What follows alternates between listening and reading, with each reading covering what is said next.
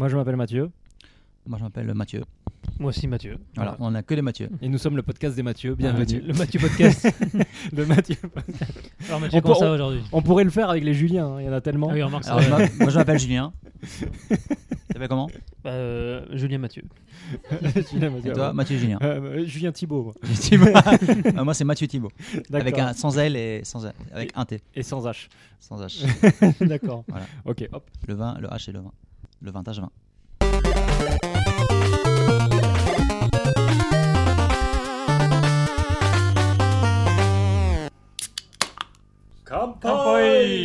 Donc, euh, bienvenue tout le monde au KY Show numéro.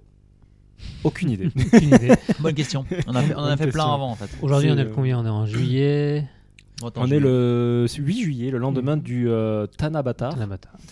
euh, qui est la journée euh, où on fait des vœux. Oui, Euh, Chris, ça. tu veux en parler un peu plus ou- Bah, pff, pas spécifiquement, mais hier je me suis un peu baladé dans, To- dans Tokyo et euh, dans, dans tous les sanctuaires euh, au Japon. Donc ils fêtent le Tanabata, donc en fait on va au, pas, pas au temple, on va au sanctuaire se, euh, se prosterner ou faire un- et faire un vœu. Et donc ce vœu-là, on l'écrit sur un petit bout de papier et on l'accroche à une espèce d'arbre. Euh, et donc ce vœu sera exaucé si on est gentil. Donc, euh, dans, dans- dans toute logique euh, structurelle de podcast, euh, je vais présenter les gens qui sont avec moi. C'est pas comme si on parlait Ah, déjà depuis bête, 5 ça. minutes. Mhm. Donc, euh, à ma gauche euh, se trouve euh, Chris. Comment vas-tu, Chris? Bonjour, bonsoir, très bien. Très bien, et toi ça va bien Matt? Ben moi, ça Ouais. va bien. Mais, Merci euh, pour il- faire le host. Ben, c'est chez moi, donc euh, je fais le. On est host. bien. On est bien. Il y a de la bière, il y a des chips, euh, il y a du salami. Il y a aussi du. Enfin, il y avait du euh, sour strong. Ouais, mais tu as tout bu. C'était un peu trop strong. Voilà. Ouais. Et puis à ma droite, il y a FX. Bien le bonjour. Ça va bien? Bah, nickel. Ouais. Tranquille. Content? Ouais. Puis re- aujourd'hui, j'ai réussi à choper, Shona- à, à choper euh, Mona, donc euh, D'accord. Donc Mona, c'est mon chat. Je vais la pêcher avec la canne à pêche. C'est pas ta chatte. Ça, C'est plutôt ma chatte en Ouais. fait. C'est vrai. Mais ça fait bizarre de dire ça comme ça. Bah, c'est la réalité. hein. C'est la réalité. Et euh, on mettra une photo de Mona euh, sur la page du KY pour que vous puissiez Un jour, voir. euh, Mais j'ai envie Voilà. de dire, ça faut que ça devienne la mascotte. ça va devenir la mascotte du podcast. C'est pour augmenter nos nombres de- d'abonnés. ça. Mettre un, mettre un chat, ça marche toujours. quoi. Ah, bah, c'est ce C'est qu'on dit, vrai. hein, tu fais un jeu C'est sur vrai. iOS Ouais. ou sur, euh, Google Play, tu, tu mets un, un jeu avec un chat, ça va, ça va se vendre, entre guillemets, ou ça va au moins se télécharger. En fait, si c'est un free to play. Je pense que ce qu'il faudrait que je fasse, c'est que je co- recommence les Warhammer 40 000, que je crée une mini-ville de Warhammer 40 000, que je mette Mona dedans comme Godzilla en fait. C'est ça. Et comme ça, ça remplace notre, notre Et il faut qu'il envoie des éclairs avec les yeux. C'est ça, mais je crois que j'ai déjà vu ça, un chat qui envoie Ouais, des éclairs bah, avec c'est les c'est- yeux. c'est- c'est la base de Internet. quoi. Ouais. Il n'y a pas de chat sans les éclairs Ça- dans les yeux. Ça, ça me rappelle d'ailleurs, j'avais un ami qui voulait monter une armée de chats avec une tartine beurrée sur le dos. Euh, comme ça, c'était des chats en lévitation. Donc, euh, s'ils ont une tartine de, do- de beurrée sur le dos, euh, ils ne peuvent pas tomber, donc Ah ils oui, lévitent. côté de Eh ben oui, oui. euh, Ah oui, forcément. c'est euh, soit, soit le côté beurré, soit bon voilà. donc, Ouais. Du coup, il évite et qui lançait des lasers avec les yeux aussi. Il voulait envahir le monde avec ça. Et c'est du beurre salé ou doux? Ça, il m'a pas dit, mais euh, je crois qu'il y avait un petit côté breton, donc euh, Salé. c'est sûrement salé. ouais. Ouais. Moi, je préfère aussi. Voilà. Sur ces belles paroles, il faut savoir que nous sommes donc, comme on disait, le 8 juillet au Japon et que la période euh, de la saison des pluies est passée, Alors, à peu près. théoriquement, hein, théoriquement, Théoriquement, il reste, mais il reste encore une semaine. Ouais, va dire Ouais. ça à Kyushu. euh. Ouais. Euh, Ouais, voilà. bah c'est après, peu- hein, c'est comme les sakura. hein, donc le, C'est le- ça. les- en fait, euh, on va dire du, du sud-est, ouest jusqu'au nord-est. Au Japon, bah, c'est un peu décalé les saisons, hein, que, que ce soit pour l'hiver, enfin pour l'hiver, non, l'hiver si aussi, mais surtout pour les, les saisons spécifiques du Japon, comme le- donc les sakura, donc hein, les, les floraisons des, des cerisiers, et aussi donc la saison des pluies, elle est un peu décalée. On va dire de 2-3 semaines, ça dépend où, où on se situe. Et même euh, jusqu'au point où, par exemple, à Hokkaido, donc l'île du Nord, il n'y a pas de tsuyu, donc la saison des pluies. D'accord. Euh, parce qu'en fait, le climat est.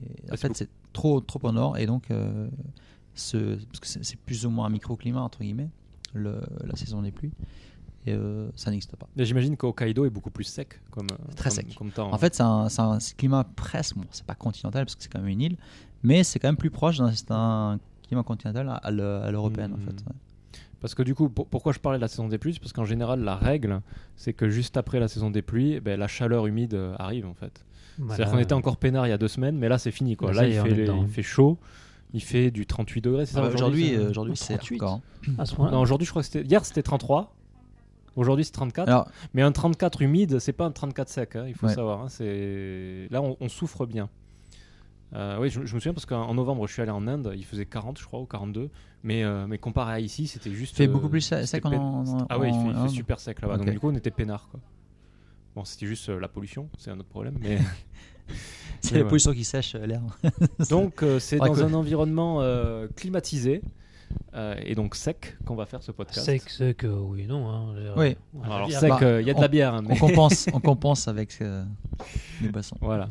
Donc euh, on va passer, même si ça a été un peu chamboulé au début de ce podcast, euh, à la Jinsei. Donc euh, Chris, qu'as-tu à nous raconter euh, dernièrement? Alors pas grand chose, mais euh, enfin là ça va être plus. euh, bon, on a parlé de Tanabata vite fait, mais euh, donc pour revenir à, Tanabata, euh, hier je suis un peu baladé dans Tokyo et euh, j'ai découvert entre guillemets un, sanctuaire où j'ai jamais été, qui est pas trop loin. Donc c'est il y a Ueno, si vous situez un peu Tokyo, donc Ueno c'est au nord-est de Tokyo, puis après il y a Kanda, Akihabara, et puis pas loin, donc il y, y a un sanctuaire qui s'appelle Kanda Myojin, et qui est un peu. euh, c'est- pas vraiment une colline, mais ça fait quand même une petite colline.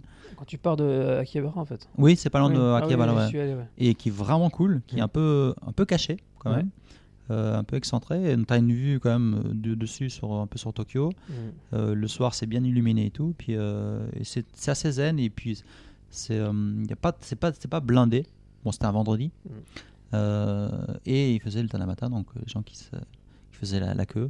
Bon, quoi, il y a une petite quinzaine de personnes, quoi, pour faire leurs vœux, quoi, donc c'était sympa. Et puis à côté, il y avait un petit restaurant de soba qui était vraiment cool aussi. Donc, il, est, euh, il est ouvert tard le, le temple? Euh, le sanctuaire, est, bah, sanctuaire, il théoriquement ferme pas. pas. Ça ferme jamais. Les temples ferment. Ouais. Mais les sanctuaires, théoriquement, vu que c'est des dieux et que tu as, ton. hein, t'as ton... Bon, après, le, euh, euh, vu que tu as ton, ton tori, eh ben, c'est pas interdit d'y aller euh, en Oui, pleine Il nuit. n'y a hein. pas de porte qui, qui peuvent fermer de toute façon. donc, euh, Voilà, c'est ça. Alors, C'est- ju- juste, Alors pour, que les temples, oui. Les Mhm. temples, ils ferment. juste pour information pour les, les auditeurs qui ne sont pas au courant de la distinction, un temple qu'on dit en japonais otera, Ouais. c'est bouddhiste, et un sanctuaire qu'on dit euh, jinja, c'est ça? Ninja. ouais. c'est euh, shintoïste. Voilà. Euh, le Japon, il y a à peu près 130 millions de personnes, à peu près maintenant. Ouais, c'est ça. Euh, Ça diminue. bon, hein. d'i- D'ici 30 ans, il n'y en aura plus que 80 millions, mais bon, ça c'est un autre problème. Et euh, sur ces 130 millions de personnes, il y a à peu près 80 millions de bouddhistes et 80 millions de, de shintoïstes. Ouais. Shintoïsme, c'est surtout pour les mariages, même si on peut faire des enterrements, mais ça se pratique moins. Et le bouddhisme, c'est utilisé pour les, les enterrements, en fait. Oui, et puis, le, et puis enfin, voilà, c'est deux, enfin, deux grandes étapes de la vie, entre guillemets, pour les Japonais. Puis après, euh, que ce soit le bouddhisme ou le, le shintoïsme, les deux sont aussi des. Euh, En dehors de, un de ces deux rituels, il y a, c'est un peu la, pratique de tous les jours, euh, alors complètement free, hein, rien t'empêche, euh, quand tu veux, pas le dimanche, tu vas quand tu veux, hein, faire ta petite prière dans un temple ou un sanctuaire. C'est un truc, voilà. Puis c'est, comment dire, le, bouddhisme, c'est un concept un peu différent, qui est un peu plus horizontal que vertical. Et, euh, et le, et le, le shintoïsme, c'est encore un autre, euh, c'est encore différent. C'est, on a plus de 100, 100 dieux au Japon et qui sont liés à, à l'endroit où tu habites. Et donc c'est, c'est des divinités lo- locales et tu vas les, tu vas le, tu vas aller les voir et prier, prier pour en fait pour les adoucir entre guillemets, pour pas qu'ils s'énervent ou ou t'as- après tu as des dieux, tu sais, tu as des divinités un peu marrantes euh, où tu, tu passes un test le lendemain ou un épreuve Oui, ou un bac oui. et bah tu vas prier dans un temple spécifique ou, ou un, enfin un temple, un, un sanctuaire spécifique pour, euh, Pour avoir une, études. pour avoir une bonne note ou pour, pour trouver une, une nana ou enfin il y, a- il y a tout. Enfin Pour gagner au pachinko. euh, oui euh, non mais vraiment Les trucs qui comptent, quoi. c'est ça, un truc qui va être Le important. pachinko, je le répète encore une fois, le pachinko, c'est euh, des mathématiques et des statistiques. Ouais, théoriquement parce qu'en fait quand ils changent le, la, la, la, la sensibilité de Mais tu le sais, la sensibilité, tu le sais, quand tu es habitué d'une salle, tu connais la sensibilité. Tu sais que la salle, elle va avoir 5. Ben voilà, alors ça va être mon jinsei à moi. ouais, voilà. Euh, donc récemment, moi j'ai changé de boulot. hein. Maintenant, je, je travaille pour. Je travaille dans la euh, à, à mon Pachinko compte, euh, à mon compte, à mon compte, et je fais beaucoup d'accompagnement. Donc en fait, euh, j'y pense là au pachinko parce que j'ai accompagné des gens et ils voulaient voir des pachinko, je leur ai montré. Pachinko, en fait, un- tu sais à peu près par établissement, surtout si tu connais l'établissement, combien tu as de gros bonus par machine euh, euh, chaque jour. Mhm. Et euh, en haut, au-dessus des pachinko, c'est marqué. Tu sais combien il y a eu de gros bonus dans la journée. et tu sais combien il y a eu de roulettes qui ont tourné depuis l'ancien gros bonus. Donc si tu joues un peu conserva- conserva- de façon conservatrice, parce que- je sais pas si. Conservative. Ouais, je sais pas, même de façon conservatrice ou tive ou voilà. si tu fais si tu fais attention, euh, si tu es pas trop euh, greedy, hein, si tu veux pas trop d'argent, euh, tu peux. euh, moi, par exemple, je suis toujours excédentaire de 400 euros. Alors ouais, tu, tu, tu deviens pas riche. hein, je joue pour pour pour pour le fun, hein, plus que pour devenir riche. C'est fun? Euh, bah, moi, j'adore. hein. Ok. Surtout les, euh, les bornes d'arcade euh, Evangelion. Euh, Il y a euh, Ken le survivant. J'ai... Ouais, alors ça, j'aimerais bien tester. ouais. Mais, mais on y va ensemble. hein, quand tu il y a ouais, Metal Gear 3 aussi, du coup. Il y a, bah, je l'ai PS3. pas vu Le Metal 3, Gear ouais. encore. Bah, Ah ils oui, oui. fait la, la- la pub. euh, C'est le 3 vraiment? Bah oui, tu sais, où ils avaient, ils avaient, euh, ils avaient remaké avec justement le. Enfin, ils avaient remaké les, les persos du 3, avec notamment The Boss. et Ouais, t'as juste à changer les, les assets. Oui, voilà, tu hein, reprends les assets, petite, c'est euh, petite, euh, petite KYRI, euh. Et alors euh, là, j'y suis allé la semaine dernière et j'ai vu. Alors ça, c'est, j'avais jamais vu avant. Peut-être que ça existait, mais c'est la première fois que je le vois. Euh, un pachinko avec deux grosses paires de boobs dessus. Euh, et en fait, il fallait appuyer dessus pour euh, faire, euh, faire continuer le gros bonus si t'as le gros bonus. Enfin, c'est, vraiment n'importe quoi. Trop quoi. cool, quoi. Mais moi, en fait, là, il y, a y a des amis qui sont, enfin, des amis, des amis d'amis qui sont venus d'Angleterre que j'ai accompagné un peu à Tokyo aussi pour leur montrer des, des petits spots sympas qui sont liés aux jeux vidéo. Et ils voulaient absolument jouer au pachinko justement. Et donc, on est rentré à l'arrache hein, dans un pachinko Yasan à Akiba et puis euh, il m'a demandé un peu comment ça marchait et moi franchement j'y connais rien enfin genre pachinko j'ai été une fois et, et encore c'était avec des potes japonais j'avais rien compris à l'époque j'y comprends toujours rien quoi enfin c'est Bah, le pachinko, c'est facile. Tu mais un billet de minimum, on va dire, un million dans la machine. ça ouais. Et selon les machines, en fonction de leur, de leur euh, si tu peux gagner beaucoup ou pas, parce que tu as, des allées différentes. Dans des allées, tu peux faire beaucoup de gains, euh, mais de petites quantités. Ou dans d'autres, tu gagnes très peu, tu t'actives très peu les bonus, mais ça va, si tu les actives, tu gagnes beaucoup en fait. Non, mais après, le, le- ce qui est compliqué à comprendre, c'est déjà quand tu mets ton billet, tu as une carte qui sort, il faut que tu la Non, remettes non, dedans. non. Il faut que tu la remettes, une Ah, carte, ah faut, bon que, faut que tu la remettes dedans. Après, il y a des billes euh, qui sortent, il faut que tu les mettes. euh, Parce que nor- normalement, faut, tu que- faut tu alimentes constamment en billes. Tu vois, il y a, ça. il y a un- tout un procédé qui est pas du tout. Enfin, que si tu joues pas à Pachinko, tu comprends rien, quoi. Tu- Non, dans le classique, tu mets ton billet de millienne, tu appuies Mhm. sur un bouton, ça transforme ton billet de millienne en bille. Normalement, la, ça transforme ton billet de millienne en billet. ouais, un billet, un billet. En billet, d'accord. Normalement, euh, une bille égale un yen. En général. hein. Euh, là, j'en ai 1000 vu- billes, quoi. Comment Mi, mi, 1000 billes, ouais. Bah, bah ouais, mais en même temps, après, une fois que tu as tes billes dans ton, dans ton lanceur, Ouais. tu tournes une poignée Ah oui, et puis faut maintenir le. qui va lancer la bille.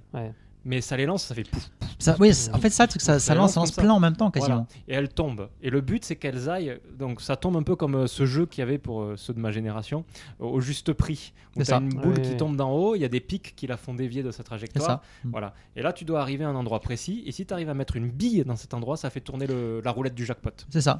Et euh, en fait, ce qui se passe, c'est que pendant que la roulette du jackpot tourne, tu continues à lancer les billes. Et si elle tombe dedans, vu qu'elle tourne déjà, ça va pas la relancer. Donc tu vas avoir un petit marqueur qui va te dire, après ce tournage de roulette, tu as un deuxième tournage. D'accord. Et selon les machines, tu peux avoir jusqu'à 10 marqueurs, 5 à 10 marqueurs. Ça dépend des, des machines. Mm. Evangelion, tu peux avoir que 5 marqueurs.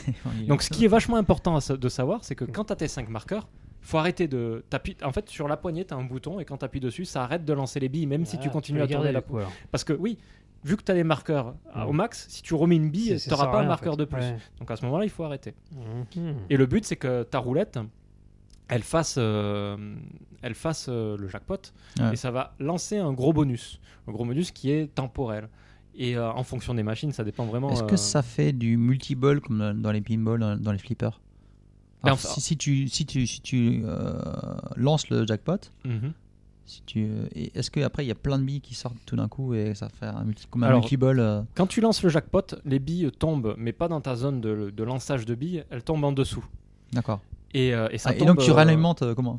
Et ça, eh, ben, tu les prends et tu, tu Ouais. les mets dans la. la- Mais Ouais. en général, quand, ça, quand tu as le jackpot, c'est. Moi, moi le, le premier gros bonus que j'ai eu, il a duré bien 20 minutes. Pendant 20 minutes, les billes tombaient.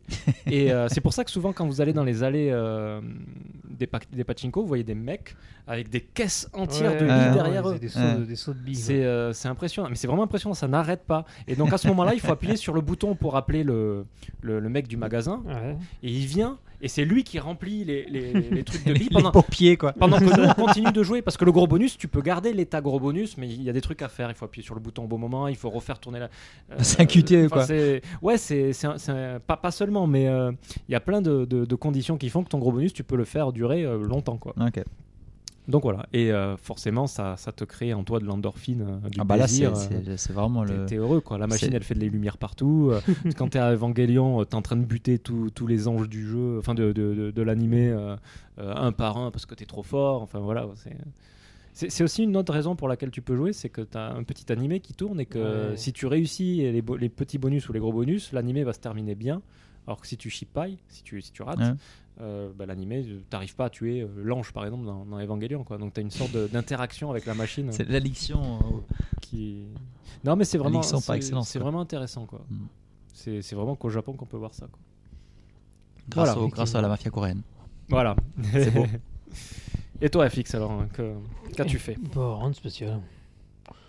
Rien de spécial, bah, je joue à Dark Souls 3, mais ça j'en parlerai euh, plus tard. ouais Mais sinon, non. Ça, euh, tu te, tu te bon, portes on- bien. On en parlera à la fin.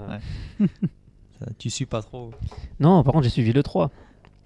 Ah oui. Et, euh, et on va passer à ça du coup, non? Et le 3 donc euh, Le comme 3.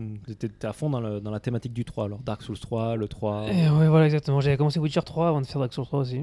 voilà Donc, on est on euh, est dans le 3 On est dans le 3. Le 3, D'accord. c'est c'est bien le 3. c'est bien hein? Ouais. ok donc maintenant on va on va passer à une grosse partie un peu en retard malheureusement parce que ça fait quand même euh, un mois maintenant qu'il a eu lieu le Un mois déjà? Ça passe eh, le temps passe vite au Japon hein. C'est vrai que ça passe vite. hein. Euh, donc on va parler euh, de l'E3 et voir un peu tout ce qui a lien au Japon, euh, tous ensemble, après cette petite pause musicale.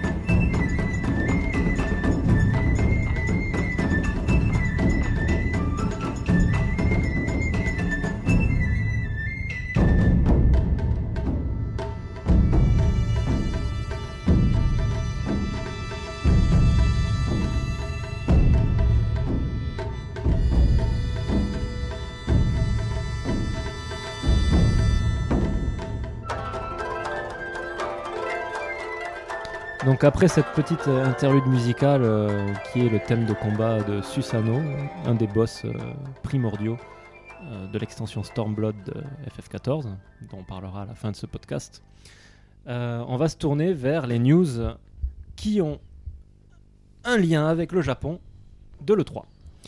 Donc la première news va, plaire, va beaucoup plaire à FX, puisqu'on parle ici de Psycho Break 2. Donc euh, de Ou, Evil, euh, ou Evil Within 2 ouais, Evil Within 2 en euh, mode, euh, chez les en mode rose. Ouais, ça me rappelle, euh, ça me rappelle Resonance of Fate et Ah oui, c'était quoi le deuxième? C'est un peu pareil, il y avait deux noms différents. Bah, Resident oui. Evil, quoi. Ouais, bah, il y a Resident Evil et Biohazard. Ah oui, bah, par exemple. Bah, aussi, c'est ouais. ça. hein. Bah, remarque, c'est bien, c'est un jeu Mikami, donc ils ont respecté un peu. Voilà. Tango. Ouais, Tango.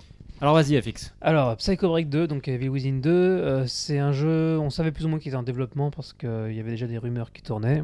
Donc ça va être le deuxième jeu de Tango, qui est donc la, la- la nouvelle boîte de Shinji Mikami. Le premier jeu étant bien sûr Psycho Break, premier du nom, Qui était pas mal. que moi j'ai bien aimé. Alors il est un peu controversé, je sais qu'il y a des gens qui n'ont pas du tout aimé. Qui Moi, je, je pense, enfin, c'est mon avis, hein, je crois- tu sais, on en avait déjà parlé euh, Ouais, au ouais. podcast, crois, il y a deux ans de ça. Euh, oui, il y a il y a bien deux ans. ouais. Ouais. Euh, je j'aime beaucoup les- j'ai beaucoup aimé l'univers euh, il y a des boss vraiment très intéressants et tout mais je- peut-être qu'il y a- peut-être qu'il est un peu mal équilibré par moment Bah moi j'ai pas trouvé. J'ai- Au contraire, j'ai bien aimé Euh, l'équilibre euh, ouais. global du jeu où, tu manques toujours de munitions, mais t'es toujours guili guili pour que ça passe quand même. ouais bah je- enfin je, je ressens toujours le même, le même boss euh, dans, dans le garage là, Ah, dans le garage. qui m'a vraiment Oh. cassé les couilles Ouais, mais, à côté euh, des, bords de Dark Souls, des boss de Dark Souls 3, ça. Ouais mais bon, bon. S'il te plaît, ne parle pas de Dark Souls 3 comme ça. non non mais en fait ce qui ce qui est problématique à mon avis c'est Mhm. que tu es. Tu arrives avec ta sauvegarde que tu as, tu arrives à un moment donné où tu n'as plus de munitions Mhm. et tu peux pas. Enfin, faut recharger une sauvegarde d'avant pour tout refaire pour voir je, les je me suis jamais trouvé dans cette situation. Bah, je l'ai pas fait. Hein. J'ai, en fait, j'ai- recommencé le boss, je sais pas, 10-15 fois pour l'avoir. ça passe euh, quoi, c'est faisable. Oui, oui, mais pff, voilà. Enfin, c'est... Mais moi, moi l'impression, moi, j'ai- moi je suis une flippette, hein, donc je Ouais. joue pas aux jeux qui font peur, mais je regarde des walkthroughs. Et euh, l'impression que j'ai eue sur ce jeu, c'est qu'au niveau scénario, il était un peu euh, fouillis. Oui, Oui, oui, Ouais, bah, c'est très série B. ouais, voilà, c'est ça. Euh, Série Z, limite. ouais, voilà, mais en même temps, moi j'aime bien, ça fait un- c'est un peu kitsch du coup. oui, très kitsch, ouais. Et, euh, mais ça a le mérite quand même d'être euh, très scénarisé. Bah d'ailleurs, du suis coup, parce que vu qu'on est assez d'accord que ça c'est un peu que qu'il y a un côté un peu kitsch, qu'est-ce que tu as pensé du nouveau trailer justement? De, du 2 Euh, D'un point de vue kitsch, je veux dire? Bah, L'espèce de. Est-ce que tu trouves que c'est toujours aussi kitsch? Est-ce que tu trouves qu'il y a une nouvelle euh, ambiance? Est-ce que tu penses que Non, ça... je pense que c'est euh, c'est assez, assez similaire. Là-dedans, ce qui est un peu, moi, qui m'a un peu fait bizarre, c'est l'espèce de, de liquide blanc parce que Oui, il rentre dans ce liquide blanc pour rentrer à Ouais. nouveau dans, le, dans le cerveau et autres. Je trouve que du coup, ça change pas mal l'image du jeu où le- les couleurs du- du- de la série, c'était vraiment noir et rouge. Ouais. Et là, on a un espèce de truc fond blanc, c'est un, peu curieux. Ouais, mais bizarrement, moi je trouve que le blanc qu'ils ont mis, euh, qu'ils ont Ouais. mis dans ce trailer, c'est vache encore plus malsain. C'est malsain parce qu'il est un peu, noir, il est un peu visqueux comme blanc. Ouais. C'est un- C'est une espèce de surface un peu bizarre. Bon, on va voir ce que ça on va dirait- on donner. dirait du ink euh, de, enfin du, Ouais, ouais. de, de Splatoon. De Splatoon, de l'encre Euh, blanche. Je trouve qu'il fait, il fait plus sérieux euh, et moins kitsch justement. Euh, ah, je sais le pas. premier. Euh, disons, disons que le, le trailer est peut-être encore un peu plus. euh, bah, le trailer est assez bien foutu, moi j'ai trouvé. Ah oui, il, est, il est euh, carrément. Oui. On dirait, on dirait carrément un vrai, enfin un vrai, un thriller ou un, un film d'horreur. Ça fait Ouais, vraiment c'est- montage film d'horreur. C'est ouais, c'est un film d'horreur, c'est clair. Alors moi, c'est le, le, le, le départ, enfin, d'un point de vue scénaristique, je trouve que le- la base scénaristique de ce deuxième est quand même pas euh, folichonne. C'est-à-dire que après, j'ai trouvé que le premier suffisait à lui-même. Enfin, c'était un- voilà, c'était un film de série euh, Z. Et euh, ça se finissait comme ça devait se finir. Et là, de faire un 2, j'ai l'impression qu'ils ont. C'est un peu tiré par les cheveux. C'est-à-dire qu'en fait, scénaristiquement, il n'y a pas besoin de ce, de ce numéro 2 là. C'est Mais- c'est le même héros que. C'est le même, oui, c'est le même héros, tu retrouves le même protagoniste. C'est-à-dire que scénar- scénaristiquement, ça se tient. C'est-à-dire que t'as fait pas, le- pas fait le premier, je pense pas que. Après, d'un point de vue gameplay, t'en fous, mais d'un point de vue scénaristique, tu perds. euh, tu perds. Tu comp- vas pas comprendre ce qui va se passer dans le 2, j'imagine. Alors, une question euh, qu'on n'avait pas posée il y a deux ans, hein, mais euh, le DLC dans tout ça. Ah, moi je l'ai pas fait. J'ai pas Et- fait non plus. Ah, vous l'avez pas fait, d'accord. Ok. Parce que C'est peut-être qu'il. C'est contre ma religion. mais euh, moi, il me, donnait, il, me- il me donnait envie. Si j'étais pas anti-DLC, je les aurais fait, mais. euh, Ah, tu fais jamais les DLC Non, euh, jamais. Même pas, tu vas pas faire le décès de Mario? Non. Et t'en as fait un en fait, sans le vouloir. Oula, merde. Alors Mario, t'as acheté Mario Kart 8 Deluxe, Deluxe Oui, d'accord. Mais, qui intègre le DLC de version Wii U. Et, oui, d'accord. ouais, mais Ouais, non, mais je- j'ai, j'ai pas fait d'achat. Oui, euh, t'as- t'as pas téléchargé un, un, pack euh, à Voilà. part. Mais donc en tout cas pour revenir à Psycho Break 2, euh, moi il me fait envie, je vais le faire c'est sûr et certain. J'ai trouvé le trailer assez cool et euh, bah, j'espère que le jeu va être bon. Et il sort bientôt hein, d'ailleurs, il sort en octobre cette année pour le vendredi 13. Oui, Mmh. oui, d'ailleurs, il sort bah, le vendredi. c'est- Le vendredi marketing 13, c'est bien joué. Mais euh, c'est étonnant qu'on voit les premières images de jeu euh, quelques mois avant sa sortie. Je trouve qu'ils ont plutôt, d'un point, ils ont plutôt euh, gardé le, tout le budget marketing juste pour la fin quoi. C'est pas un jeu qu'on- Ouais. qui a été annoncé bien à l'avance donc. euh, Et puis je constate quand même qu'il y a un putain d'upgrade technique et, et visuel. Ouais, et je pense qu'il va être plus stable et que parce que le premier là, des problèmes techniques. le, le, premier était PS3 et PS4, celui-là est que Ouais. PS4. Ouais. On voit quand même une grande différence. hein, ça, Je pense qu'on n'aura pas les chutes de, frame, de framerate comme on avait. Alors euh, moi c'est marrant parce que j'avais chez un pote j'avais testé donc la version enfin la même- le même jeu hein, euh, sur PS4 Pro Ah oui. Et euh, waouh ça avec tu sais avec le boost mode euh, Mhm. et ça marchait enfin ça avait rien à voir avec euh, les bords de framerate que moi j'ai eu euh, quand j'y ai joué. hein. Alors là, euh, juste une petite question. euh, parmi les gens ici, personne n'a une pro. hein? Non bah Non. Julien mais il est pas là. Ouais, mais de- d'ici maintenant. aujourd'hui, Là, maintenant, non. on n'a Pour pas de l'instant. T là. On non. est tous pauvres. Voilà. On est- oui on est pauvre C'est triste. pour l'instant. Pour l'instant. Pour l'instant. Mais bon. Mais on- ah, attends, moi je suis sûr que dans un an, ils vont annoncer une pro pro. euh, Pro pro. Hmm, La Pro 2, Bah, la- Pro euh, Alpha. enfin, on pourra en discuter plus tard, mais je pense qu'on va passer de la Pro à la 5 et ça, on a encore le temps. ouais. Ouais, Ouais. ok. Ok D'autres choses à dire pour euh, Non, c'est bon. Evil Within 2 Non. La prochaine news, euh, ou le prochain jeu annoncé en fait à l'E3, c'est euh, Mario et euh, les lapins crétins. euh, Kingdom Battle. Alors, c'est marrant parce que Miyamoto, là, ça devient, ça devient le, tu sais, le, le caméo. Enfin, pas le caméo, mais ça, ça devient un peu le mec qui, peu, euh, apparaît partout. Donc, euh, il pop euh, à la, à, la, à la conférence Apple, il pop à la conférence euh, Ubisoft, comme ça. Moi, euh, moi- moi, ça me fait en un peu mode pitié, surprise, et voilà, je suis Miyamoto, ça va les gars, c'est cool. Moi- et moi, pour moi, monde fait what je, je te jure, ça m'évoque la pitié. C'est-à-dire que c'est- t'as t'as Ah, l'impression. tu vois ça comme ça, toi? J'ai vraiment l'impression que c'est, tu sais, c'est. Enfin, bon, c'est peut-être parce que j'ai bossé dans une boîte japonaise que, Mhm. que- que je réfléchis comme ça, mais c'est le mec, ça y est, il a, il a, il a fini sa carrière et tout, mais il n'arrive pas à lâcher. Et, et il s'accroche comme il peut. Et comme euh, ça reste quand même un peu une, une sorte de mascotte. Mia- Bah, c'est une- c'est devenu la mascotte malgré Voilà. lui. Hein. Et il, il s'exhibe partout, mais, mais au final, je pense qu'il fait. Alors peut-être pas en apparence, mais je pense que au niveau de la création des jeux, je pense qu'il fait plus de mal qu'autre chose au jeu. C'est-à-dire que Bon, après, on Euh, connaît pas, on connaît pas exactement ce qu'il enfin, on connaît Non. pas les, les- De mal de jeu, j'irai pas jusqu'à. Ouais. non, Je pense non, mais il empêche les, les- les innovations qui pourraient être vraiment euh, Peut-être, pas. prometteuses. Tu crois Mais, euh, Euh, J'avais vu deux, deux ou trois reportages où les, les- les jeunes de chez Nintendo disaient que euh, des fois ils arrivaient Bah, c'est pas, pas à faire Miyamoto passer des qui a, choses. qui a écrit Splatoon, c'est clair. Bah ouais, par exemple. quoi. Et on... Et je suis même sûr, enfin non, je peux pas en être sûr, ouais. mais euh, j'y mettrais même ma main à couper qu'il était contre, quelque part, dans son process de développement. Si le jeu est sorti, c'est Moi, moi, euh, moi aussi, contre j'aurais- ce moi aussi, niveau. j'aurais été contre et je suis toujours.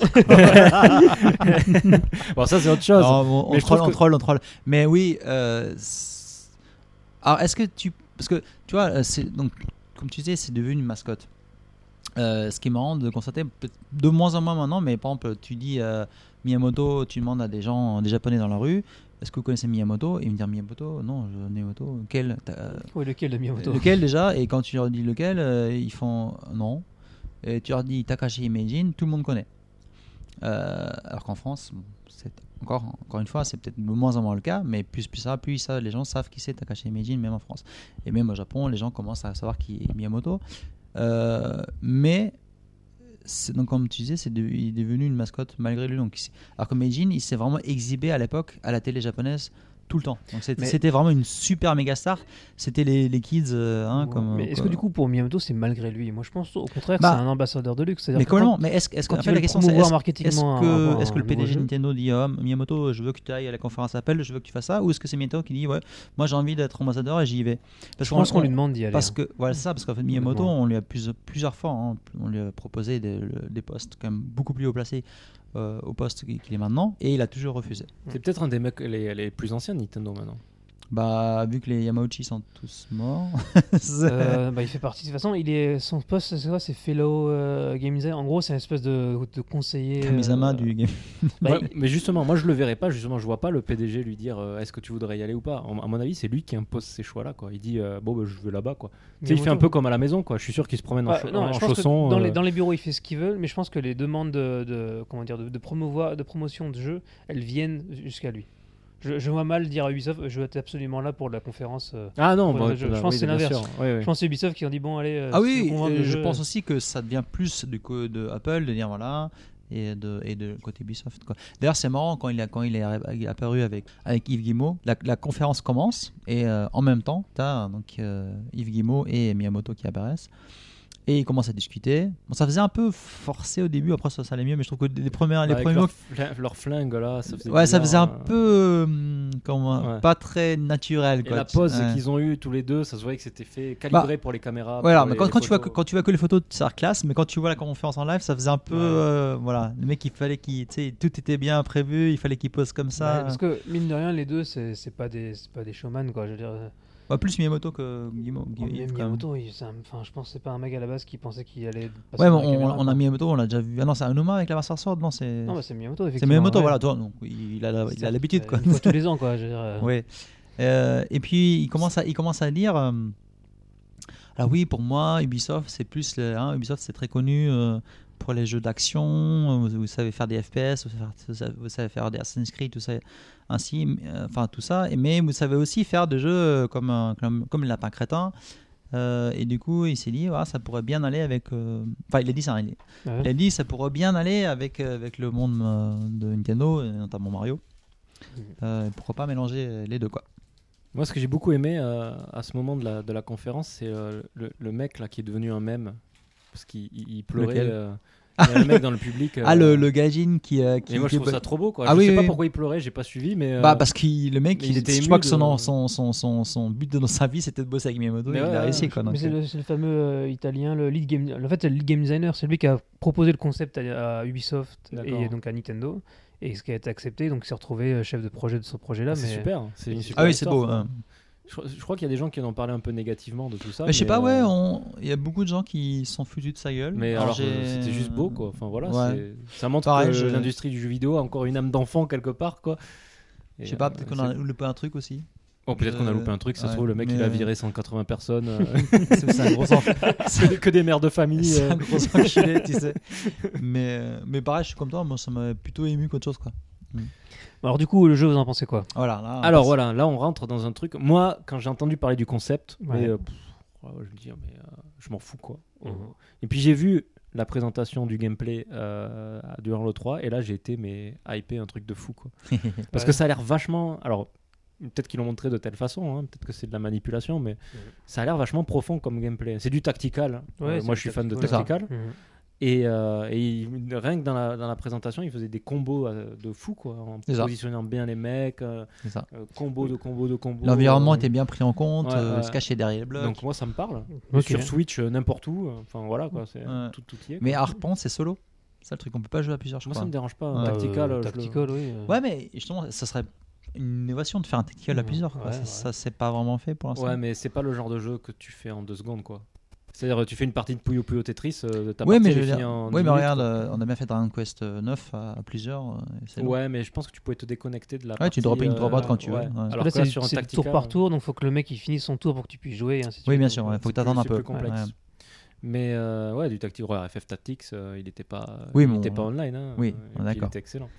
Donc, Ouais, bon. euh, Mais je, je dis pas que c'est. Il faut que ça soit online. hein. Et puis pour le coup, euh, l'humour, l'humour des lapins crétins, je trouve est vachement bien intégré Ah, moi, j'ai avec toujours Mario. aimé. Moi, j'ai toujours aimé. Et le petit lapin crétin qui se déguise en, en princesse Peach, euh, je trouve, je trouve ça, je trouve ça énorme. Alors, quoi. je suis en train de jouer à South Park, c'est la même chose. T'as Kenny qui se déguise en princesse, quoi. Ah, mais tu les as vus euh, Mais oui, et, mais- euh, c'est exactement la même chose. En Mais fait, t'as- donc t'as le lapin crétin qui déguisé en princesse. euh, ouais. Mais, mais tu as vu, euh, tu as vu les trois South Park euh, parce que c'est trois épisodes qui se suivent euh, avec Princesse Kenny. C'est ça. Tu ouais. les as vus c'est- hein c'est- donc c'est-. C'est ça, ça. tu vois, donc c'est exactement.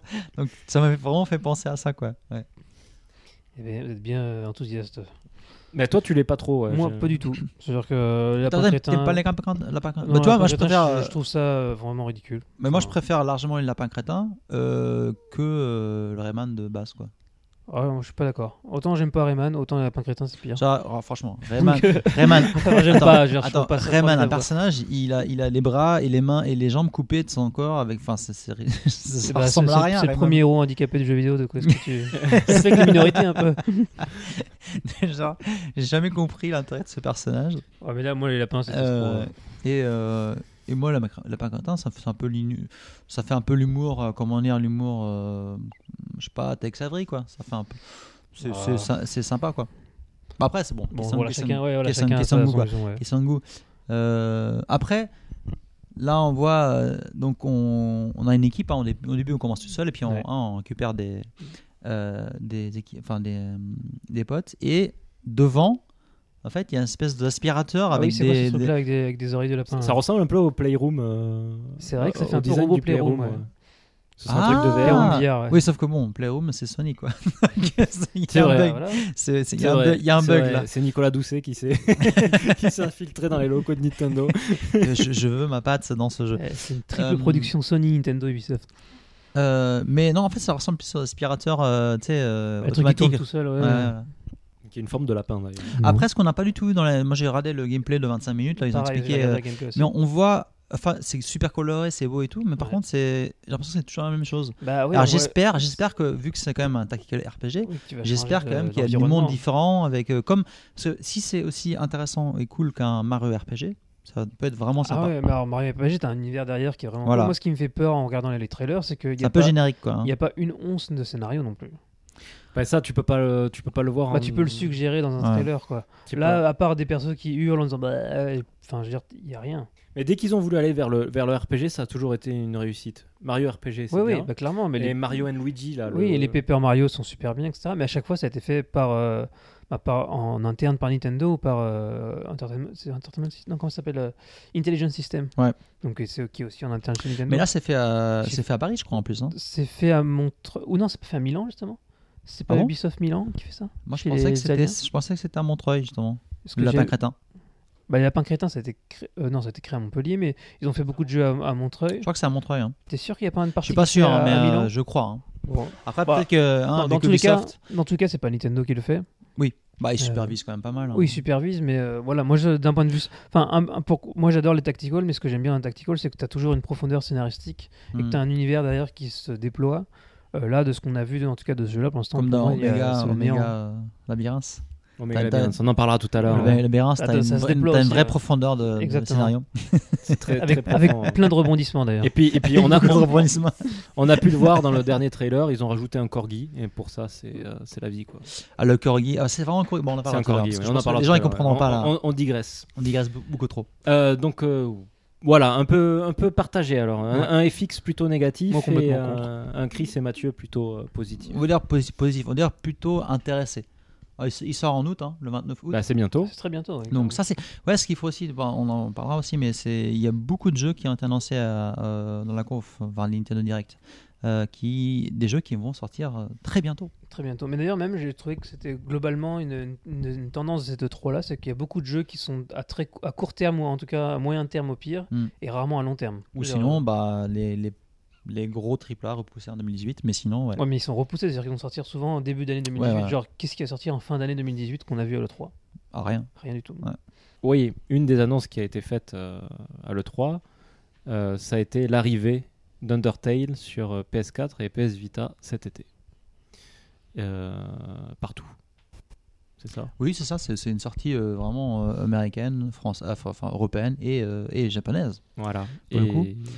Et c'est marrant parce que cette annonce donc, de Undertale, elle a été faite durant le pré-show de la conf Sony. Oui, c'est vrai qu'ils l'ont lancé avant le, la Ouais. conf, ouais. Avant, et, euh, et c'est alors ça, mon, mon, mon feed Twitter, il a explosé quand ça a été annoncé, mais alors vraiment.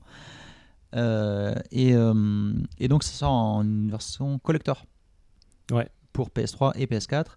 Et euh, pourquoi C'est fait, donc la, la collection, enfin la- la- la- l'édition collector, elle est faite par Fangamer. Donc Fangamer, hein, les- donc quand même ce site internet américain qui a commencé à en fait, c'est des, des fanboys Mother à la base, donc euh, qui ont créé des, hein, du fan art euh, Mother et qui ont évolué comme ça, qui ont après qui ont, qui ont intégré des Kickstarter, enfin qui vraiment qui vraiment se sont diversifiés euh, énormément et qui font maintenant, qui se lancent dans la distribution carrément, une distribution vraiment grossi, physique. hein. euh, ils font beaucoup de peluches, euh, ils font toutes les peluches euh, officielles qui ont hein, euh, de Undertale, c'est eux qui le font, et donc c'est eux aussi qui font donc la, la collector Undertale. Euh, et donc ce qui était marrant euh, quand ils ont annoncé, euh, il y a un petit stream hein, avec, qui durait, je sais pas, euh, allez, une présentation un peu euh, comme de l'animation en fait. Ils ont fait une espèce de BD, enfin une espèce d'animation, ils, ils jouaient, enfin tu avais des personnages qui, qui parlaient et qui ils montraient le, des extraits du jeu pour présenter la, la, la version collector. Au début, je ne savais même pas que c'était euh, c'était c'était euh, un Artel. Je pensais que c'était une animation ou je sais pas un truc euh, un peu mode South Park. Je sais quoi ce truc? Et en fait, c'était un Artel. Et dans la dans les extraits du jeu, tu avais des extraits en japonais. Ah oui, parce que pour annoncer aussi la traduction japonaise. Mais en fait, ils ont rien dit de, de- le- je pense que si je me Ah. rappelle bien, ils ont pas dit que le jeu a été, tra- a été traduit en japonais. Je sais plus. En tout cas, en plus c'était un stream américain, donc ouais, voilà. Euh, même si le 3 est regardé par le monde entier. Mm. Et tu avais un screen, enfin genre un truc, vraiment une scène qui durait allez, deux secondes à l'écran, euh, où Stan parlait et il, il, il, il dit une phrase, et il dit euh, je fais je sais pas quoi, et, c'était marqué Oila. Et donc, alors là, genre c'est une scène qui a duré deux secondes quoi. Alors, et là, dans, que- dans la que minute Oida suivait, dans la minute qui suivait, le, le tweet feed, euh, le tweet, euh, le, le feed de Twitter a explosé. Alors, explique japonais. un peu. explique Alors, un peu ce que expliquer. Voilà, donc, euh. La, donc le, la fanbase de, de Undertale au Japon, elle est immense. C'est un peu, c'est un peu, euh, bon, c'est certes entre guillemets underground, mais quand même indé et tout, mais quand même, il y a une grande fanbase euh, des, fans hardcore qui suivent le jeu. Et donc, ça, il y a eu une fan trad depuis que le jeu est sorti, japonaise. Et donc, euh, dans la fan trad, Stan, donc un des personnages, euh, pas principaux, hein, c'est un personnage que tu rencontres dans le jeu. euh, quand il dit jeu, il dit beaucoup. Et donc, pour ceux qui connaissent un minimum le japonais, vous savez qu'en japonais, pour dire jeu, il y a tellement de façons différentes de, le dire. Les trucs les plus communs, c'est watashi, boku et ole. Il y en a plein, plein d'autres. hein, pour, les, pour les samouraïs, ils ont leur façon de le dire, ainsi de suite.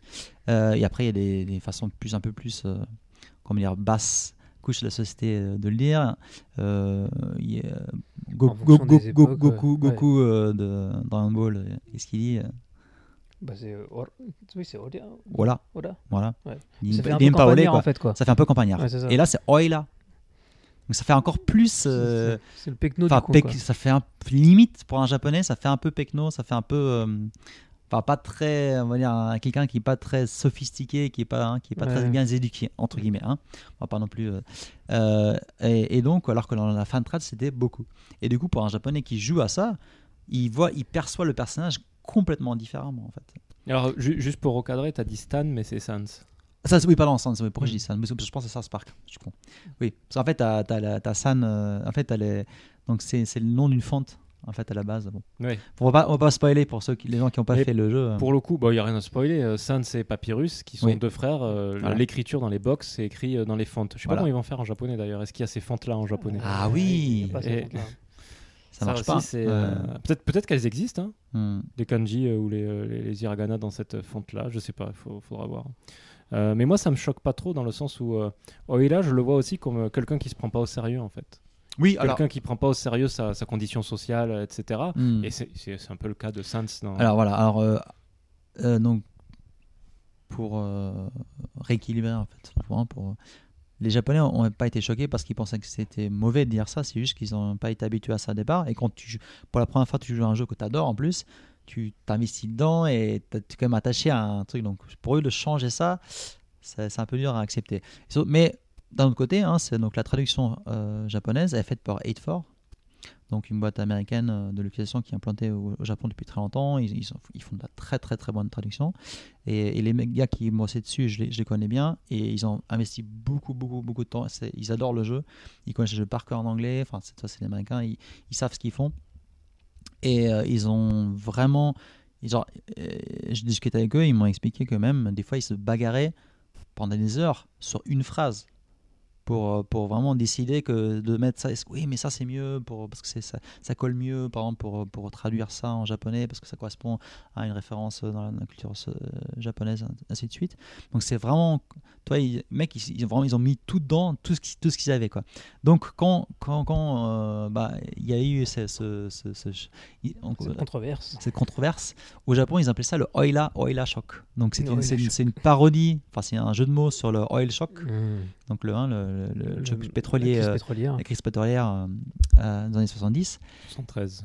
73 exactement. Bah, il y en a eu deux, hein, 73 Il y en a le premier. deux. Euh, et, euh, et donc ça, ça s'appelle Oila Shock et pas Oil Shock. Et donc c'était un hashtag sur Twitter et, donc ils étaient un peu quand, ils quand le mec de Headfort, la, la boîte de localisation qui, ont- qui, ont- qui a bossé sur ce jeu, quand ils ont vu ça au début, ils étaient un peu euh, ils étaient choqués, enfin choqués. Hein, ça, c'est- toi, ils avaient investi tout ce qu'ils avaient dedans. Et, et, euh, mais bon, là, ils, ils ont, ils ont pris du recul. Et, euh, et on- je suis vraiment curieux de voir un peu la- le, euh, quand le jeu sortira Mmh. euh, sur console, comment la communauté japonaise euh, va euh, accueillir le- cette traduction dans sa globalité et pas uniquement par exemple. Mais du coup, c'est marrant qu'on voit ce genre d'effet-là, alors que d'habitude, c'est toujours l'inverse. C'est-à-dire qu'à partir de la traduction japonaise, ce qui, ce qui devient en, la version américaine, qui est souvent très contestée par rapport à la version japonaise, en, Ah, ils ont censuré ça, ils ont changé Ouais, ça. ouais. Il y a toujours plein, plein de, de, Ouais. de polémiques là-dessus, et pour une fois, c'est dans l'inverse. quoi. Ouais, c'est rare, c'est rare. Euh, C'est marrant de voir que ça marche dans les deux sens. Donc quand même, ça, ça, ça prouve que quand tu as une, une communauté de fans qui est hardcore et qui a même limite fait sa propre trad à la base et Mhm. tout ça, euh, euh, c'est très dur de changer la vie, la vie de ces gens-là. C'est le japonais qui est compliqué aussi. hein. J'avais parlé avec des Ouais, gens, euh, compliqué, j'avais parlé hein. avec des gens de l'ambassade. Tu sais, ils ont Mm. un, un site web, euh, l'ambassade française, avec Mm. marqué euh, égalité, liberté, fraternité. Ouais. Et, euh, et rien que la traduction de ces trois mots, paraît que c'est un enfer. Ah bah là, Donc, là, euh, ouais, bah oui, bah, ça, Ah oui, ça m'étonne les même pas. concepts véhiculés derrière, c'est pas les mêmes non plus. donc, ah, c'est ça, ouais. Donc, euh, Puis c'est des concepts qui sont pas forcément japonais. Donc euh, ouais, effectivement, pas facile. Euh, et puis, l'un truc que je rajouterais, enfin, je laisserai peut-être euh, en parler, Matt, c'est qu'il y a des. On ne spoil pas du tout, hein, on, on donne des indices. Euh, Il y a des choses dans le jeu, hein, parce que c'est un jeu PC à la base, hein, d'Artale, euh, qui sont pas forcément faciles à transposer sur une version console. Donc- Ouais, ben, je Donc, pense à ça. je ouais, suis assez curieux de voir comment ça va se... comment ils ont fait. Je pense que c'est. Enfin, euh, C'est faisable, je pense, mais on verra. Est-ce que ça va être bien fait ou pas? Au niveau de l'output, c'est, il n'y a aucun problème. Non, non. C'est plutôt, plutôt les mécaniques techniques derrière qui sont peut-être plus compliquées. Mais aussi, genre des trucs qui sont, parce que ça, ça, ça spoil rien, il y a des trucs qui sont cachés euh, dans la programmation, dans les sauvegardes, Mm, que tu peux ça, hacker ouais. et. Ah, oui, oui. bah, tu perds ça du coup. Donc euh, ouais, pareil, je suis curieux de voir. Parce que je me souviens, je crois qu'on en avait parlé dans quel- euh, il y a un an ou un truc comme ça dans Ouais. le podcast.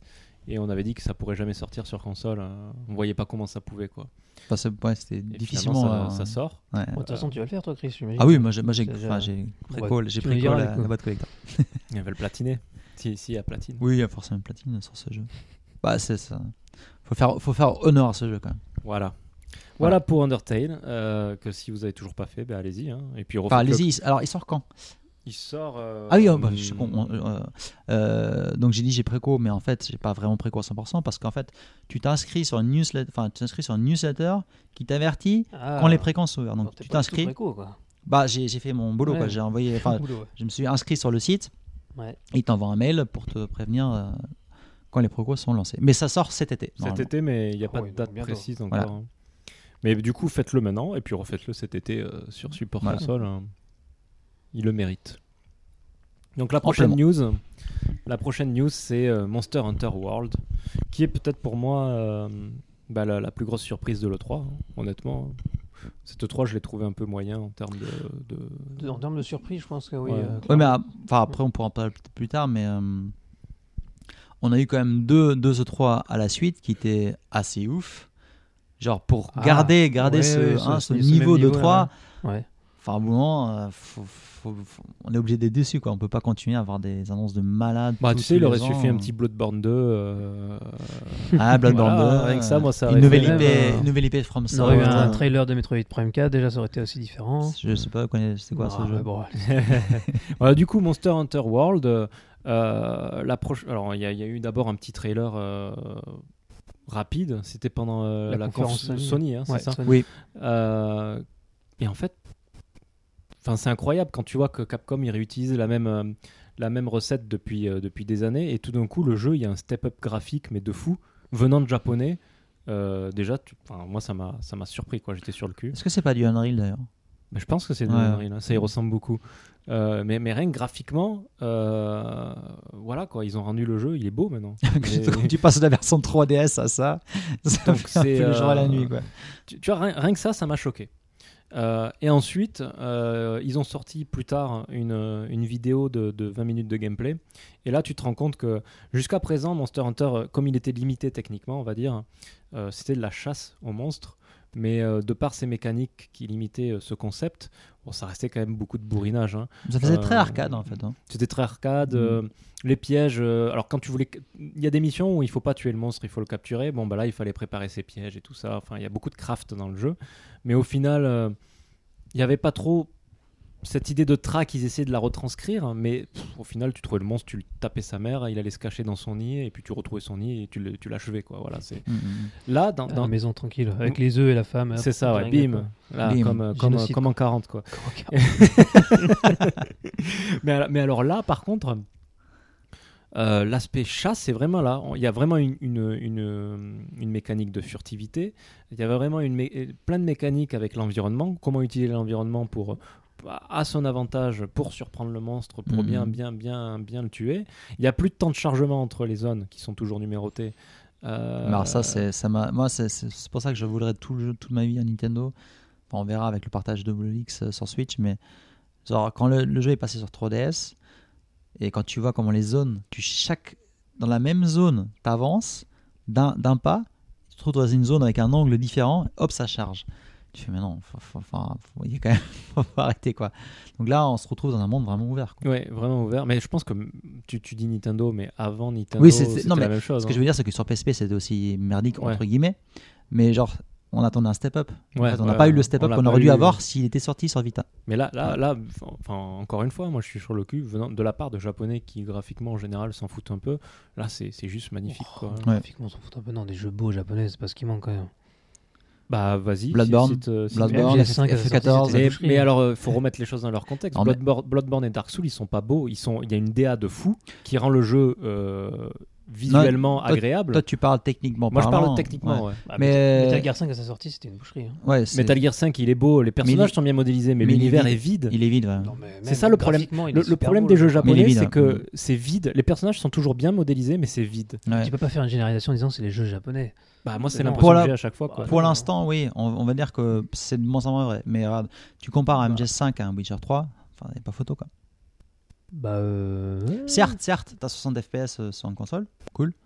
Euh, mais bon, Witcher, enfin, il n'y a pas photo quoi. Bah, ouais, je, suis, je suis pas aussi catégorique. De toute façon, il est sorti après Witcher 3, donc il y a pas de. Ouais, bon. Moi, je pense à tous ces RPG qui, qui, ont, qui sont vraiment beaux graphiquement, euh, euh, que ce soit les Tales of ou les choses comme ça. Les, les personnages sont vachement bien modélisés, ils sont beaux, Hmm. mais, mais l'environnement dans lequel tu évolues est toujours Mais très le vide. générique est vide, ouais, effectivement. Mais ça, c'est en train de changer. Et la preuve. Alors que là, Monster Hunter, il, La preuve, il est, ouais. il- il est plein de vie, Hmm. t'es dans la jungle, t'as vraiment l'impression d'être dans la jungle. Euh, ouais, il- ça a de la gueule, quoi. Ça a vraiment. euh, moi, j'ai. Après, c'est marrant parce que MGS, c'est un moteur maison. Euh, FromSoft, c'est un moteur maison. Toi, il y a beaucoup de mo- moteurs maison au Japon. Et là, bon, il s'ouvre un peu euh, au middleware, quoi. Donc, euh, Bah, si, c'est confirmé que c'est un. un- Oui, un- voilà, alors ça c'est la question. C'est- Alors, si, c'est- par exemple, si c'est un moteur maison, alors encore plus chapeau quoi. Possiblement que ça. Ouais. Mais voilà, donc c'était. euh, vous voulez dire un mot sur. sur Oui, euh, alors Monster Hunter, c'est marrant parce que pendant la conf, euh, et j'avais des potes et j'ai eu pas mal de commentaires de gens, même après. hein, ah ouais, le, mon- le Monster Hunter pour les gaijin quoi. Et, euh, Ah. et je me suis plus ou moins fait la même réflexion. Euh, je me dis ouais, ouais, effectivement, les Japonais, eux, ils jouent sur la 3DS et ils attendent qu'une chose que ça soit porté sur Switch et puis c'est fini quoi. Et après, j'ai parlé avec des Japonais, dont le frère de, de Choco. Et, euh, et tu vois, je, je parle de Monster Hunter. Il dit ouais, Monster Hunter World et tout. Ah ouais, donc tu t'es intéressé par World quoi. Hmm. Et en fait, les Japonais, ça les a- ils ont vachement, ils ont vachement, ils ont vachement été hypés par le World. Le, en fait, le portage triple euh, double euh, double cross là, j'ai l'impression que tout le monde, tout le monde s'en fout. Bah, ils s'en Alors que pas moi, avant je pensais que l'inverse. soit annoncé, quoi. Mais c'est vrai que quand tu vois ça, c'est dur après de se dire que t'es hypé par le double cross, quoi. Bah, Double Ouais, Cross, mais- il est déjà sur 3DS. Donc, Non mais euh, ouais, en on, plus. on parle pas que du jeu lui-même, mais de la façon de consommer, de la façon d'interagir avec le jeu. Les Japonais, ils aiment bien être hein, ensemble, se retrouver avec des potes. Bah, justement, autour, mais, autour des voilà. mais c'est là aussi un point qui va être intéressant à voir, c'est que autant là, le, bon, le online a été confirmé quand même pour le, le World, mais dans les, les trailers qu'on a vus, Ouais. on a, c'est que du solo qu'on a vu. Mm. Et euh, il est, c'est clairement un Monster Hunter orienté solo en tout cas. Alors, tu sais Ouais. pas, tu ne sais pas si le Halo, il est pas, il est peut-être joué par un joueur aussi. Non, non c'est sûr Non, mais c'est curieux quoi, tu vois. euh, C'est comme le Splatoon, euh, enfin pas le 2, parce que le Splatoon 2 est sur Switch et tu pourras jouer à plusieurs. Ouais. Le premier Splatoon, j'ai jamais compris jusqu'à aujourd'hui pourquoi ça marche au Japon, euh, mis à part son, sa panne graphique, mais c'était un jeu solo et tu pouvais jouer en ligne mais tout seul. Ce que je veux dire, c'est qu'en fait, c'est pas, c'est pas un Mario Kart où tu splits, euh, tu joues en canapé avec tout le monde, ou c'est Splatoon, tu es tout seul devant ta télé. Tu Ah peux oui, pas jouer à deux online, sur la même télé. C'est juste un multijoueur online, oui. Voilà. Oui. Donc c'est pas oui, culturellement, c'est pas hein, du local, c'est pas du multilocal. voilà, les euh, Japonais, c'est pas leur truc quoi. Alors, alors, alors que, alors a quand même marché au Japon. Ouais. Donc euh, ça veut dire qu'en fait, il y a un shift de comportement de joueurs au Japon. Vraiment. Bah, mais alors du coup, mais en même temps, ils ont vraiment mis en avant le solo sur ce truc-là. Et Ouais. puis ils l'ont- non, ce qu'il faut voir aussi, c'est qu'ils l'ont présenté à l'E3 et pas au TGS. Ce qui veut aussi dire effectivement qu'a priori, c'est quand même plus orienté occidental que euh, japonais, ne serait-ce qu'au niveau de l'annonce. Et surtout, ils l'ont appelé Monster Hunter World et pas Monster Hunter 5. C'est vrai que c'est pas un canonique. quoi. Donc, euh, Oui, mais, Mais, mais ça, je pense et- aussi que sortir le jeu en Occident en l'appelant Monster Hunter 5, il aurait eu, ça aurait été plus difficile à vendre en- en- dans la mesure où les gens vont se dire Ah, mais euh, c'est le 5, ça veut dire qu'il faut faire les 4 d'avant, enfin j'ai loupé la série et autres. En en même temps, euh, non, parce que le, le nouveau Monster Hunter, c'est le cross, et c'est Ouais. pas un 5 non plus, c'est encore un. Tu vois, donc. Ouais, mais d'un point de vue marketing, c'est peut-être plus dur. Parce qu'en fait, là, ils vont, là aux États-Unis, ils vont viser des gens qui n'ont jamais joué à Monster Hunter. C'est clair et net. Ils n'ont pas une base installée qui est suffisamment forte. Donc, du coup, c'est comme ils vont le vendre comme un, un nouveau jeu, en fait. Et le problème, c'est que de vendre un nouveau jeu avec un, un 5 à la fin du, du nom, c'est compliqué. c'est pas faux. Ouais, mais par contre, ouais, le World m'a gêné un peu marketingment parlant, parce que. euh, au début, j'ai cru que c'était un Meporg. Quoi. Ah oui, remarque, c'est vrai que ça fait un peu, ça Ouais. fait un peu émo, quoi. J'ai cru que c'était leur. Tu sais, il y en a un, euh, c'est Monster Hunter euh, euh, le Legacy, un truc comme ça. Enfin, il y, a- il y a un MMORPG euh. Monster Hunter qui, Oui, existe, enfin qui- online. euh, ouais. qui marche actuellement. Les Japonais y jouent Ouais, beaucoup. qui moche quoi. Et Il est très moche, mais Ouais. les, les Japonais y jouent beaucoup Mm. quand même, parce que c'est Monster Hunter.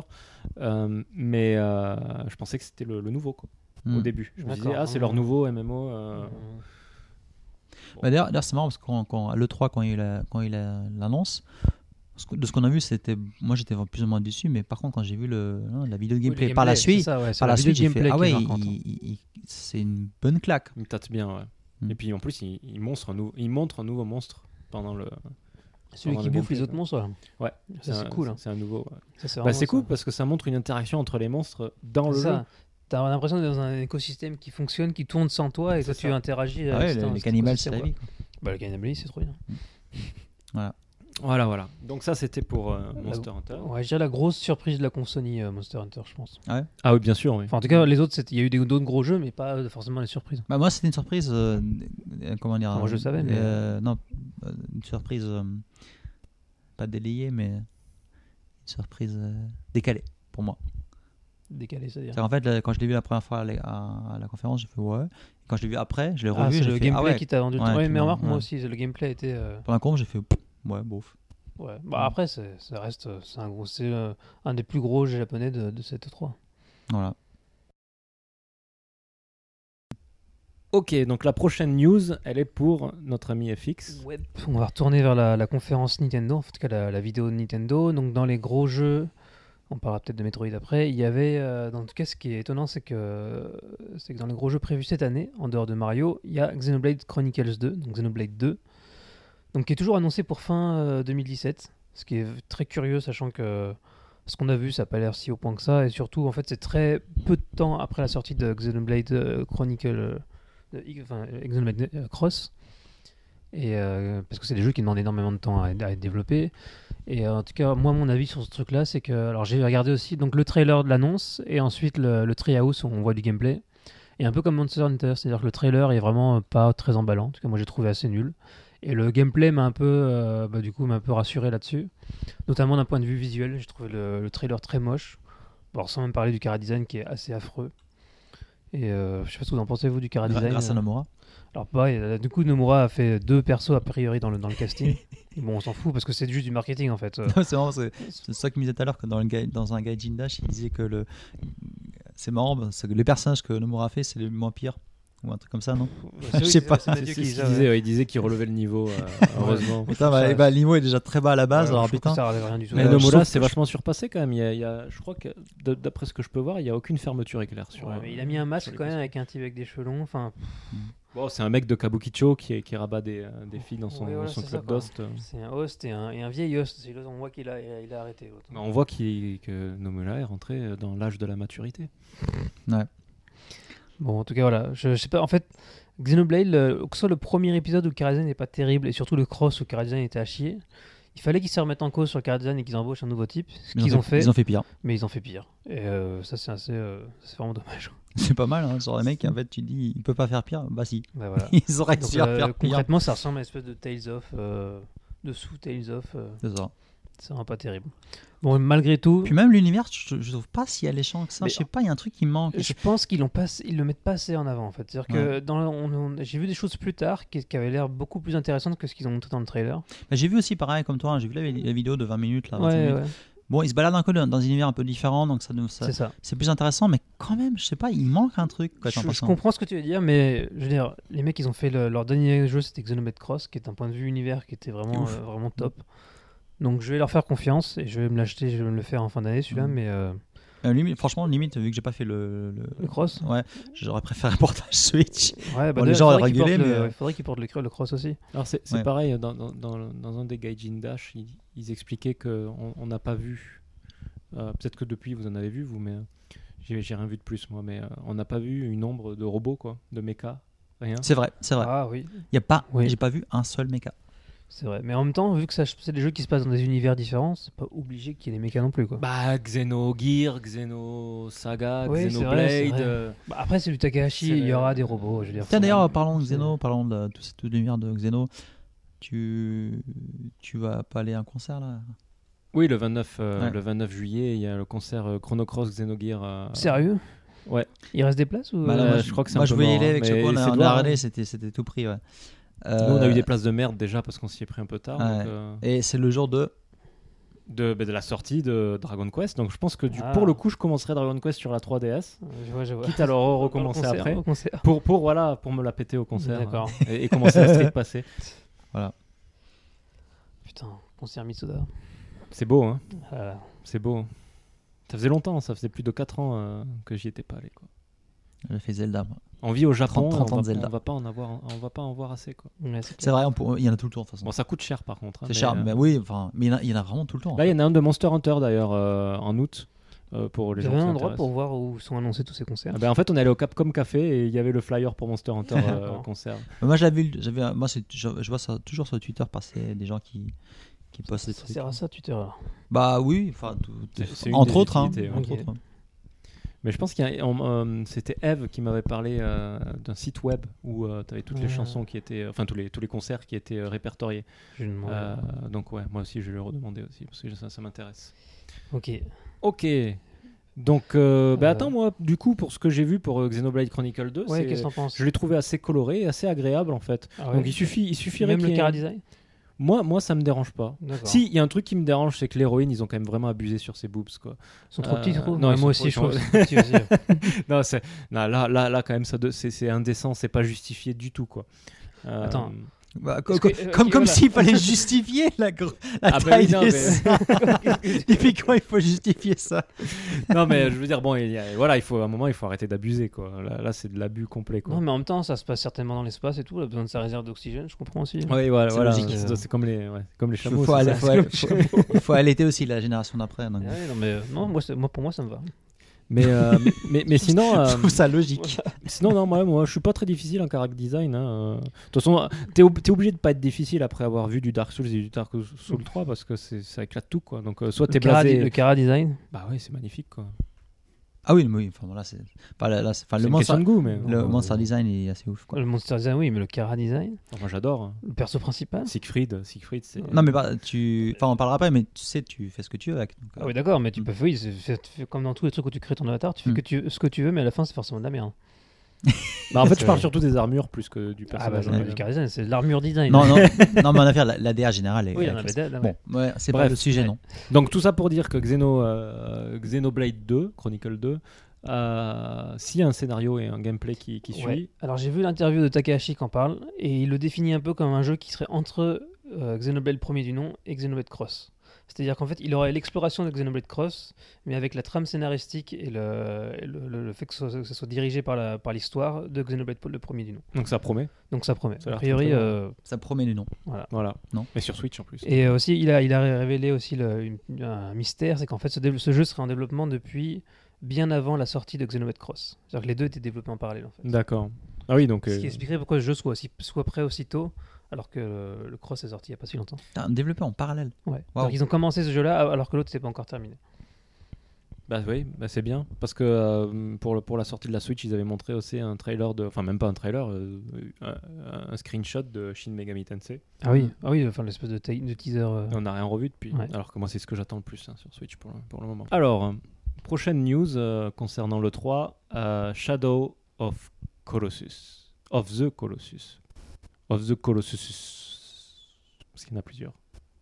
Désolé. Je vois, je vois que des regards bizarres pour moi. Bref, Shadow of the Colossus, le remake, annoncé Wanda pour la Tokyozo. PS4. Mm. Alors moi, personnellement, à ma grande honte, je n'ai toujours pas fait ce jeu. Bah, c'est bah, l'occasion rêvée. Ce quoi. sera l'occasion. euh, Comme FF12 qui sort bientôt, ce sera l'occasion. Parfait. ouais. Euh, donc euh, vous voulez en parler fait, Bah, moi, ce c'est un que- le- c'est un, des chefs-d'œuvre du jeu vidéo quand même. Ben oui, Bah, comme Last Guardian. Pourquoi est-ce que tu existes Mais il a fait Last Guardian quand même. j'ai fait Last Guardian. Mais pas dans le bon ordre. Euh, bah, après, c'est Shogun Nine. hein. Mais le, là, le Colossus, là, donc, apparemment, donc, c'est ni un remake, ni un portage. C'est un peu le cul entre le, des cha- deux chaises. Donc, apparemment, ils ont quasiment pas touché au code du jeu. Euh, Dans, en tout cas pour ce qui est du gameplay, j'imagine. oui, de- voilà. Enfin, et encore. Dire, mais voilà, la, la structure globale euh, du code, ils n'ont pas trop touché. Ils ont surtout, enfin, ils ont, en fait, ils ont refait tous les assets euh, du jeu. Euh, donc, euh, il- comme on a pu le voir, il, il est magnifique, quoi. Il est C'est super vraiment, beau, il, ouais. il est sublime. Euh, et ils ont aussi apparemment changé aussi quand même du gameplay. Qu'en fait, ils ont simplifié certaines, Alors, ça dangereux. certains movesets et aussi la caméra. Après, on connaît pas exactement les détails, malheureusement, Voilà, mais j'ai vraiment caméra, hâte de voir. euh, ouais. C'est ce risqué parce que c'est quand même un, un- un subtil et c'est un subtil équilibre en entre plus- plein de différentes choses. Oui, mais je veux dire, euh, tu peux pas non plus euh, nier que le jeu, quand tu le fais pour la première fois, il est tout sauf intuitif quoi. Dans le gameplay lui-même. Euh, le, s- certes, tu peux t'habituer avec le saut avec triangle, même sur des Zelda, c'est aussi ça. C'est quand même pas très intuitif. Bon, ça, on s'en fout, ça. Oui, non, mais genre, c'est des trucs comme ça avec- de base. Euh, la façon dont ce personnage se dé- déplace, il, il- il court, il va, il va grimper, et la Bah, caméra. juste- mais ce que alors, toi tu disais, ouais, Voilà, effectivement, les par rapport à une animations- patte. voilà, ouais. les animations ont vraiment une, une personnalité qui Ouais. font que il ressort de quelque chose, il y a- ça véhicule quelque chose, Mhm. et si ces animations sont remplacées par quelque chose de beaucoup plus euh, Fluide, fade, Fluide, fluide, mais même fade, qui aurait moins de personnalité, je pense que le jeu en perdrait beaucoup. on verra. Mais je pense que bon, les gens qui, sont, qui bossent dessus, ils savent ce qu'ils font. hein. Bluepoint, euh, c'est des anciens de Retro Studio. Mhm. Euh, par- parmi les créateurs. Et donc, ils ont fait, donc, hein, ils ont fait déjà le portage de base hein, de, de la version PSE à la version PS3 euh, Donc, de Shadow of Colossus, mais ils ont fait, ils ont fait avant God of War Collection. Ils ont fait la, la Metal Gear Solid Collection HD qui est quand même une référence, ouais, ouais. hein, que ce soit sur Vita ou euh, sur, sur PS3. PS3. Euh, ils ont fait le partage Flower sur Vita. Euh, ils ont fait la Uncharted Na- Nathan Drake Collection HD sur PS4 aussi, qui est comme une référence. Ils sont spécialisés dans le portage HD. En fait. Voilà, ils font que ça et quoi? D'accord. ils font jamais du mauvais boulot quoi donc euh, je, je- je m'attends plutôt à un truc bien et puis surtout qu'ils ont déjà fait le premier portage ils savent, euh, Oui, ils savent de quel à quoi s'attaquer quoi. Mm. Ok, bon, on va voir ce que ça, ça va donner. Donc, euh, on, croise les doigts, bien. on croise les doigts Ouais. Prochain jeu de l'E3 Nintendo Metroid Prime 4. Euh, alors moi je déteste les, euh, toute, toute la série Prime, donc euh, je crois que le seul ici qui aime c'est FX. Ça, c'est fou, ça. Non, que- pourquoi je suis entouré de gens d'aussi Bah. mauvais goût? C'est pas possible. Alors moi, moi c'est Je suis facile. de connard moi c'est facile, FPS égale PC. Ben, non, mais alors, donc que- FPS sur 3DS ou sur DS, moi c'est ou sur, ou sur, c'est sur GameCube et sur Wii. non ils, ils en avaient sorti un sur DS non Non, mais c'est pas un Prime, ça. C'est pas non c'est pas un prime non, hein, c'est pas pas un prime non mais. Le premier Prime, il est sur GameCube, le 2 aussi d'ailleurs, et le 3 est sur Wii. non mais Et après, FX, euh, toi qui aimes pas qu'on viole des licences comment tu peux Et bah justement. violer voilà, une voilà. licence à tel point Non, en parce faire que un un, FPS un, elle était d'accord. Et, euh, et, euh, non, et Metroid, honnêtement, Metroid Prime, alors je suis comme toi Mathieu, J'ai- Mhm. à la base je suis pas un fan de FPS et encore moins sur quand c'est sur console.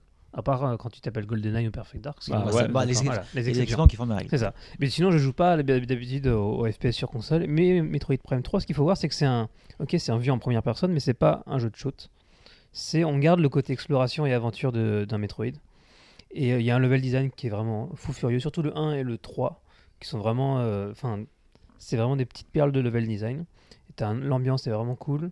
Le gameplay tournait vachement bien. En plus, sur Wii, avais la, avec la, la Wiimote, ça faisait pas mal de sens de, de jouer euh, un FPS comme ça. Ouais, mais justement moi Et, j'avais à l'époque j'avais acheté la trilogie sur, sur Ouais. Wii Qu'est-ce qu'on a pensé et bah, j'ai pas j'ai fait en fait j'ai fait le premier euh, Ouais. allez un peu plus de moitié quand même hein. j'ai j'ai quand même gambolé Mais quoi, t'as détesté hein? Est-ce que j'ai- enfin moi j'aime j'aime comment dire déjà je trouve ça moche au niveau des couleurs tout ça Euh, j'aime pas du tout l'univers j'aime pas la façon dont tu vois dans, à travers le casque bon après ça c'est des, des petits détails hein. Euh, mais en fait ce que j'aime toi tu parles d'un bon level design Ouais. Euh, moi je trouve que tu fais, tu fais des allers-retours mais tu sais quand tu fais des allers-retours dans un, dans un, dans un, système, dans un système euh, euh, Metroidvania donc tu vois la map, euh, Ouais. tu vois comment tu te déplaces et tout. Et là, en fait, tu, tu fais des allers-retours dans les couloirs, en fait. Mais Et ça m'a beaucoup. ah, En fait, ça m'a vachement saoulé. Bon. moi, j'ai pas eu cette sensation de faire beaucoup d'allers-retours. En tout cas, euh, surtout le dernier que j'ai en mémoire, c'est surtout le 3 sur. Alors Wii. ça, je peux pas dire. Euh, j'ai pas beaucoup la sensation de faire des allers-retours. Par contre, ce que j'ai là, là où ça m'avait vraiment étonné, c'est qu'ils sont dans un pas forcément dans des environnements très très grands, à faire en sorte qu'il y ait énormément de- d'embranchements, de, de, de shortcuts, et en fait d'arriver à, un- à imbriquer un niveau qui fasse sens, mais dans, dans des euh, pas forcément dans, sur des zones très étendues. Que en fait, c'est fait intelligemment. Et, euh, et quand tu regardes par exemple la map, moi ce qui me, ce qui me surprend pour faire du, du level design, j'étais choqué, c'est que tu regardes la map de Metroid Prime 3 par exemple sur certains niveaux, alors qu'en plus c'est bon, c'est des maps en 3D donc tu peux le faire tourner, Hmm. mais si elles n'étaient pas en 3D, je sais pas comment les mecs ont, les ont écrites euh, sur un, un document en 2D. Parce que c'est Ah oui, vraiment, oui, à ce niveau-là. d'un point de vue euh, construction 3D, d'un- enfin d'environnement 3, euh, 3D, c'est euh, c'est du très très bon boulot. Est-ce que c'est du niveau de Dark Souls? Pour moi, c'est supérieur à Dark Souls. Non, c'est pas possible. Il a fait, il a fait un paradoxe dans une phrase. Oui, c'est bizarre. hein.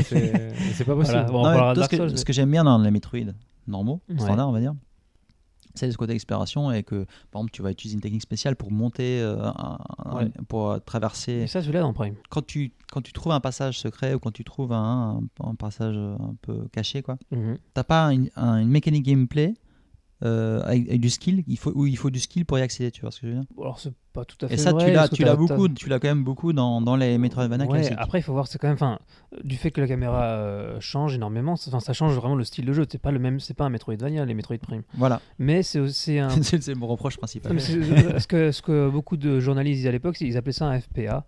Oui, voilà, un First ouais. Person Adventure. ouais c'est ça Adventure Game. Et donc, euh, mais c'est vraiment ça. C'est vraiment c'est un jeu d'aventure à la première personne qui est assez finalement. T'en as pas tant que ça dans ce genre-là. Et ils faisaient vraiment bien le boulot. Donc, du coup, j'espère que le 4 sera du niveau des, euh, surtout du 1 et du 3. Et on va voir ce que ça va donner. Alors, je sais, je sais pas si c'est Retro Studio qui s'en occupe. Je sais pas s'ils ont communiqué là-dessus. Bah, justement ils ont euh, ils ont rien dit Bon, en et tout cas, tout le monde attendait que ça allait être ça mais en Ouais. fait on non on va voir. donc, en tout euh, cas, c'est cl- c'est clairement. Alors, moi, ce qui me gêne un peu, c'est qu'ils ont montré juste un logo et qu'on ne sait rien. On n'a pas de gameplay ni rien. Là c'était abusé hein. tout le monde on voyait le logo Ouais. Alors, je m'attendais à voir un petit truc Ouais, voilà. Rien. Mais alors, rien de chez rien, C'est quoi. vraiment cheap. Donc du coup, on peut quand même s'attendre à ce que ce soit le gros jeu Nintendo de l'année 2018, j'imagine. Hmm. On en verra plus avec les euh, Nintendo Direct à venir. Mais heureusement qu'ils ont annoncé euh, du vrai Metroid. euh, je sais pas si c'était juste après ou juste avant. Euh, Ah, donc, à- ah, je sais plus. en tout cas, heure, ouais, ouais. juste, enfin, dans, dans la foulée, ils ont annoncé donc euh, le remake, euh, portage remake euh, de Metroid 2. Euh, donc Samus Returns sur 3DS. Et donc c'est un portage qui est réalisé par Mercury Steam. Donc une boîte qui a espagnole qui est basée à Madrid et qui à l'époque avait fait donc euh, alors c'est marrant parce que vous vous rappelez à l'époque dans Castlevania euh, sur PS3 Et Lord of Shadows. euh, Shadows et puis il avait le 2 je sais plus comment il s'appelle Bah, Lord of Shadows 2, non? Oui bah, C'est je- ça. bon, voilà Mais le 1 était Euh, bien. hein. le 1 était- moi je l'ai trouvé génial Euh, après effectivement c'est un God of War bis euh, dans l'univers Castlevania mais là-bas ça devait pas être un ça devait pas être un, un- un Castlevania hein. Oui, ça. Apparemment, c'est Kojima qui était autour de table avec eux et qu'à l'époque, ça se discutait pas mal et qui avait proposé euh, plus, ou, la licence. plus ou euh, moins, ouais, vous voulez pas mettre ça parce qu'il avait, il avait beaucoup aimé en fait, la- apparemment le, le vertical, vertical cut qu'on Mhm. l'a proposé à l'époque et c'est lui plus ou moins qui a arrangé le truc. Quoi.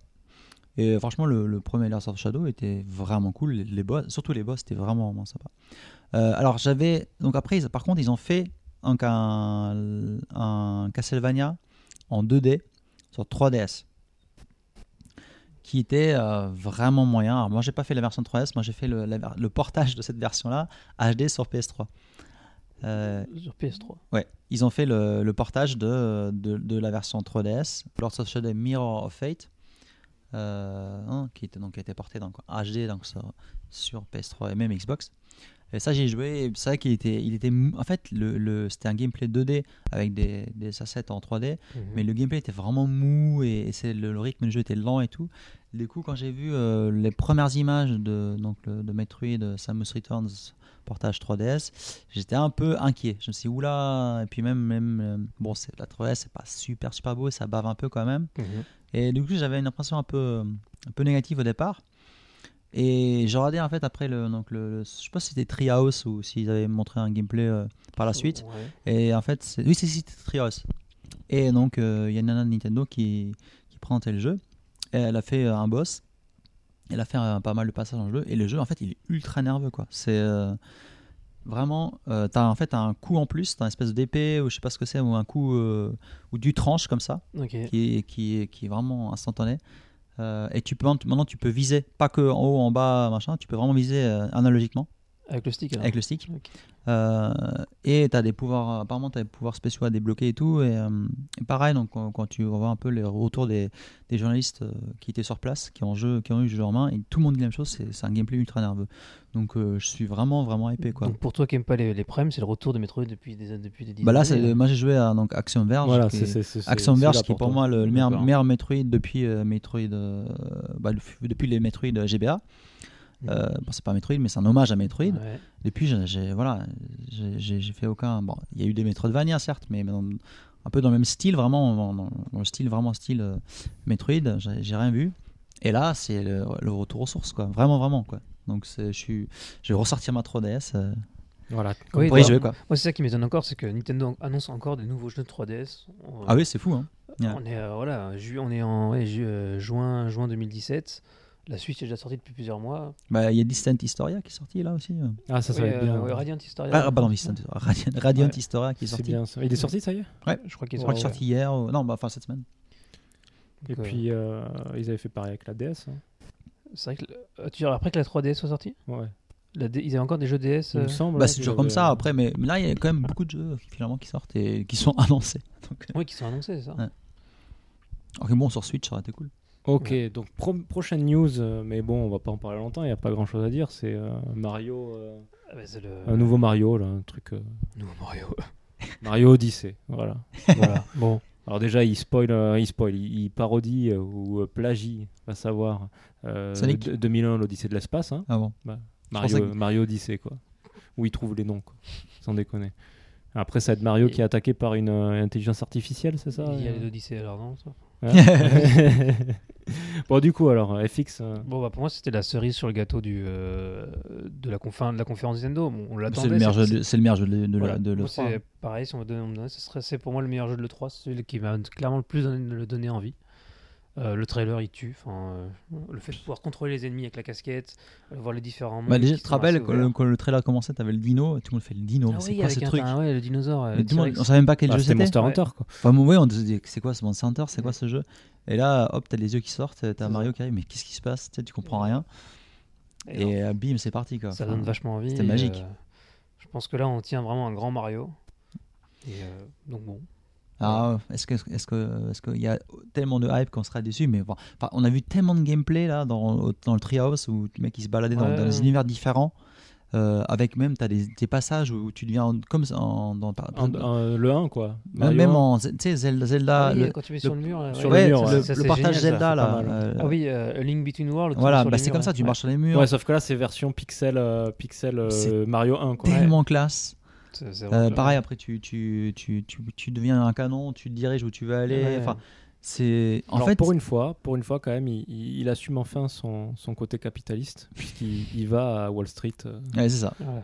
et donc là, je suis enfin content. euh. Bah, c'est un plombier qui réussit. je veux dire, c'est- ah oui, c'est ça. hein. il a bien réussi. ouais. Par contre, tu as vu euh, le fait de remonir sur les, sur les humains et même de. tu peux même diriger les humains, je crois. Bah oui, tu peux prendre le contrôle Oui, des oui, humains. c'est ouais. ouais, c'est ce qu'on voit dans C'est un peu qui moi Bah, ça, c'est le fameux niveau, euh, oui, effectivement, un peu Sonic. euh, bah, que- Bah, c'est Sonic Adventure 2. Voilà, Sonic Adventure 2, que- qui est un peu critiqué par tout le monde, et je comprends ce que. Bah, je vais pas critiquer, mais c'est un peu, c'est un peu curieux, quoi.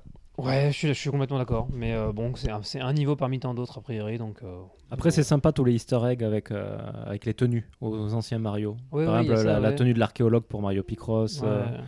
Euh, on n'a pas vu Docteur Mario par contre, c'est dommage. Non, mais peut-être que peut-être qu'il est dedans. Et enfin, en tout cas, moi j'ai l'impression que ça déborde de plein de, de bonnes petites idées. Ah, C'est bourré. C'est bourré. euh, Moi, moi qui aime pas les, les, les plateformers 3D en- de façon générale. Ah, Mario 64, hein. Oui, enfin, Mario 64, c'est, dire, pour moi, ça a été le summum de ce qu'on peut faire dans, dans, le, dans le platformer 3D. Mais même ça, je- je- il me manquait toujours un truc, toi. il manquait un peu cette précision ou ou peut-être un peu euh, de l'innovation euh, qu'on, qu'on a pu le voir là maintenant. Là, là, là, en fait, Nintendo joue de ses propres règles, Ouais. joue de ses propres inventions de base, joue, joue de son univers. En fait, c'est, c'est la foire à toutes les idées euh, imaginables. ouais. Ça fait vraiment plaisir à voir. On voit qu'il manque pas d'idées. Et puis, euh, après nous avoir sorti un Zelda vraiment fabuleux, est-ce qu'on va avoir le droit au Mario, euh, Mario Ultime? Ah, c'est fou, hein. C'est, ouais, ouais. Mais t'as vu, le- d'un point de vue euh, communication, c'est exactement la même chose. hein. Le 3, enfin, avant la sortie, on a droit à l'E3 avec le trailer qui déchire Mm. et euh, du, game, du Treehouse pendant des, des dizaines de minutes, Mm. du gameplay, et euh, pour une sortie en fin d'année ou pour, dans le cas de, Mar- de Zelda un peu plus tard. Mais chaque, en fait, chaque- à chaque E3, donc ça fait le deuxième E3 d'affilée, où ils, ont, ils se concentrent vraiment sur un jeu en particulier. Même si t'en as d'autres autour, là c'était c'était quand même le, celui qui mettait le plus en avant, et euh, apparemment. T'as quand même une grande différence. Ouais, C'est que euh, en 2016, Zelda a été reporté en 2017. Ouais. On s'attendait tous à ce que Mario soit reporté en 2018. Et là, ils Ah. font quoi l'annonce? Et à la fin, tu vois octobre, 27 Ah oui, octobre c'est vrai, 2000 ouais. Octobre, 2017. Et tout le monde a fait What? C'est très très tôt. En fait, il arrive en octobre, quoi. Enfin, Ouais, c'est, Attends, attends, on n'est pas euh, sûr qu'il soit pas repoussé encore. Non, mais non, ils, là, ils ont lancé le jour, quoi. Ils ont fait 27 octobre, donc non. Là, je mets mes mains coupées que le jeu il sortira le 27 octobre, quoi. Mais bon, C'est- ça veut dire aussi qu'ils visent le Black Friday, concrètement. Oui. Donc, Oui, euh, effectivement, le Black Friday, ouais, ouais, effectivement. Donc ils vont devoir produire un bon paquet de Switch parce que remarque on peut peut-être s'attendre aussi à un premier pack en tout cas en Occident avec euh, Mario. Pack Switch Mario avec. euh, Bah, il y aura déjà un pack. Splatoon, non Mais ouais, la, la En Switch, Occident aussi. Ou, Enfin, je pense. Au moins, au Japon, c'est sûr. ouais. Il me semble que la Switch, elle est moins en rupture de stock à l'étranger qu'au Japon. En France, en France, j'ai moins de retours, ouais, Ouais. effectivement. Ici, c'est la merde, mais là-bas. hein. Après, on a Tokyo aussi. Peut-être que. dans- Enfin, pas toi, mais. oh, c'est bon. Je suis à Euh, côté. Bah, ça se trouve, ça se trouve, si tu vas dans le magasin là, à côté, là, il, Bah, il a, il a plein de Switch a, en stock. ouais, faudrait que j'aille voir. C'est l'avantage d'être euh, un peu excentré, quoi. Ok, prochaine news euh, Dragon Ball Fighter Z. Ah bah oui, euh, Bon, ce qui est marrant, c'est que on, bon, tu, peux- Fix, tu disais que le, ton jeu du salon, enfin, c'était euh, Mario. Mario Galaxy, ouais. Mais moi, ce qui m'a vraiment étonné, c'est que bon, Mario, tout le monde le savait, on s'attendait à une vidéo. Ouais. Là, ça tombe de nulle part. Et euh, bon, moi, ce qui m'a vraiment fait halluciner, c'est que tous les Américains, tous mes amis américains, ou même sur Twitter, des gens, ils étaient comme des fous sur ce Dragon Ball. Quoi. C'est- le- ça fait, feedbacks aussi, ouais. c'est incroyable. Ouais. Mais ils étaient aux anges, quoi. Enfin, Bah, il faut dire que ça a de la gueule. Hein. ah oui, mais enfin, carrément. Mais euh, bah, Arc System, quoi. Voilà, tout est dit. oui, t'es dit. Enfin, enfin, je sais pas si on a besoin de rajouter des, des- Non, bah, il y a juste à voir le les trailers. système de combo qui, Ouais. qui est vraiment. Le système de combo, mais, surtout le- hallucinant. c'est l'aspect visuel, le fait qu'ils aient repris le- ce qu'ils ont fait sur le dernier Guilty Gear, c'est ça? Ouais, c'est ça. Le moteur où t'as l'impression que c'est de la 2D. Mais en fait, c'est de la 3D. Et en fait, c'est de la 3D, mais ça rend super bien. En fait, on dirait permet- que c'est des sprites 2D alors que non. Voilà, mais Hmm. des sprites 2D genre euh, ultra euh, haute définition. Et en fait, euh, ça te permet de- à certains moments de faire tourner, de jouer avec la caméra pour accentuer les effets. Et c'est super classe, quoi. Ouais, c'est bon. Voilà. Voilà, je sais pas si on va rajouter grand chose à Bah, ça. je pense qu'on l'attend tous. On Euh, verra. oui, c'est pas- on- Par voilà. contre, ouais, c'est par contre c'est pas 2017 quoi. hein. Non. ah oui, et il sort aussi sur PC. C'est important ça. Oh, c'est- Bah c'est dire que le japonais maintenant, plus ça va, ça Oui. devient un standard de sortir sur PC. vrai. Donc, euh, après ce petit tour euh, de toutes les news euh, liées à l'E3, est-ce que vous avez un dernier mot euh, pour donner votre impression du salon? Moi, mon impression, c'est que le... Salon était pas mauvais, il n'y avait pas eu de grosse surprise comme les années précédentes. Euh, D'un point de vue japonais, j'ai trouvé... ça un poil décevant. Je m'attendais à plus de grosses annonces. En gros salon japonais, on a vraiment eu que Monster Hunter World. Euh, le reste était plus ou moins connu. Euh, je sais que dans les jeux j'attends, il y a donc Psycho Break 2, on en a parlé. Il y a Ace Combat, on n'en a pas parlé, mais qui a l'air vraiment cool cette fois. Enfin, cette fois, non, les autres aussi étaient bien, mais là, euh, celui-là me fait vraiment envie. le, le dernier Ace Combat qui était sorti il y a 3-4 ans, Ouais. euh, ils étaient sortis de l'arcade pour le rendre un peu plus simulation. Je l'ai trouvé beaucoup moins intéressant. Ouais. Je sais pas si tu avais testé. J'ai pas testé, non. Là, là, y a- il y a des- ils, ont, ils ont montré durant le 3 des, des, euh, je crois, le premier stage. Et, Enfin, ça a l'air vraiment cool. Enfin, en tout cas, moi, il, me- il me, il me fait envie ce, ce S Combat. Donc, je pense que, D'accord. que je, vais, je, vais, je vais me l'acheter quand il va sortir. Et sinon, ouais, bah après, euh, bah, ah, en, ouais, en dehors de Nintendo, il n'y a pas énormément de jeux japonais. Je trouve ça un, peu, un poil dommage. Chris? Bah je, ouais, je, je, je rejoins euh, FX là-dessus. Après, il y a pas mal de gens qui se sont plaints sur ouais, que le, le- toutes les confs, euh, à part celle de Bi peut-être, étaient un peu sous. Enfin, il y avait moins de, de, de hype autour, autour des conférences, même voire même des gens euh, déçus. Mais je pense que avec ce qu'on a eu hein, les années précédentes, on, avait des annonces entre, entre hein, Shenmue 3 et, Final Fantasy 7 Remake, enfin tous ces trucs-là. qui sont jamais sortis. Oui, pas encore. Euh, qui sortait en mois 2018, quoi. Euh, mais du coup, voilà, quand tu as un tel, un tel niveau de, de hype et de tension, tu vraiment faut que ça descende, quoi. Donc forcément, là, on a vu beaucoup de gameplay de jeux qu'on a été lancés avant et très peu de surprises. Ça me paraît plutôt normal, en, surtout pour une fin de vie de console. À fin de vie, Euh, euh, on- Pas- on n'est pas encore fin- à la je veux dire, c'est que c'est le début de la fin, début de la fin de On la a passé quoi. la moitié, quoi. Ouais, bien, bien, bien passé. Ah, D'ailleurs, il y, y avait même beaucoup de rumeurs qui tournaient qu'on devait avoir, enfin, potentiellement, on aurait pu avoir peut-être une PS4, euh, PS5. PS5, non. Euh, mais justement, ouais, c'est ça que je voulais rajouter, c'est très intéressant euh, pour la, pour la, parce que moi, moi ce qui m'intéressait beaucoup, même si je n'achèterais pas, c'est la, la- je voulais savoir un peu le, le prix et la date de sortie de la Xbox One X, donc du coup, on n'a pas parlé, mais et donc 500 dollars, 500 dollars, waouh, ça, surtout quand tu vois vraiment au niveau des jeux, en fait, au final, même si c'est une grosse bête euh, hein, de compétition euh, la Xbox euh, One X, et ben les jeux, en fait, sauf peut-être que certains jeux vraiment first party, ça change pas grand chose en fait, hein. même avec une télé euh, 4K. Donc euh, bon, est-ce que est-ce que ça vaut le coup de lâcher ça À partir du moment où tout est dispo sur PC, moi je trouve que. Oui, voilà. Après, t'as un PC qui est beaucoup plus puissant qu'une Xbox One X, ça n'a pas trop d'intérêt quoi. Mais bon, on n'est pas vraiment là euh, pour parler de Xbox One De X. toute façon, Mais est-ce qu'elle va sortir au Japon? Mais ce qui m'a fait marrer, parce que Phil Spencer, Phil pour revenir faire un lien avec le Japon, Phil Spencer, il était interviewé par, je crois que c'est Famitsu ou par un magazine japonais, et puis il disait Ah, vous inquiétez pas, on vous a pas oublié, et puis on va gamboleux, tout ça. Euh, putain, quand elle- les- les- déjà la Xbox One de base, comment elle, elle est inexistante ici. Alors si en plus tu montes le prix à 500 et t'as encore moins de jeux japonais, euh, t'as beau gamboleux, euh, je pense que ta console. va- Puis tu rajoutes un Batsu dans le, dans le nom, ça va pas aider. Hein. Oui, t'as Oui, deux deux Non, c'est ba- Batsuni quoi. Donc, euh, wouh. Double Batsu. Double bat, c'est double cross quoi. Donc euh, tant que t'as pas de double cross sur ton jeu, sur, ton- sur ta, sur ta- sur ta console, les gens n'achèteront pas quoi. Donc C'est barré. c'est ouais, voilà. Donc je pense que moi c'est ça qui m'intéressait. Puis j'ai ça- j'ai bon, j'ai pas été étonné sur le prix. hein. Je pensais que ça, je- oui, je me Ouais, disais moi, 500 ouais. aussi, mais ça a vraiment confirmé euh, pour moi le, le fait que Microsoft mm, au Japon c'est à mon avis c'est mort. hein. Ouais, toi, Mathieu? Eh ben moi, euh, bah, déçu qu'il n'y ait pas d'annonce de euh, From Software. Ouais. Oui, effectivement. Euh, et puis euh, complètement hypé par euh, Monster Hunter World et Mhm. par euh, Mario et euh, les lapins crétins. Celui-là, c'est un peu la surprise. Je pensais pas que je serais hypé C'est vrai. par C'est ça. c'est vrai que la Baccatin c'était une bonne surprise. Et puis voilà, sinon, ouais, j'étais assez déçu par les, euh, les conférences euh, dans l'ensemble. La conférence que j'ai trouvé le, le mieux, c'était euh, c'était celle d'Ubisoft. Ouais. Mais tout le monde, qui tout le était- monde. Qui était pas mal. Bah, ils ont le nouveau South Park, yes, et euh, Beyond Good and Evil 2, yes. Ouais. Voilà. Et puis l'Assassin's Creed, euh, beaucoup en parlant mal, mais moi, euh, le fait de rajouter un petit côté RPG comme ça, ça me plaît bien. Ouais. Donc euh, à voir. Puis retour, enfin retour. Ok. Ils vont, là, ils vont source, ils vont source de, de l'histoire, quoi. Donc, Ouais. bon, ouais.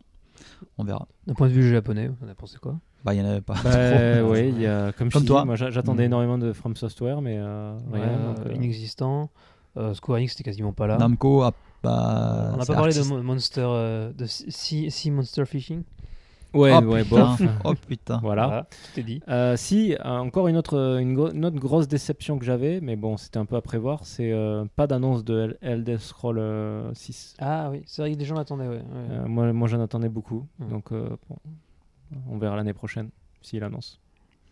Voilà, donc on va finir par les news normales. Euh, alors, cette fois c'est Bayonetta 1 et 2 pour la Switch, et je sais que Chris va en parler. Bah alors oui, en fait ça fait quasiment une double news parce que donc euh, là, euh, euh, Platinum Games, on, bah, ils ont pas annoncé, bah, ils ont, en tout cas ils ont, ils ont vraiment teasé Bayonetta 1 et 2 sur Switch et ils ont plus ou moins teasé euh, donc l'annonce de, de Wonderful 101. 101 euh, qui était un jeu Wii U euh, sur Switch. C'est dommage, c'est un, c'est un très bon jeu qui était, qui était passé inaperçu parce que bon, c'était en plus à l'époque la Wii U se vendait pas très tu bien. fait celui-là? Euh, non, mais j'ai beaucoup de potes qui m'ont donné de bons retours. J'ai vu pas mal de vidéos aussi. et, euh, il, est, il est assez diversifié, il est bien coloré, puis il est assez nerveux comme jeu. Euh, personnellement, j'aime bien l'univers. Mhm. Et je me dis que sur Switch, euh, en multi, euh, ça peut être super cool en fait. C'est une- la console, elle se prête parfaitement Ah oui, à c'est- ce genre c'est de clair, jeu. ouais. Voilà. Ouais. Donc euh, les gens vont peut-être encore gueuler, encore des portages, mais ça, ça, ça fait tellement sens de porter ce genre de jeu sur Switch que Ouais, bah, je peux pas, je peux pas, de la je Wii peux U, pas quoi. être. euh, moi, moi, honnêtement, j'en ai marre d'avoir ma. Vous voyez d'ailleurs, elle est pas, elle est pas même pas branchée. Ah oui, moi je mais l'ai viré. hein. Ma, ma Wii U, quoi, j'en ai marre. J'ai envie de la sortir, donc. euh, En fait, les Wii U, ce problème, c'est que déjà, tu as vu le bloc, euh, elle prend le bloc de chargement, ça prend tellement de place. T'as- Après, il faut charger. En plus, il faut à côté, il faut que tu charges ta mablette. Et il Ah faut, que oui, tu, faut ouais. que tu alimentes aussi ta, ta console. ta- Mm, mm. Enfin. Ça tu fais bon. Genre, même, ta, même la Xbox One, elle prend moins de place au final. Quoi. Pas exagéré. Enfin bon, voilà quoi. Donc, mais, euh, mais donc là, c'est cool que. Bon, alors, c'est pas annoncé encore officiellement, mais c'est fortement oui, suggéré. c'est- Mais c'est cool de voir que Platinum Games en ce moment euh, bah, fait beaucoup de portages de ces jeux et souvent. Et même PC. Oui, mais donc PC et donc là en plus Switch. Euh, C'est plutôt une bonne nouvelle, je trouve, parce que c'est des bons jeux, donc euh, au moins euh, c'est pas perdu. Bon, on va parler euh, pour cette nouvelle Muse. euh, Muse, Muse, Muse, Muse. J'ai trop joué à Pokémon. Mew. Bref, on va parler pour cette nouvelle news de euh, Hideaki Itsuno. Et quand je dis on, c'est FX. Ouais, donc, euh, bah, donc ce monsieur bosse toujours chez Capcom a priori, et notamment euh, derrière les séries comme euh, Devil May Cry et Dragon's Dogma. Et euh, il nous a dit que euh, bah, il y avait une annonce qui était censée être prévue pour euh, le 3 et qui n'a pas été faite. Et donc, euh, pour euh, on ne sait pas trop quelle raison, mais on peut s'attendre de- du coup à ce que incessamment, incessamment sous peu il y ait quelque chose qui soit annoncé. Vu le palmarès du, euh, du type, ça va être un- a priori un gros projet. Effectivement, on sait que Capcom a quelques grosses cartouches en ce moment et qui n'ont pas encore été tirées. Et euh, du coup, ça peut être l'un des, pro, l'un des, des prochaines grosses annonces euh, bah, de Capcom dans les, les mois, les semaines ou les mois à venir. Quoi. Moi, je veux un Devil May Cry 5. C'est peut-être le cas. Ou peut-être un Dragon's Dogma 2. Ou peut-être Ça, une nouvelle fous. Et Dragon's Dogma, moi, j'ai jamais eu pris le temps de le faire. Je les ai d'ailleurs, ils sont dans mon backlog. Mais c'est des, Mais jeux très envie, fermés, non? Ah non, le premier Fermé, est ouvert, c'est-à-dire. Mais est- il- c'est des. Enfin, ou même quand il est. Oui, le premier est ouvert, effectivement. Le le 2, apparemment, c'était plus fermé. Mais même le premier, apparemment, c'est quand même un monde ouvert, mais très restreint. Bah, parce que c'est, c'est story-driven, quoi. Donc c'est l'histoire qui est importante. Certes, D'après mais ce que j'ai bon. compris. Après, ils ont fait un online aussi. Qui lui, par contre, je, doute de l'intérêt du, de Dragon's Dogma Online, mais euh, bon, surtout quand t'as des trucs comme euh, Final Fantasy XIV. Bon, je vais arrêter. Ou le 15. Ou le 15. Waouh. Bon, et du coup, bah, c'est aussi l'occasion de dire aussi qu'on a, a priori, on sait que Resident Evil 2 est- est- va être remaké, façon euh, Resident Evil 1, euh, qui était sorti sur GameCube et ensuite sur PS3. Mais bon, pareil, pas d'i- pas d'image, euh, rien. Moi, je m'attendais vraiment à ce que. y a- on ait pas mal de news de côté Capcom et il n'y a rien qui est sorti. C'est vrai que le 1, Donc, le, euh, le 2 a jamais été refait comme le 1, en fait. Non, non, bah, le 1, c'est le seul qui a été refait comme, refait comme ça. Donc le 3, pareil, n'a pas été refait. Bon, c'est plus dispensable, Ouais. mais. euh, Mais c'est vrai que le 2, lui, c'est quand même. euh, ce serait un gros morceau. Parce Ouais, que ouais. au final, dans, ce, dans, ce, dans cette charte graphique, charte graphique, t'as le 0 et le 1, en C'est fait. ça, exactement. D'accord. Et le, ils ont annoncé, qu'ils, euh, il me semble qu'ils ont annoncé officiellement qu'ils bossaient sur le 2 pour remaker le 2. Donc du coup, euh, moi je m'attends à quelque chose de pareil, de vraiment cool quoi. Ah, ce serait bien, ouais. Le 2 était vraiment top. quoi. Ouais. J'ai, j'ai hâte de voir Monsieur Tofu en, en HD. Ah ouais. Donc voilà, les Capcom, euh, bouge-toi et fais des annonces. Donc, euh, ouais, Itsuno, donc il s'est excusé qu'il n'y a, qu'il y a rien eu à, à l'E3. Voilà. Donc, euh, Peut-être pour le DGS ou la Gamescom. Ou la Gamescom, ou peut-être même le PlayStation Experience en Bon, août. bah, D'a- D'ailleurs, je, je, je- désolé, hein, je viens juste de réaliser en fait que Capcom a montré par A plus B que les zombies étaient véganes, vu qu'ils mangent du tofu. mais ils mangent de la viande aussi. Non, non, ils essayaient de manger Monsieur Tofu. hein. Mais ils essaient aussi de manger toi non, quand t'es un ça, ça, c'est, ça, c'est- une ils vision- ils de l'esprit, là. Ils mangent de Voilà. tout. Ils mangent de tout. ils sont omnivores. Voilà. Ok, la news suivante. euh, Oh oh, oh oh oh. Peut-être euh, le GOTY de l'année. On ne sait pas encore, mais Dragon Quest 11. Alors, je sens que Chris veut parler. Ah bah, ou toi? Bah moi. euh, Bon, moi, enfin, Dragon on avait Quest, tout euh, tout à l'heure, tu as, dit que non, ça sort le 29, le hein. 29, voilà. donc le jour de- du, euh, du concert Xeno. Euh, et on, genre, on avait déjà parlé, hein, podcast d'avant, enfin d'avant d'avant. Bah, Dragon On c'est un peu l'événement de l'année. On, enfin, on avait parlé un peu de, hein, de- du, du stream spécifique hein, pour, les, pour les 30 ans de Dragon Quest, tout ça. Euh, on a expliqué quand il y avait les versions 3DS et la version PS4. Et là, en fait, on a pu, de plus, plus ça va, vu, vu que hein, le jeu il arrive bientôt. On a plus en plus de, détails sur les, spécificités de, de la version 3DS. Et donc, dans la version 3DS, il y a euh, le Street Pass. Ah, Matt. Euh, ouais, en fait, euh, je suis en train de regarder la news de plus près, là, qui est en japonais. Et en fait, apparemment, chaque, chaque support va avoir sa particularité. Euh, pour, la PS4, apparemment, c'est plein de mini-jeux. Donc, ils montent une espèce de jackpot et un jeu de cartes. Euh, donc, on peut supposer que ces mini-jeux seront présents sur la PS4, mais pas sur la 3DS. Euh, et sur la 3DS, on va avoir, comme tu dis, le Street Pass, où on va devoir s'occuper en fait d'un espèce de petit esprit de la famille, euh, de la famille, l'esprit de la famille, ouais, La super, forêt. de la forêt. Mais on dirait un, un- on dirait un, mélange entre un, un- tu sais, un, ouais, comme tu dis, un, colo- un- pas un cologo, mais comment il s'appelle l'esprit dans la forêt dans, Dans Mononoke? Mononoke. Ouais, Ouais. c'est cela là. Je- Comment ça s'appelle. Ceux qui tournent la, Colo- tête. tête, ouais. C'est pas coloqué, mais cologue, colo- Kodoma? Ah, Kodam, Kodomo Kodama. Kodama. Ouais, c'est des Kodama, Kodama, ouais, ouais, c'est c'est ça, c'est Kodama. Kodama. On dirait un mélange entre un Kodama et un hibou. Avec des, des grands bras. Et donc, Tout apparemment, Tout blanc. apparemment, ce petit, euh, ce petit Kodama, il va falloir lui faire visiter à l'aide des Street Pass. Donc, on ne sait pas trop comment la, la mécanique va marcher. Mais euh, à l'aide des Street Pass, il va falloir lui faire visiter le, le labyrinthe au-delà du temps. C'est beau comme nom. quand même. Yotti. Et, euh, et lui, enfin, lui faire trouver de l'équipement euh, pour sûrement pour le ramener à notre personnage principal, j'imagine. J'imagine, ouais. Euh, et dans les screens qu'on a, il montre aussi une espèce. euh, N'oublions pas que la, la- la version 3DS a toujours ce jump entre euh, graphisme contemporain et graphisme De dans, le temps. D'antan. Comme dit le, père du crasse, c'était toujours mieux avant. et, et ça donne envie en fait. C'est vrai que c'est une espèce de, de petit jeu en 2D. Euh, un peu style, euh, ça me fait penser à Donkey Kong. Tu sais, quand, quand tu jouais Mario et que tu devais monter à Donkey Kong pour, euh, Ah oui, le, le, vieux- le- libérer- enfin, le premier Mario. en pour fait. libérer- le vrai Mario. pour libérer Pauline. Pauline. Ouais, attention. Enfin, Jumpman à l'époque. Jumpman. ouais. Mais euh, non, ça, c'est c'est assez alléchant. Moi, moi ce, ce que j'aurais aimé, c'est un système de carte au trésor comme pour le 9, parce que c'était vraiment le truc ultime. quoi. Mais s'ils arrivent à le rendre aussi intéressant, euh, je, je vote pour. Mais bon, franchement, plus ça, plus la version 3DS, euh, petit quoi. Bon, de toute façon, on fera les deux. hein. Oui. Vu que c'est le jeu de l'année, de toute façon. Ah bah, on verra. En tout cas, il, il est- Cette il année est- est chargée, il est- hein. il a, il a beaucoup de pression, le jeu. hein. Ouais, parce Si que- jamais ils, se- sont forés là-dessus, oula, Ouais. ça, ça va gueuler. hein. Ouais, carrément. Ça fait 30 ans quand même. Je regarde 30 ans. juste. Bah, 30 ans de Dragon Quest. Quoi. Oui, d'accord, mais euh, surtout. Donc la pression est- la pression le, est Depuis le 8, ça fait combien d'années Bah, tout le dernier canonique, ouais, en 2006, 7. Bah, Il y a eu le 9 sur 3DS, mais sur console de. Ouais. ça- ça Donc le- la version PS, la, version- la, la fin de l'année, fin de la vie de la PS2. Donc c'était 2000. Ah non, 2006 c'est la PS3. Donc Donc c'est euh, 2005, 2005, quoi. Ouais. Ouais, c'est ça. News suivante euh, Kizu Monogatari VR. Bah, introduit, euh, Matt. Euh, alors c'est difficile hein, parce que j'ai eu qu'un comment dire euh, qu'une approche de, cette licence, euh, on va dire superficielle. C'est-à-dire que c'est une licence qui m'intéresse beaucoup, euh, qui est en fait trois, euh, films d'animation qui sont sortis l'année dernière, enfin les, dernières années. Sauf que comme moi j'y connaissais rien et que j'y con- connais toujours un peu rien d'ailleurs, hein, j'ai vu que le numéro 2 des trois films, donc j'ai rien compris à l'histoire. Euh, je sais que c'est une histoire de, un peu de bakemono. quoi. D'ailleurs, le- le- la licence principale, si je me trompe pas, s'appelle euh, euh, Bakemonogatari. Euh, et donc, c'est l'histoire d'un étudiant qui est entouré de monstres. C'est c'est un peu ça, c'est un peu ça que j'ai compris.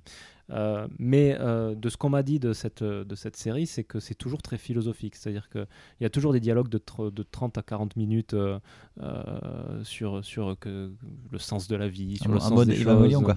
Mais ouais, mais non, mais il paraît que c'est vraiment bien, que ça te fait vraiment réfléchir. Donc un jour, il faudra que je me les fasse. Malheureusement, alors comme vous le comprenez, vu le niveau des discussions, d'après ce qu'on m'a dit, je préfère me le faire euh, avec des sous-titres euh, anglais ou, français.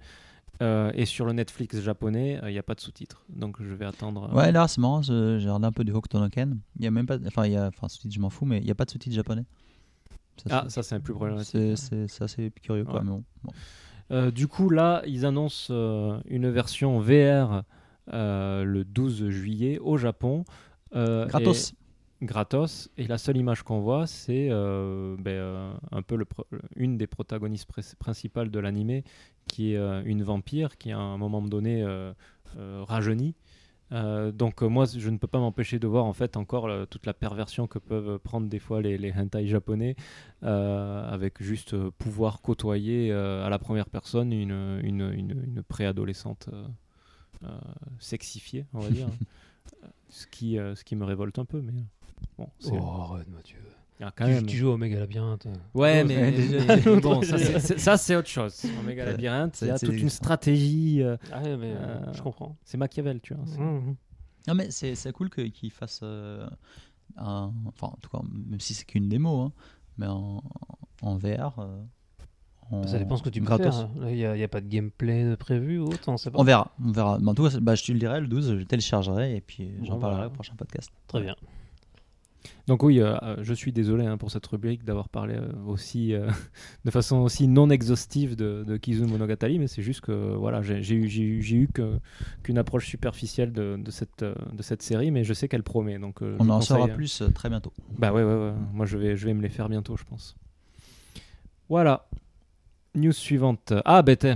Voilà. La news suivante. Quand on parle du loup. Omega Labyrinth. Euh, je vois Jennifer qui me regarde avec un, un regard intense et, euh, et qui m'attend euh, au tournant. Mais euh, on, on- on a vu le, le trailer, donc, enfin le trailer plus une partie de gameplay. Donc il faut savoir pour mettre. je crois que c'est le troisième podcast où on en parle hein, de, de- de- de cette série. Ils vont en avoir marre, les gens. C'est l'histoire d'un. En fait, c'est un dungeon crawler Euh, bon, pour ceux qui ne savent pas ce que c'est un dungeon crawler, euh, en général, c'est un jeu qui tourne autour d'un seul donjon euh, qu'on peut pas faire en une fois. Donc le but, c'est de rentrer dans le donjon, d'avancer le plus possible, de revenir à la ville, de s'équiper pour devenir plus fort, etc. Bon, et C'est une belle métaphore. voilà, c'est la métaphore de, de Sisyphe. ah, mais me regarde pas comme ça. Bon. Et, euh, et dans ce jeu, en fait, on joue des adolescentes. Euh, Pubertaire. puis- puis- oui. Je sais pas même pas si elles sont, oui. si elles sont adolescentes, mais bon. Bah, dans, dans le boobs, design- pareil ici quand même. Ouais. dans le character design, non. Mais euh, officiellement, dans l'histoire, oui. Attention, il faut qu'elle soit majeure hein, pour que ça soit légal. Non, pas. bah, non, il y a- attends, entre majeurs ou qui ont, qui ont passé la puberté, il y a, y a une non, non, mais je, pense- je- aussi. je pense qu'elles ont toutes 20 ans dans, dans l'histoire, Ah, en fait. ouais, Euh, bah, ah oui, Euh, après, ça se voit pas. Mais bon, ça, c'est. Alors, la question, est-ce que les chiens, ils ont le même âge? Enfin, est-ce que les chiens sont. Alors attends, on va, on va parler du chien. On va parler du chien, on y arrive. Euh, donc dans ce jeu, on rentre dans un donjon, on gagne de l'expérience et l'expérience se stocke dans les seins euh, de, de la, de la jeune fille qu'on incarne en fait. Euh, et on va pouvoir dépenser cette expérience soit pour augmenter euh, les skills euh, de la jeune fille, soit pour, par exemple, quand on trouve des objets un peu comme à la Diablo euh, qui sont non identifiés, pour les identifier, il va falloir les mettre entre les seins de la, de la jeune fille et de, ben, disons le mot crûment, de, de branler l'objet pour, pour pouvoir euh, l'identifier. Bon. Euh, et donc là, dans le trailer qu'on a vu, enfin dans le, le gameplay qu'on a vu, euh, on a pu voir comment. Donc, ah, pour expliquer, hein, là, c'est au milieu de la labyrinthe, The Awakening. Ouais, c'est le numéro 2. Ouais. Euh, donc, euh, The Awakening, mais pas, pas par rapport euh, à la piètre qualité du jeu, mais, euh, mais par rapport à je sais pas quoi. Il faudra faire le jeu pour, euh, pour, pour savoir. Et pour augmenter les skills, les aptitudes de la jeune fille, il va falloir la caresser. C'était déjà dans le 1, sauf que dans le 1, c'était très rapide. hein. On- soit on la caressait, soit on la nettoyait. Elle, elle était sale, donc il fallait brosser euh, les endroits. euh, euh, Ah, tu lui avec quoi? euh, avec une brosse euh, pour, pour la nettoyer et Comme ça permettait d'évoluer. Alors euh, à ce moment-là, c'est un art, hein. c'est un art très bien fait. Ils sont très forts les Japonais pour faire des, de très jolis arts de jeunes filles à moitié dénudées. Euh, euh, et là, on a vu qu'il y avait deux parties. Dans la première, elles sont habillées.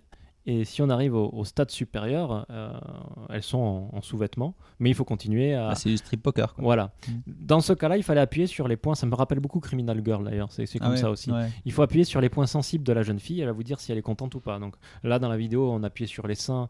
euh, Elle était très contente. Et on appuyait sur les fesses ou sur euh, plus bas. Et, euh, Moins- elle était et moins elle était contente. moins contente. Et à force d'être contente, ben voilà, elle se dessape et euh, ça rapporte plus d'XP, ça fait évoluer plus le, le skill. Donc ça, c'était la première. La deuxième, toujours pareil, un, un art, euh, un art d'une jeune fille beaucoup plus jeune d'ailleurs, hein, avec beaucoup moins de poitrine, ce qui était un peu dérangeant. Euh, sauf que là, moins il, de poitrine, c'est moins drôle du coup. ouais. Euh, C'est plus arrangeant. il fallait, il, il fallait, Il y a que ça qui, fait la différence. il fallait appuyer pareil sur les points névralgiques de, de la jeune fille. Euh, sauf qu'à ce moment-là, il y avait des espèces de, taches de miel qui tombaient. Et il y avait un corgi en milieu, comme ça, euh, qui allait lécher euh, les taches. Donc j'imagine qu'au niveau du gameplay, il fallait pas appuyer quand il y avait les taches et il fallait appuyer quand il les avait nettoyées pour, pour faire plaisir à la jeune fille. Voilà. Et le chien, à un moment, devient complètement fou et tout rouge. Et il commence à lécher partout. Et la jeune fille part dans des, euh, dans, dans- dans des cris dans tous les sens. Et là, Jennifer fait une tête complètement dégoûtée. Euh, Et je trouve, moi, je trouve ça assez génial parce que c'est, tu vois, les, donc, les Japonais, dans leur perversion, ils, ont, hein, ils sont quand même assez balèzes. Ils ont beaucoup de variétés, et, notamment dans les jeux.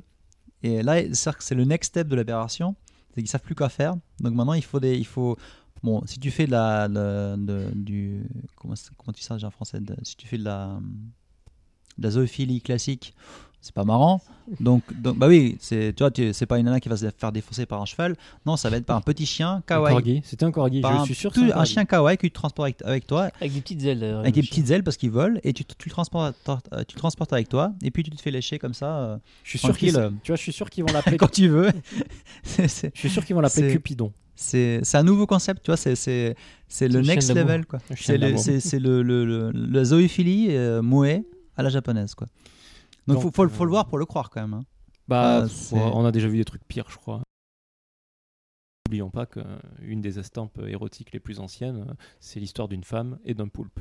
Euh, Oui, oui, après, bon, enfin, oui, effectivement, les, femmes qui se font comme ça dévorer ou caresser entre guillemets par, par des animaux ou autre. Le poulpe, a quand même des attributs aussi à faire valoir. Non, mais genre, ça, C'est pas un c'est- petit chien de merde. mais ça, oui, tu l'as, tu l'as dans toutes les Il n'y a pas cultures. de jugement. hein. Tu Ah, l'as, Euh, tu l'as dans toutes les cultures. Tu l'as aussi dans, en Inde avec les serpents. Enfin voilà, c'est. Mais un petit chiot, un petit chiot kawaii C'est kawaii. comme ça, tout Non, mais ça, kawaii, ça me fait penser. c'est quand même. Enfin, je sais pas. Moi, Ça- c'est, ça- très, ça me fait c'est, penser à un c'est très truc. monétisé pour moi. Ça me fait penser à un truc. euh, moi, je suis très fan d'un manga qui s'appelle To Love Ru. Et euh, il y a eu To Love Darkness qui est la saison 2, on va dire. Mhm. Et dedans, c'est vrai que souvent, il y a cette situation d'une nana avec le petit chiot. Alors là, c'est un espèce de petit bulldog, Mhm. mais qui fait pareil, en fait. Ok. Voilà. Donc euh, voilà, maintenant vous savez un peu plus sur le genre de lecture que j'ai. Mais, euh, mais, euh, mais non, c'est vrai que plusieurs fois, ils ont, ils ont ce trip avec le petit chiot qui va Mhm. lécher partout. voilà. Peut-être que les chiens au Japon sont une race différente, particulière, qui ne mangent pas les croquettes, mais autre chose. Bah, Bon, ce, serait les chats, ils ont une langue râpeuse, donc je peux Mhm. comprendre. Mais là, Ouais, euh, Pour ça, Matt, va, va falloir acheter un chien. hein. Ouais, bah, moi, moi j'aimerais bien, hein, je veux mon corgi, hein, mais bon, je, je- je- Je veux mon corgi. je- je négocie.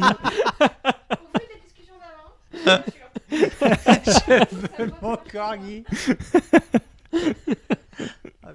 Bon, Là, ça devient gore. voilà, on va s'arrêter là et on va passer à la news suivante. Euh, ça, ça tourne toujours comme ça avec Omega Labyrinth. On va Ouais, arrêter d'en parler. hein, parce ça- c'est un peu le leitmotiv. Ouais. Voilà. Alors, prochaine news. euh, bon, bah, ça, c'est du classique. hein, c'est euh, la Super Nintendo Mini. Donc, euh, moi, euh, je suis contre ça. Je préfère un bon émulateur. Euh, même si Ah ouais, c'est. moi je suis ni pour, enfin, on s'en fout quoi. Non mais là pour, pour voir un peu, donc ça sort, euh, enfin je sais pas quoi, je sais pas les dates exactes euh, en, dans le monde entier. Au Japon ça sort le 5 octobre euh, pour 7000, bon, pour C'est 8000. pas, si, c'est pas si cher. Hein. Non 8 000 yens, t'as 30 jeux, c'est ça? Euh, 20 jeux, non vingt- 22 oui, ou je sais pas quoi. Oui, une vingtaine de jeux. 21. Euh, bon, effectivement, suivant les pays, c'est un peu, c'est un peu de jeux différents. Mais euh, ce qui, bon, après ça aussi, on s'en fout un peu. Mais ce qui vraiment, je pense que s'il ressort du truc, ce qui sort du lot, bah, c'est Star Fox 2. Oui, tout, le monde, a été étonné par ça. Bah, Star Fox 2, euh, ils ont pas voulu le sortir parce qu'ils avaient trop honte des graphismes par rapport à la PlayStation, mais moi je trouve ça dommage parce que le peu de gameplay qu'on a vu, c'était du Star Fox 1, euh, bah, la suite quoi. Voilà. Donc euh, le 1 était très bien. Ouais, ça, mais après, non, c'est une question de timing. Effectivement, d'un point de vue marketing, ils se sont dit que c'était pas forcément.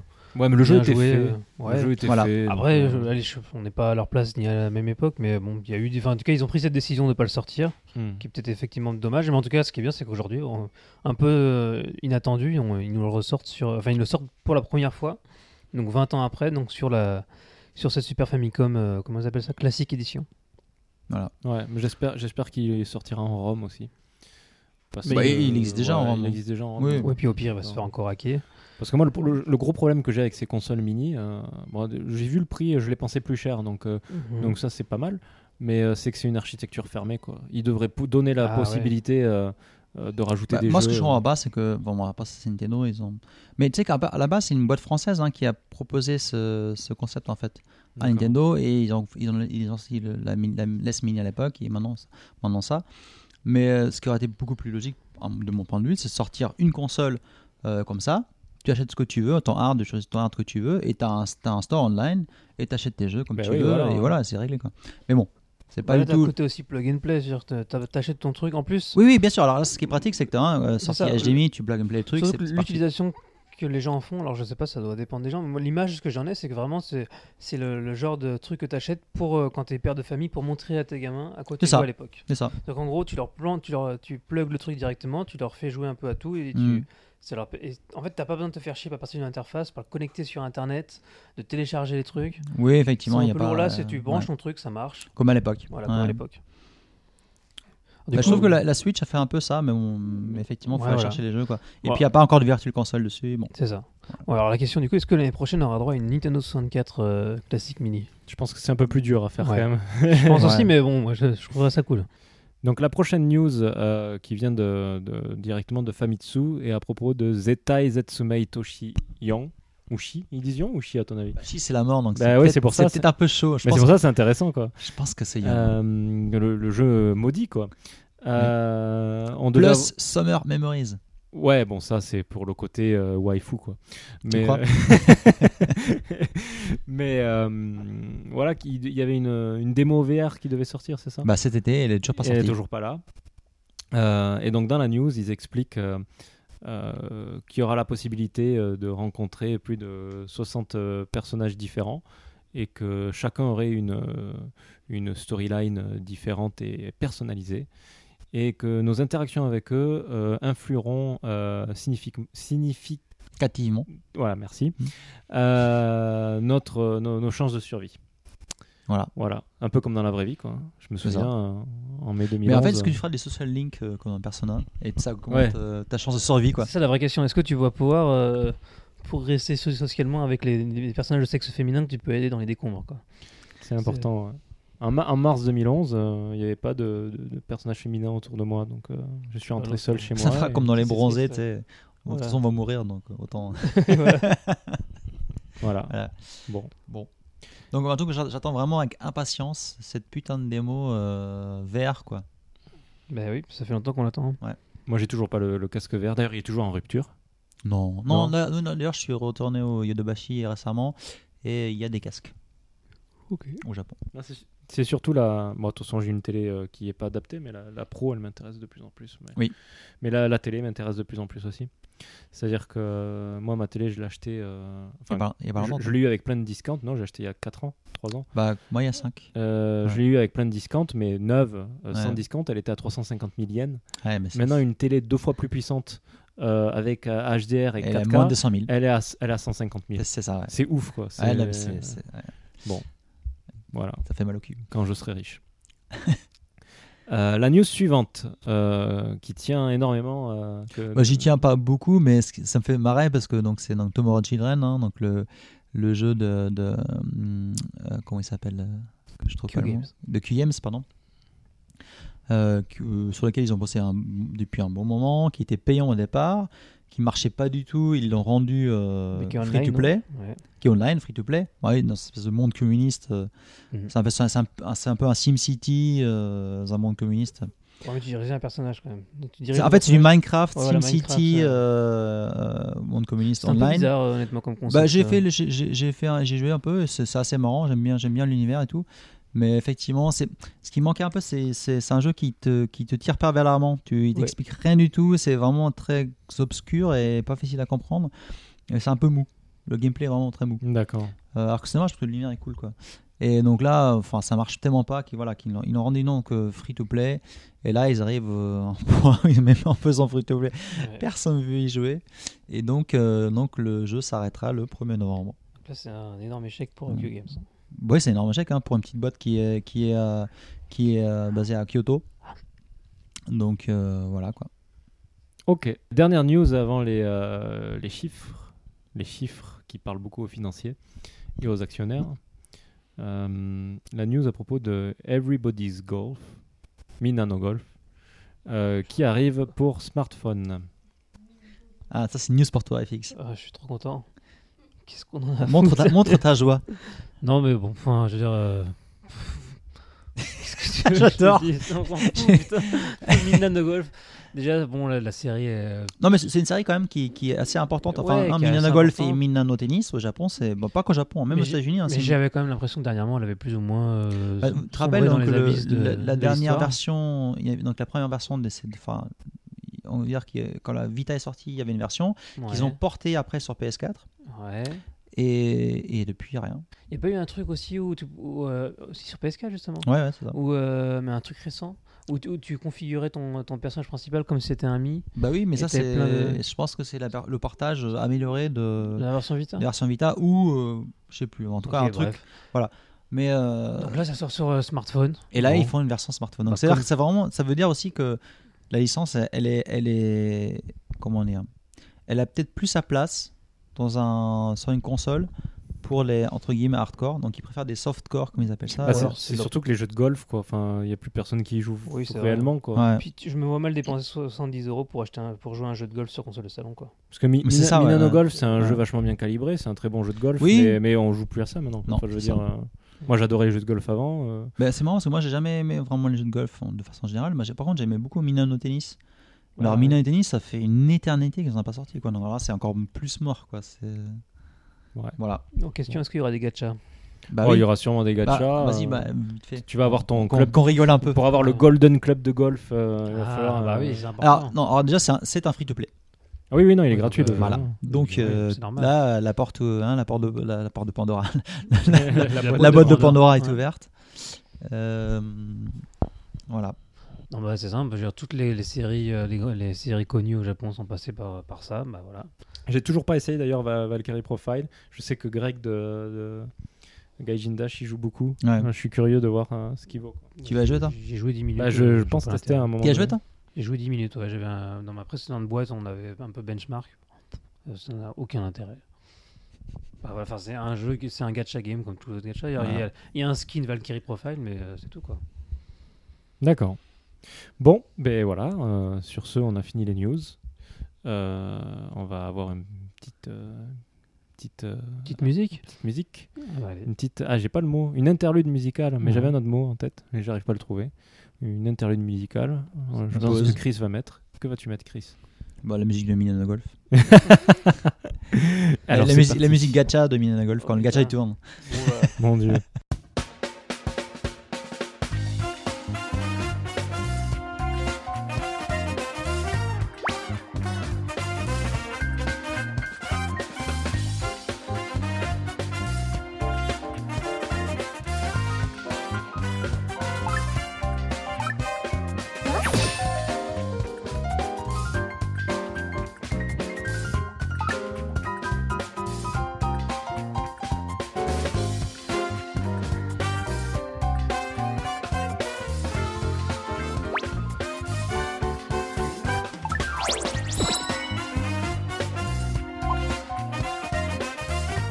après cette musique de Minano Golf, non, je- Bah, je suis- maintenant, je suis obligé de la Non, mettre. non, non, non. je suis vraiment obligé de la mettre. je- Désolé. je reprends.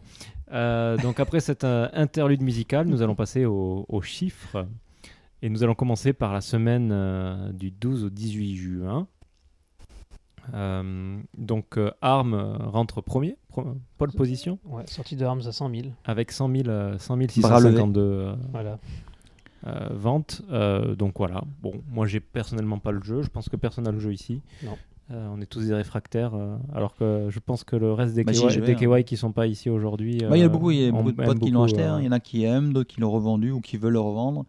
Donc c'est un peu Bon, chacun son. peut-être qu'on sa peut-être qu'on porte. s'y mettra un jour, mais pour l'instant, euh, pour l'instant, Euh. on préfère jouer à Mario Kart, qui lui est deuxième, euh, Mm. avec 16 000 ventes, 16 800 ventes, mais au total, il en a, il en a fait 522 000. 500 000. hein. Il, passe, il est passé devant Zelda du coup. Voilà, il passe devant Zelda. Mais alors non, attention, parce que c'est le Zelda euh, Limited Ouais. Edition Included, donc peut-être que tu en as d'autres Zelda avec. Oui, mais Non, euh, euh, franchement, entre, entre le Zelda et le Mario, c'est pour l'instant, c'est kiff-kiff. hein. C'est 520, 510. Je pense que c'est- Ah, ça, ils sont très très proches. hein. Quand tu regardes le truc de la fin du mois, je pense qu'ils ont, ils ont quasiment 100 000 d'avance sur Mario Kart maintenant. Ah bon? Ouais. Waouh. Ah, Zelda, il y a 100 000 d'avance, tu cumules les deux? Non, moi je te parle juste de la version Switch de Zelda. D'accord. Ah, si, tu- oui, si tu cumules les deux, Ah effectivement. oui, mais là. Oui, en même temps, dans ce cas, tu cumules les deux Mario oui, Kart. oui, oui. Ouais, Et là, 40, il y a pas 40 000 photo, quoi. val- 40 000 ventes de plus pour euh, Mario Kart. Ouais, et ça, ça, date Zelda. du 25 juin, donc c'est il y a deux semaines, Ouais, ouais. trois semaines. Bah, il y a une Euh, update aussi, Mario Kart, là, je sais pas si vous avez vu. euh, bah, ça concerne que le online, hein, mais ils ont rééquilibré certains trucs. euh, bon. Bah, moi, j'ai acheté Mario Kart, j'ai fait deux courses et puis j'ai arrêté. Donc, Ah, il moi, faudra que je m'y moi, remette. je joue hein. tous les jours en fait. Tous les jours, tu y joues? Tous les jours, je fais des deux trois petits parties en ligne. et je- Oh, T'es un ouf. quoi. Non, c'est- parfait. Non, tu- Bah, moi, dans ce cas-là, je préfère faire de l'Overwatch ou de, de Hearthstone. Quoi. Overwatch, je suis allergique. mais pour moi, c'est du foot on play quoi. ouais. C'est dans ton futon avec ta Switch. Ah, mais voilà. Mais moi, En je peux mode pas jouer japonais. dans mon fouton. moi. Ah oui. J'ai pas- Déjà, si t'as pas de futon, Déjà, j'ai pas de futon. ça va être dur. Et puis, j'ai pas le droit aux appareils éle- électroniques dans la, dans la chambre. Ah oui. C'est prohibité. Non, mais Euh, ce qui est. c'est ce qui- histoire? Maintenant, c'est. Faut aller là. Non, mais c'est non, mais t'as raison, c'est très bien. C'est très bien, mais sauf que le problème, c'est que moi, mon salon, c'est c'est mon futon. Enfin, tu vois ce que je Ouais, dire, ouais. Je peux pas Oui, faire- toi, c'est. Malheureusement, je peux pas couper les deux. Voilà. Voilà. Euh, tout ça pour dire que donc Zelda est en troisième position avec 10 000 ventes et que bon ben en quatrième ça étonne pas tellement mais euh, Monster Hunter euh, Cross Cross Double Cross avec 8600 ventes euh, au total 1 500 000 ventes ce qui est énorme étant donné qu'on sait que ben, par rapport au Cross il n'y a pas tellement de différence. Euh, moi j'ai hâte de voir euh, euh, les chiffres pour euh, Pokémon euh, Ultra Moon et Ultra Sun. Ouais. euh, parce que c'est un, c'est un peu le même phénomène que Monster Hunter Cross Cross quoi. C'est le même jeu avec euh, quelques trucs en plus. Moi, un je- mot en plus dans le logo. Et puis... ouais voilà. Là où En je suis plus, encore plus curieux, c'est de voir combien de gens vont acheter le portage Switch de Double Cross? Parce que déjà, les gens, ils sont repassés à la caisse pour avoir quelques monstres en plus. Ouais. Est-ce qu'ils vont encore repasser à la caisse une deuxième fois pour avoir la même version? Ou alors les gens sont comme moi, c'est-à-dire moi j'ai pas le cross-cross, mais par contre je pense que je vais prendre la version Switch. Bah ouais, moi je suis dans, comme dans, dans En même temps, cas, déjà, quand le cross-cross, il y a 1 500 000 quand même. Ouais. C'est pas mal. C'est pas mal. Donc, Bon. Euh, et je pense que c'est à peu près tout pour, euh, pour cette semaine. Moi, juste, euh, je vois qu'en sixième position, il y a IS 8 Ouais. Euh, avec euh, 4000 ventes pour un total de euh, Ouais, c'est pas 1000, 50 000. C'est c'est un peu. Euh, moi, je suis très fan de IS, mais j'avoue que celui-là, j'ai pas eu le temps de. Tout simplement, avec tous les jeux qui sont sortis cette année, j'ai pas eu le temps de m'y mettre. T'as vu, Nier, quand même, il reste top 10. Hein. Ouais, Nier reste 9ème avec 3000 ventes pour un total de 344 000. Il faut voir que cette semaine-là était quand même vachement basse. Enfin, globalement, Oui, le mois oui. de juin était vraiment faible. Bah oui, ouais, mais gens, quand même, plage. hein. malgré que ce soit faible, Nier, il reste dans le top 10. C'est quand même un petit jeu underground, quoi. Il est, pas censé, il est plus censé être dedans, quoi. Qui Et- joue underground euh, Non, mais genre, c'est pas un jeu mainstream Square Enix, c'est pas Dragon Quest, c'est pas Final Fantasy, euh, c'est pas un Tales of, euh, c'est. C'est- Moi, je trouve Bon. ça cool, quoi. Semaine suivante. euh, hop. La semaine du 19 au 25. Euh, donc bon ben là Arm toujours première position avec seulement 28 000 ventes donc tu disais que la semaine d'avant euh, 100 000 euh, c'était peu mais alors là Ah ouais, 28 c'est- euh, c'est ce que je disais, ouais, le mois de juin était vraiment très faible au niveau chiffre. Ouais. Le fait effectivement d'avoir des semaines où le premier il est seulement avec 28 000 euh, ventes, bah, les gens vont comme je disais à la plage hein. Euh, ou alors ils attendent Dragon Quest 11. je sais d'ailleurs d'ailleurs c'est ça. la- en, en deuxième place en deuxième place donc le fameux Final Fantasy XIV Stormblood. C'est quoi ça déjà euh, C'est un super jeu. Euh, avec euh, 28 700 euh, ventes. Mais Mais bon, comme on disait, physique. euh, c'est physique. Il a pas le. moi- Moi-même le jeu, je l'ai, je l'ai pas pris en physique. Personne hein, ne le prend en euh, physique. quoi. mais Enfin, j'aimerais bien, si j'avais eu l'argent, tu vois, j'aurais bien aimé avoir. Elle est belle la boîte. Oui, le belle. mais ouais. euh, Me prendre un artbook à ce moment-là. Ouais. Bah, il faudrait que j'aille voir d'ailleurs s'il n'y a pas des artbooks qui sont sortis depuis. Bref. Euh, Après, c'est pareil. Hein. alors, je suis désolé, mais The Alli- Alliance Alive et Farpoint, moi, ça me parle pas ces jeux. Bah, tu sais, c'est. Bah, je sais pas, mais en tout cas, Farpoint, c'est c'est Ouais. le, c'est le jeu euh, Vita. euh, Ah, euh, Vita. euh, P- euh, PlayStation VR. Ouais, mais à la base c'est un jeu PC, c'est un, jeu, c'est un FPS euh, simulation militaire. Ouais. Ah oui, le fameux. pointu, ouais. ouais. Voilà. D'accord. D'ailleurs, ils mettent PSV. C'est bizarre. C'est Vita- c'est c'est la. Vita là, ou c'est la. J'aime bien NSW, ça fait No Safe for Work. Ouais, voilà. Ben, Mario Kart et Zelda, hein, Ah, normal. hein. normal, qui sont en, en cinquième et sixième position. Voilà. Ah Tous oui, les ça, ça, c'est des longs sellers euh, pendant encore euh, deux ans. hein. Et Monster, Monster Hunter Cross Cross qui est toujours là. hein. Euh, tu parlais de Nier. Nier est, 10, est passé 17ème. Ouais. Mais bon. ça- T'as vu, la Switch, ça se vend bien quand même. Il y a toujours du Super Mario Maker hein, pour 3DS. hein, Ouais. 2000 ventes pour un total d'un million. Bon, il est 19ème, mais c'est une petite semaine. Allez, t'as vu? Tout en bas, quand même, Loco. 20 place. Loco Roco? Bah oui, remaster sur PS4. Bon. 2000 ventes. C'est le- la semaine de sa sortie. hein. Et C'est c'est ça, bah c'est ça. C'est triste. hein. Pas sorti la bonne Bon, semaine. après, pareil, hein, c'est quand même des jeux que les gens achètent beaucoup en ligne quand même. Ouais, c'est vrai. Mais bon, Ok. Euh, la semaine d'après, 26 juin au 2 juillet, donc la sortie de Radiant Historia, euh, qui moi me hype complètement, mais, carrément, euh, mais j'ai pas eu le temps Par encore. contre, t'as vu les ventes, euh, waouh, Bon, 24 596. c'est quand même chaud. hein. C'est Bah, juin encore, hein, c'est la plage. Ouais, mais quand même, tu vois, oui, mais c'est un jeu 3DS. Là, tu dis les gens sont, enfin, les vacances scolaires là, et c'est bientôt au Japon. Mm. Euh, bon, certes, c'est peut-être pas un jeu qui cible forcément les. les... Bon, si quand même 14-15 ans, tu peux déjà, c'est déjà la cible quoi. Mais euh, c'est quand même un jeu qui devrait se vendre plus que ça hein, c'est vrai. en portable. C'est-à-dire que- ça veut dire que là, pour moi, c'est le phénomène Switch qui vraiment qui freine un peu euh, l'envie des gens. Je sais pas, crois qui, qui ils se disent, oh putain, j'ai ma Switch comme ça là maintenant et euh, Je suis pas persuadé, mais euh, non. non, je pense juste que c'est l'été que les gens. euh, Ouais, Bah, l'été, c'est là où les consoles portables se vendent le mieux. qu'on a vu euh, Monster Hunter Double Cross, euh, lui, euh, 3DS ou pas 3DS, il s'en fout, c'est 1,5 million. Oui, mais là, là c'est vraiment exceptionnel. Enfin, c'est Monster Hunter, quoi. Certes. C'est un peu. Toujours à 6000, 8 position d'ailleurs. Euh, en 2, il y a Arm avec 20 000. En 3, Mario Kart. Mais en 4, euh, Mario Kart n'est plus suivi par Zelda. Euh, Il y a deux, en 4 et 5 deux nouveaux jeux. Donc il y a Oso Matsusan The Game. Donc je sais pas du tout ce que c'est, honnêtement. C'est un animé euh, qui a été euh, adapté en jeu, du coup. D'accord. Et puis Portal Knight. Euh, 11 000. en Ouais, ça, cinquième. ça- oui, c'est c'est. Bon, ça, on s'en fout. On peut zapper. Ouais, voilà. Bon, Alors, pas- hardware, c'est là où ça commence à être intéressant. Et donc voilà, maintenant on va parler du hardware. Mais Donc, alors, des hardware, on va dire que globalement, sur, euh, enfin, on fait un peu le point du hardware, euh, bah, surtout Nintendo. Bah, surtout Switch en fait. la Switch. euh, euh, Donc a dépassé le million, million au mois de juin. Ouais. Et euh, bah, donc ce qui est euh, au Japon, ce qui est plutôt, enfin c'est une très bonne performance, surtout qu'elle est toujours en rupture de stock. Et dans les jeux qui se vendent bien dessus, donc on a en première position Mario Kart, donc qui a volé la première position à Zelda assez rapidement et qui a euh, quasiment combien? 40 000 unités d'avance là? C'est sur, le- sur fin juin. Il y en avait plus que 20 000 d'avance euh, en juillet. mais Ça va rattraper un peu. euh, C'était Zelda 560 000 pour Mario Kart et 540 euh, pour. euh, Bah, et donc on a un taux d'attache qui est en fait quasiment de 50%. C'est ça. Donc euh, Ce qui est, ce qui est assez, assez, assez fou. hein. c'est énorme. hein, Et je suis vraiment curieux de voir un peu comme le taux d'attache pour Splatoon 2 Ah oui. et euh, bon Monster Hunter Cross, Double Cross, euh, bon ça. Ouais. Mais surtout euh, Splatoon 2, je suis vraiment curieux parce qu'ils vont faire des packs aussi. Il y aura des packs au Japon en Splatoon. Donc est-ce que ça va booster aussi les ventes euh, comme il faut de la Switch? Est-ce qu'il y aura aussi, est-ce qu'il y aura hein, du stock disponible? Ça, Ça, c'est Parce la qu'il faut question. vraiment Ça, la- faut se rendre compte qu'au Japon, là, c'est rupture de stock non-stop quoi. Dès, dès qu'il y a, dès qu'il y a des, dès qu'il y a Nintendo qui met en ligne quelques quelques euh, exemples à vendre, dès qu'il y a Yodobashi ou euh, ou, euh, ou Big Camera ou autre, ils tweetent les trucs, les gens ils sont là dans l'heure qui suit et en 2-3 heures tout est parti. Enfin c'est C'est- ça rappelle vraiment l'époque de la Wii. hein. Ouais. Moi, vrai. je trouve ça fou que pour les Yodobashi, tu doives prendre un billet de tombola pour être Alors choisi pas pas toujours pour si. pouvoir acheter le jeu. Si, Mm. toujours. hein. Ça me fait, euh, alors ça, on pourra peut-être le couper au montage, mais ça me fait penser un peu à la Japan Expo où tu paies ta place pour aller acheter des trucs dedans, en fait. Je trouve ça, je trouve ça exceptionnel, quoi. Oui, mais non, mais ça n'a rien à voir. J'ai- j'ai- J'aime bien ce troll. ça n'a rien à voir. Ça n'a rien à Est-ce qu'il y a des gens qui payent leur billet euh, pour aller à Japan Expo, enfin par- qui partent du Japon pour aller à Japan Expo pour rencontrer euh, Matsuda euh, non? Ah oui, non, voilà. Non, quand, tu, quand tu vis au Japon et que, Oui, oui, effectivement, oui. que tu fais le déplacement pour la Japan Expo, là, je C'est- comprends. C'est assez drôle. Mais euh, en soi, payer sa place à son entrée à la Japan Expo.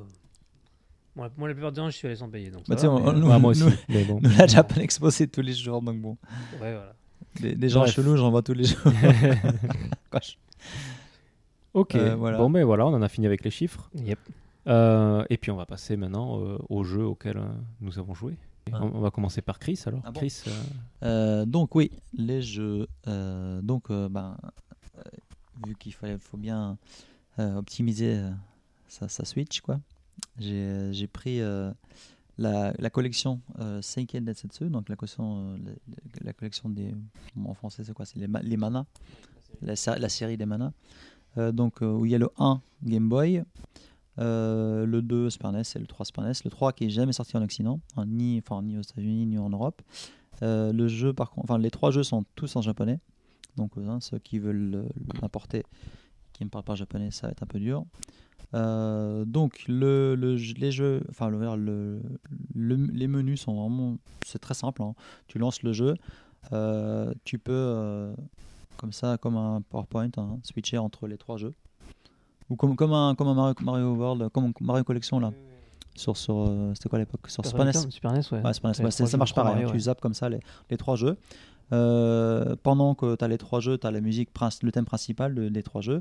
Et après, tu peux aussi, dans, tu- sur le menu principal, tu peux accéder à- avec X, je sais plus, tu peux accéder à- au mode musique et tu peux que toutes les musiques de chaque jeu. Ah, c'est génial. T'as toutes les musiques de Mystic West du coup. Tout.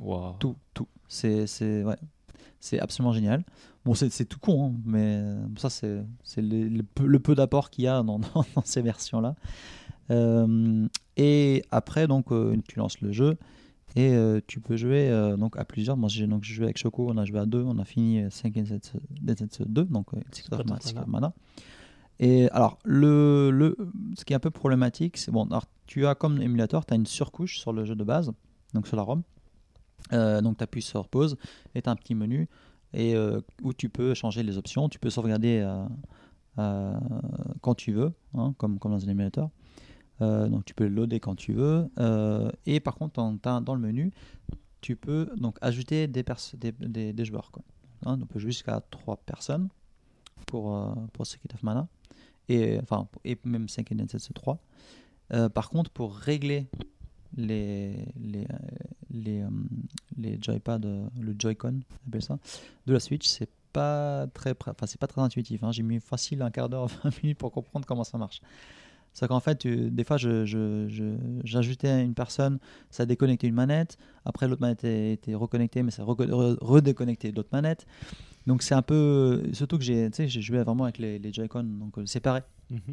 Euh, donc c'est pas facile à, à configurer parce que quand tu changes le Joy-Con, enfin quand tu sépares les deux Joy-Con, euh, ça fait pas une manette et du coup tu sais plus trop si si ton stick c'est en haut, en bas, à droite, parce que c'est inversé.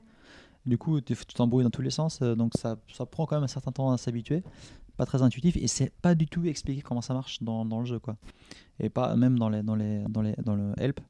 Donc j'ai un peu galéré là-dessus, mais une fois que tu as compris comment ça marche, c'est parti et c'est exactement le même jeu. euh, ça rame comme à l'époque, quand tu as trop, trop d'ennemis à l'époque, hein, c'est- exactement pareil.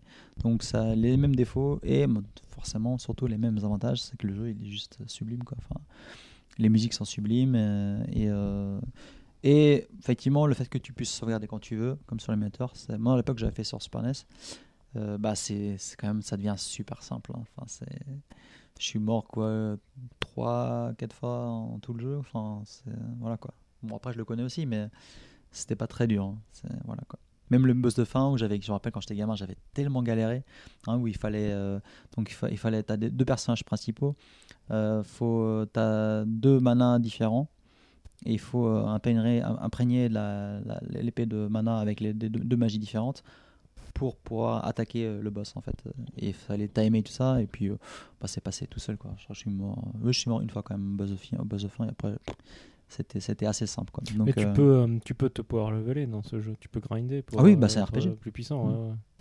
C'est RPG euh, action RPG quoi comme comme euh, voilà T'as Euh, pas, t'as pas essayé de refaire Mystic Quest? Enfin, non c'est ça c'est je voulais faire avec Choco à deux donc euh, le C'est- 1 c'est bah, le classique, 1 ça. c'est un jeu solo mais là on va, on va faire le 3 et le 3 je l'ai jamais fait Je l'ai jamais. J'ai commencé un émulateur, mais Mais- je suis pas allé loin et il est magnifique. bah, il est super beau et les musiques sont waouh elles sont absolument Donc, sublimes euh, si t'es d'accord, euh, Jennifer, Ouais. falloir euh, qu'on se les fasse les deux. non franchement à à deux c'est c'est Parce vraiment que c'est quand même deux, deux piliers euh, vidéoludiques importants. euh. oui dans l'histoire du jeu vidéo c'est c'est oui c'est quand même Et- assez et, important même le 1. Mais moi, le problème de Mystic Quest, qui est mon jeu préféré sur Ouais. Game Boy quand j'étais petit, hein, euh, le problème c'est qu'après j'ai goûté à la version Game Boy Advance qui, qui ont, ils l'ont sorti. ah oui elle est ouais. Euh, et il est juste euh, fantastique. quoi. Après, je sais pas, moi j'adore le. Ce que j'adore dans, dans- sur Game Boy d'origine, c'est la sonorité de la Game Boy. Ouais. Elle a, même si c'est plus limité, il y a, y a un petit cachet qui fait que c'est tellement Natsukashi. Enfin, J'ai jamais réussi à le finir le jeu sur Game Boy normal. Ah ouais? Il était vachement difficile Oui. et je me suis retrouvé bloqué dans un château.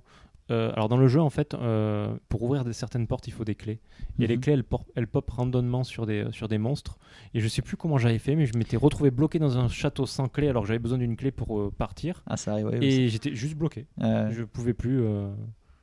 Donc j'avais dû recommencer. Ça me fait penser à Dark Gargoyle's Quest aussi, il était super dur à l'époque. Tu te perdais facilement, même, même, même, même le gameplay lui-même, c'était pas évident. quoi. Mm, mm. Euh, voilà, donc j'ai joué à ça. Et j'ai joué. Enfin, j'ai, j'ai- enfin, j'ai relancé ma PS3. Et j'ai, c'est un jeu que j'avais acheté à l'époque. Donc, ça Spark euh, Stick of Truth. Donc, le premier, le, enfin, le premier jeu, Mhm. donc Obsidian. C'est vraiment parce que je sais lancé après avoir vu la, la conférence euh, Ubisoft D'accord. où ils ont remontré euh, les, euh, le prochain, le prochain euh, qui sort cette année d'ailleurs. Euh, et, euh, et donc ça m'a motivé. J'avais, je me suis rappelé que j'avais acheté le jeu et que je l'avais jamais lancé. Honte à moi. Et, euh, et il est génial. Enfin c'est bon. Alors techniquement c'est du niveau de Telltale donc c'est une, une. Ça rame dans tous les sens. C'est bon. J'espère que sur PC le jeu est un peu mieux quand même, un peu mieux optimisé, mais sur PS3, alors déjà rallumer, ta PS3 et voir comment elle rame, euh, c'est bon. Ça fait un petit choc.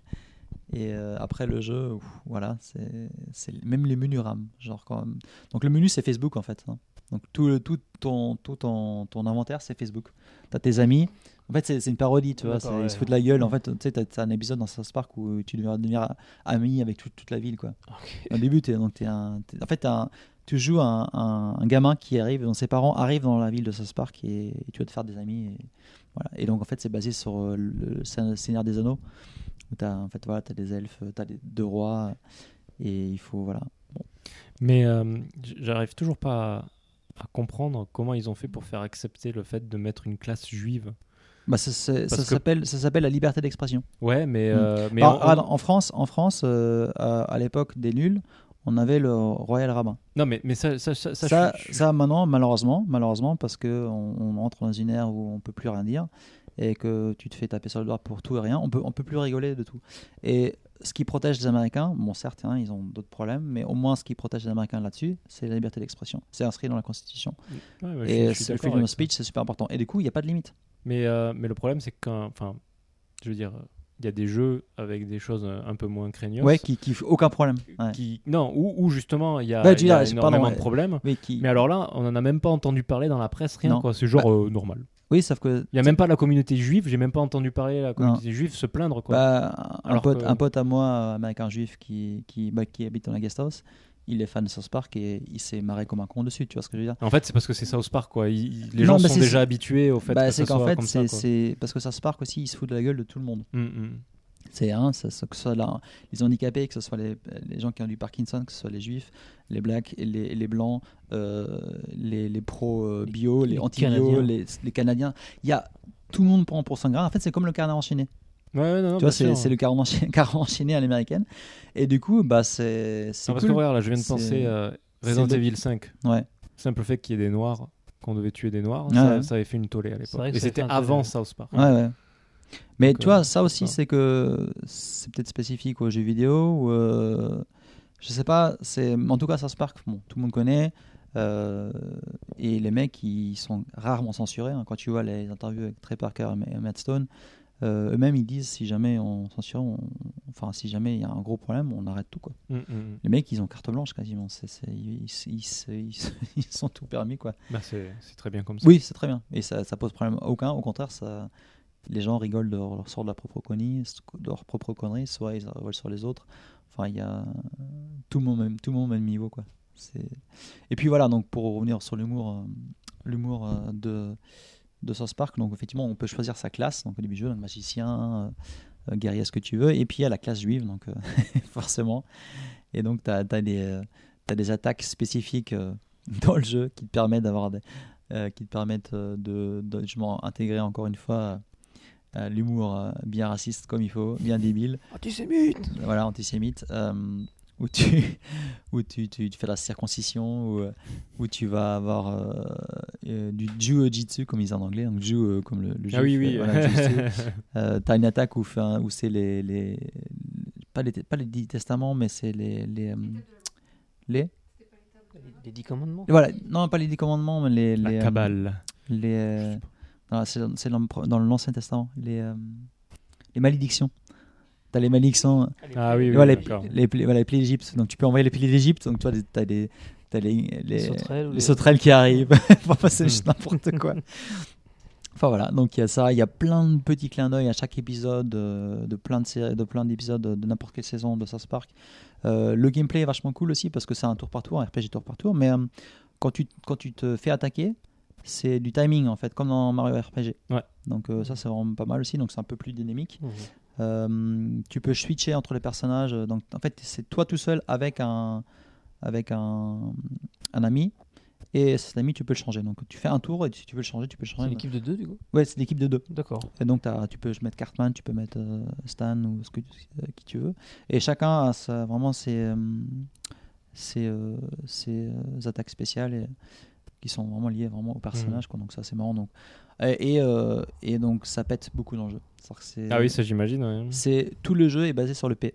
D'accord. Mais alors vraiment, c'est c'est qu'en fait, tu as au moins 4-5 trophées, c'est péter sur tous tes potes, péter sur toutes les tous, tous les tous, les, les gens les plus importants du village, euh, péter sur le roi du Canada, enfin voilà, ça c'est Tu as un gameplay spécifique au P ou Ah oui, alors ça c'est ça c'est c'est dire que c'est le c'est le core gameplay, c'est le P.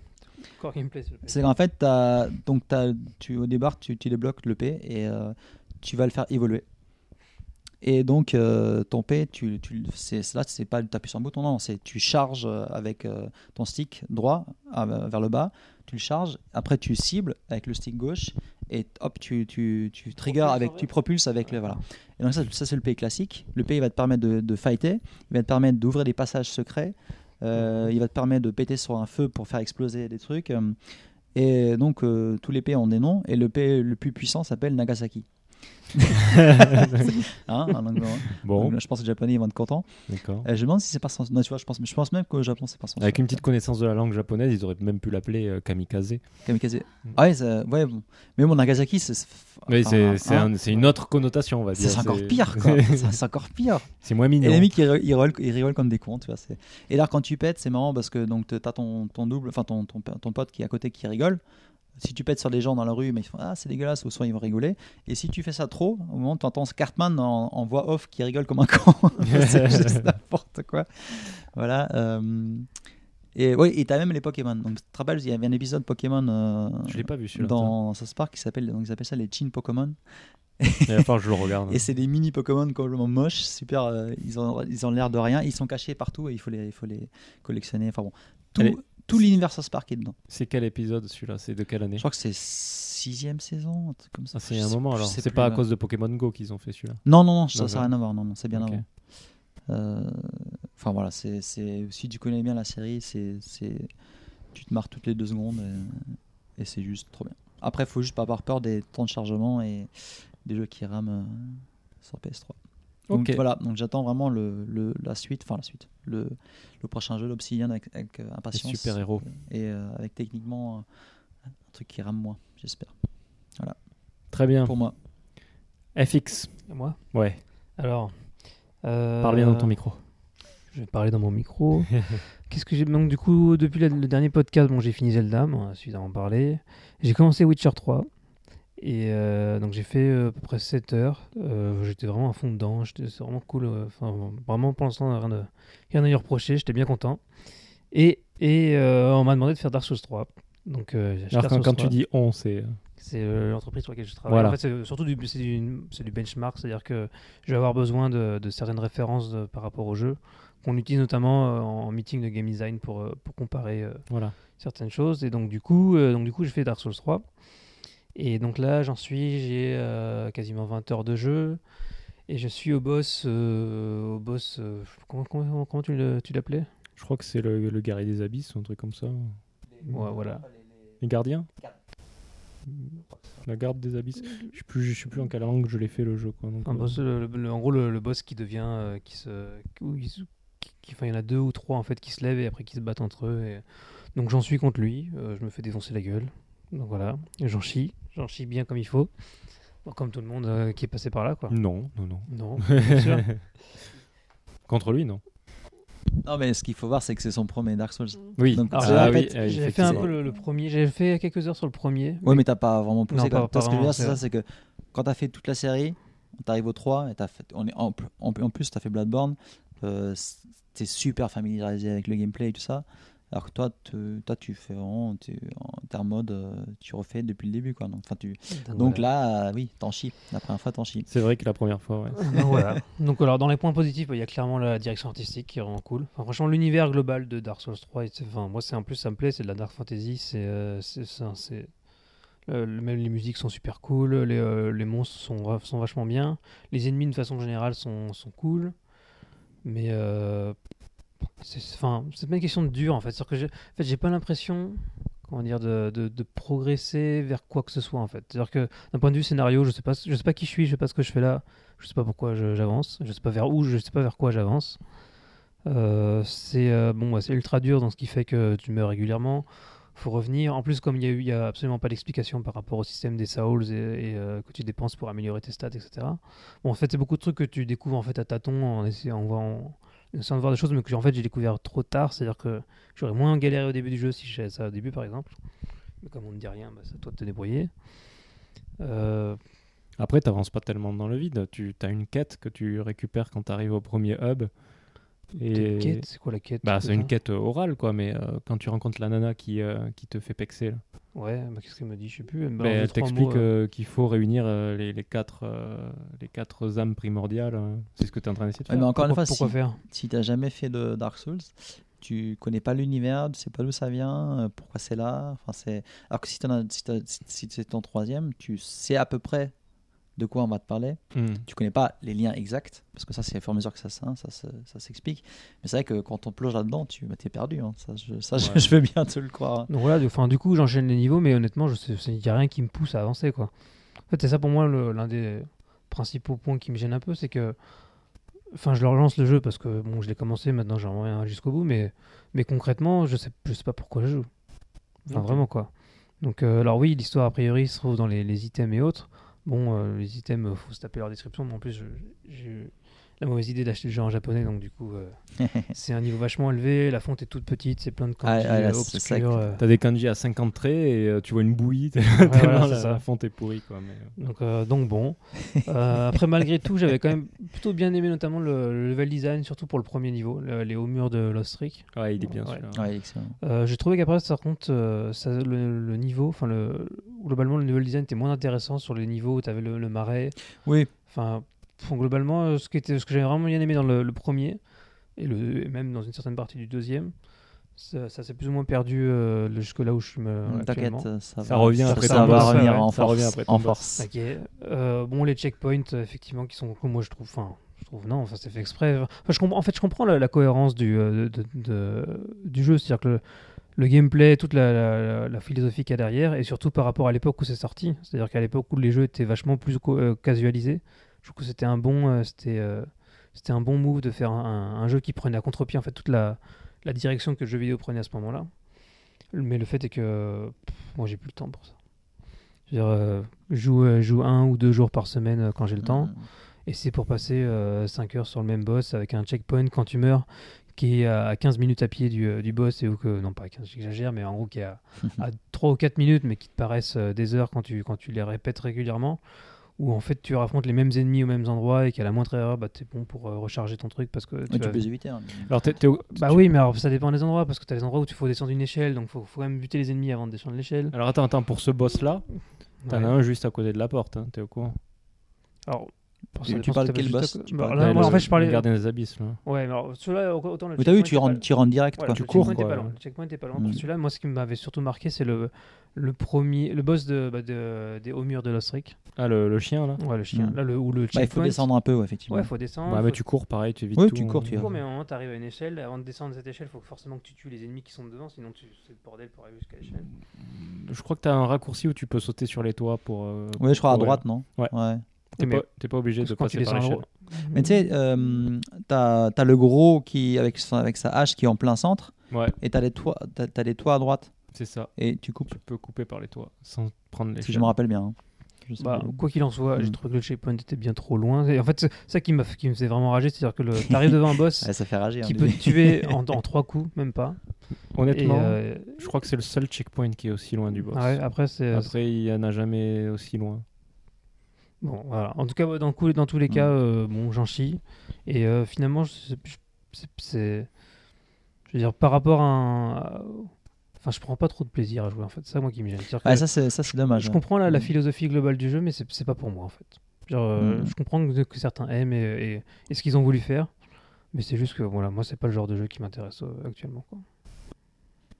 On verra. Enfin, euh, j'attends, ouais, voilà. Ton euh, retour euh, après le, le boss OT. Parce que c'est, un- comme on disait tout à l'heure, c'est un boss, euh, c'est le premier boss principal du jeu. Mhm. Qui fait partie des 6, c'est ça? Bah, Six? Il y en a quatre. 4. Euh, mais en fait, ça me fait juste penser à un truc. Euh, en fait, tu te, t'es pas obligé d'aller à ce boss. Tu as une autre branche qui t'amène ailleurs. Non, mais lui, t'es pas obligé, de le faire lui. Non, non, t'as une autre branche. euh, Après. Avant. Si tu fais pas, si tu, parce qu'en fait, quand tu, quand tu fais ce boss-là, tu traverses de l'autre côté, tu sors de l'autre côté, et là, ça t'ouvre le jeu en fait. Bah, t'as les, les- les catacombes. Mais si tu reviens à avant, Ouais. avant les marécages, Ouais. euh, t'as le boss sorcier, là, le- l'espèce de, de Ouais. sorcier, et tu le butes. Ça t'amène du côté des églises euh, et de, du géant et tout ça. Mhm. Des géants et tout ça. Donc t'as as raté un embranchement. Pas raté. Ah, J'ai pas raté. Je savais qu'il y a un boss et je, je suis fait, ok, il y a un chemin où il y a pas de boss. Bon, bah, hop. Non, parce que les deux, les deux chemins, il y a un boss. Bah, en au fait. final, oui, mais. non, mais genre, si vraiment, euh, tu peux te dire, si à un moment, au bout d'un moment, t'en as marre, ouais, je vais faire un autre boss, quoi. tu, tu peux aller de l'autre Ouais. côté. et- voilà, t'en as marre non, mais d'un boss, pour, pour autre te. Parce que des fois, c'est ça, c'est- des fois, c'est ça. Effectivement, ça m'arrive aussi quand, au début, quand je vais au Dark Souls, c'est. T'as as des moments où tu bosses sur des. Tu bosses, enfin, tu, tu es bloqué sur des boss et. Bah oui, effectivement, ça, ça devient un peu chiant et du coup, t'es es un peu euh, désespéré. Puis surtout, je vais devoir Ouais. finir par acheter manette PS4. Moi, à force de l'envoyer contre les murs, euh, ça va me coûter cher cette histoire. hein. Mais quand tu le butes, le boss, je veux dire, Ouais. tu- ça fait quelque chose, quoi. Et surtout, après, la récompense que tu as pour continuer le jeu et quand tu vois la beauté du jeu, enfin, le, de la Mm. C'est ce qui fait, c'est ce qui fait le jeu en fait. C'est ces espèces de de paliers, quoi, je dirais, des paliers de difficulté comme ça et de récompense après en fait.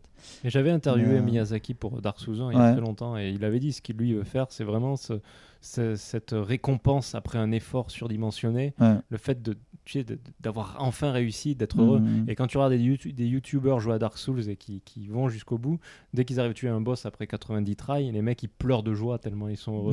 et c'est ça que, que Miyazaki voulait. Ouais. euh, Ouais, mais en même temps, après, ça dépend des gens, mais est-ce que c'est pour ça que vous jouez aux jeux vidéo, quoi? Enfin, moi, je veux dire, mes, mes principaux souvenirs quand de, de- de jeux qui m'ont marqué, c'était pas, c'était pas le fait d'avoir battu un boss qui me bloquait, quoi. Non, moi je, Bah, je il y a- joue il y à des avait- jeux il y vidéo. avait- Il y avait de ça aussi, pas, pas que. Pas que. ouais, mais, enfin, ça, ça peut jouer, ça peut jouer une, Ouais. une partie, mais pas, mais c'est pas uniquement ça, quoi. Ah, moi je joue surtout pour un univers et je trouve que les univers Bah, des Souls voilà. et des Bloodborne euh, ils sont juste excellents ici. Ah oui, ça c'est. Dark, Après- moi j'aime bien la Dark Fantasy. Après, aussi. encore une Bah, fois, hein, moi quand je joue à Dark Souls, j'ai, à part le boss optionnel, j'ai pas ressenti de difficulté. Donc, euh, Non, le, le 3, non. Mais parce que, comme tu dis, nous, on a l'habitude. Voilà, donc c'est ça en fait. Mais c'est comme après, ce que FX disait, c'est que ouais, il a plus trop envie de mettre autant de temps de part. Pour, Ouais, ouais. voilà.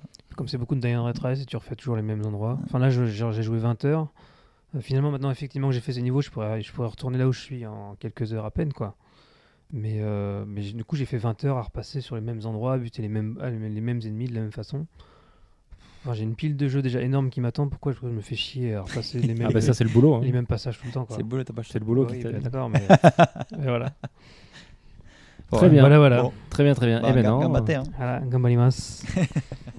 maintenant, on va passer euh, à Jennifer, qui attend ce moment depuis. euh, Yay Merde, t'étais où? depuis... Oui, t'étais où Alors, Bah, je jouais, moi. Tu l'as battu ou pas, ce nous là? Ouais, ouais, bien sûr. Mais j'étais déjà arrivé. C'est juste qu'on avait un problème de DPS. C'est tout. Ah, bah, Ça arrive des fois. Alors, qu'est-ce que DPS ça veut dire? Dégâts par seconde. Voilà. On avait un problème de, voilà, de rapidité euh, quant au fait de descendre le boss. Parce que c'est limité dans le temps.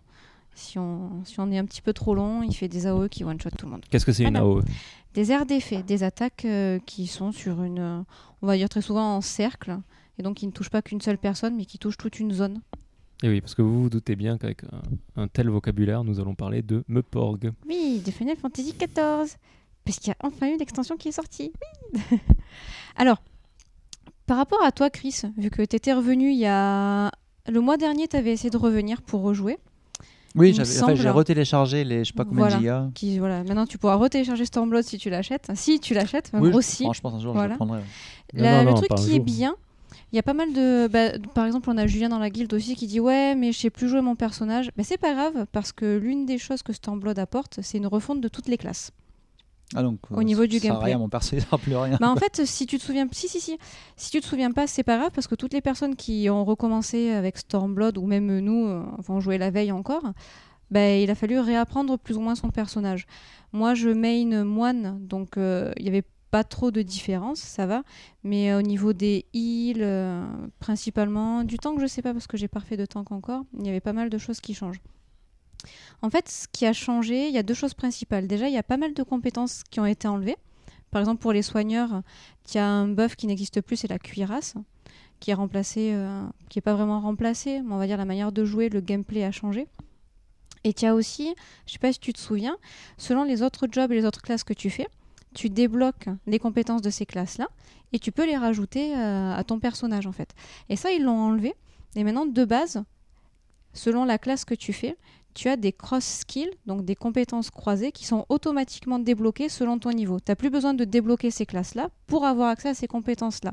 Alors tu peux dire c'est bien parce que bah, tu n'as pas besoin de monter euh, des classes qui t'intéressent pas, par exemple, mais c'est pas bien principalement pour les heals, par exemple. Maintenant, tu peux en avoir que 5 maximum.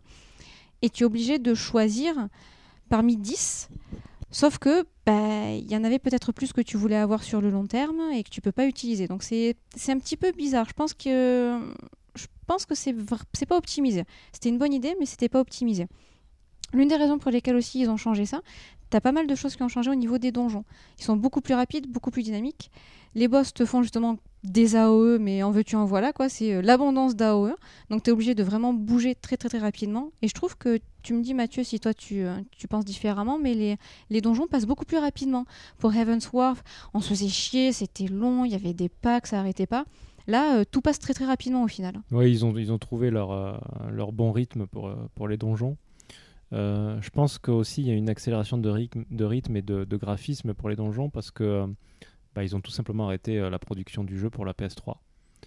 Euh, donc ils peuvent se permettre d'être beaucoup plus euh, beaucoup plus beau et beaucoup plus rapide. Je pense que la PS3 est obligée à un certain rythme lent pour, pour une question technique, je pense. Donc voilà, là ça permet d'aller plus vite aussi. ouais. Il y a autre chose qui est pas mal par rapport au donjon, c'est qu'on a des compétences qui apparaissent, qui sont disponibles et utilisables que contre certains boss.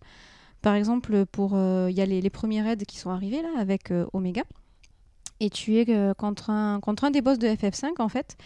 Euh, je sais plus comment catastrophe c'est ça? L'espèce de poulpe ouais. qui ressemble à Hermaeus Mora Ouais. de, des Elder Scrolls et lui comme il te fait des attaques de gravité bah, tu as un bouton sur lequel tu peux utiliser lévitation bon faut l'utiliser à bon escient parce que si tu l'utilises au moment où t'es pas censé ça te one shot T'en as d'autres où c'est un voile protecteur et d'autres où c'est des esquives aussi. Donc c'est plutôt pas mal. Ça peut être stressant au début, parce que tu te dis mince mince, au début tu sais pas quand est-ce qu'il faut les utiliser. Mais bon, tu regardes un peu les autres joueurs, très souvent d'autres joueurs ont quand même eu accès au boss avant toi, donc tu te dis ah, c'est maintenant qu'il faut le faire. Donc c'est sympa, ça rajoute un petit truc euh, supplémentaire. Autre chose avec Stormblood, euh, les zones, les nouvelles zones sont beaucoup plus grandes. C'est euh, minimum le double des zones qu'on avait avant.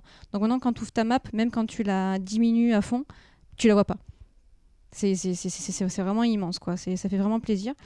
Bon, par contre, c'est chiant pour euh, débloquer le vol, parce que comme dans Heavensward, l'extension d'avant, il faut que tu trouves les vents éthérés dans la zone pour que ta monture puisse voler. Donc, ouais, donc c'est- très, très, très exhaustif. C'est euh, c'est super chiant, donc là, ça prend encore plus de temps. Mais bon, c'est comme ça que ça fonctionne. Euh, et après, il y a toutes les choses comme les nouvelles montures, les mascottes. Donc il y a plein de nouvelles choses. Il y a un nouveau quartier résidentiel aussi pour t'acheter une maison, que ce soit privé ou pour ta guilde.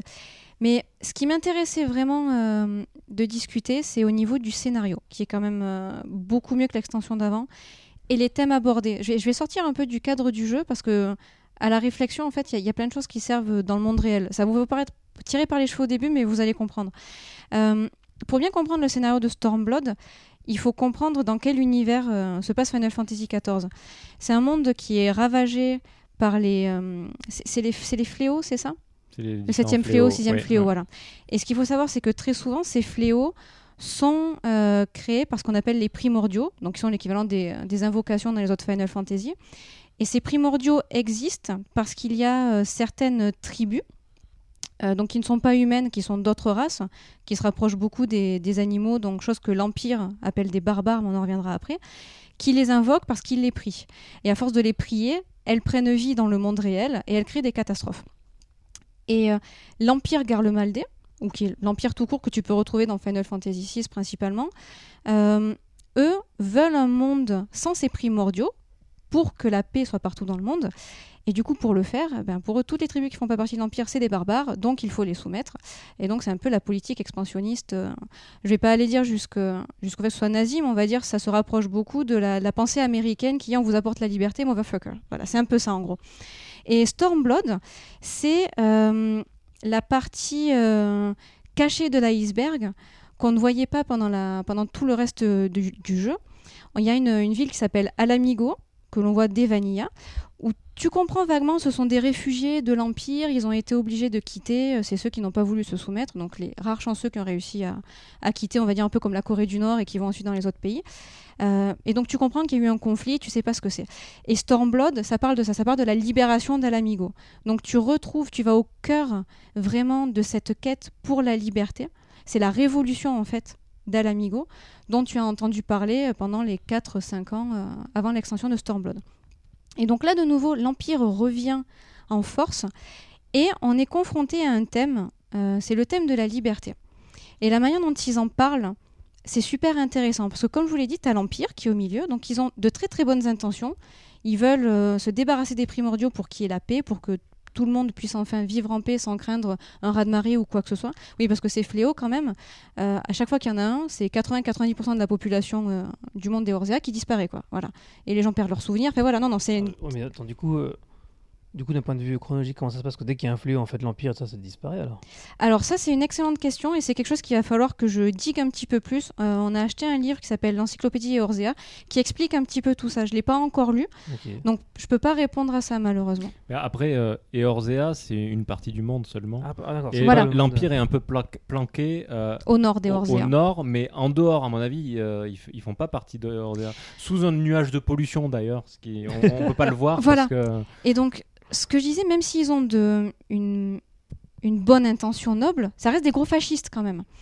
Et pendant tout Stormblood, tu as cette, euh, cette, euh, comment dire, cette réflexion philosophique, je, pense que c'est vraiment philosophique, où ils te disent, euh, alors c'est normal qu'on ait une politique d'envahisseurs et territoriale parce que vous êtes voilà parce que vous êtes tous des barbares et on va vous apporter la technologie parce que leur moto c'est la technologie mais bon comme dirait Rabelais euh, science sans conscience n'est que ruine de l'âme et c'est exactement ça ça prouve que même si tu as les meilleures intentions du monde même si tu vas apporter la technologie même si tu vas apporter la liberté si les peuples le veulent pas et si tu le fais de manière colonialiste ça peut pas Mhm. marcher Mhm.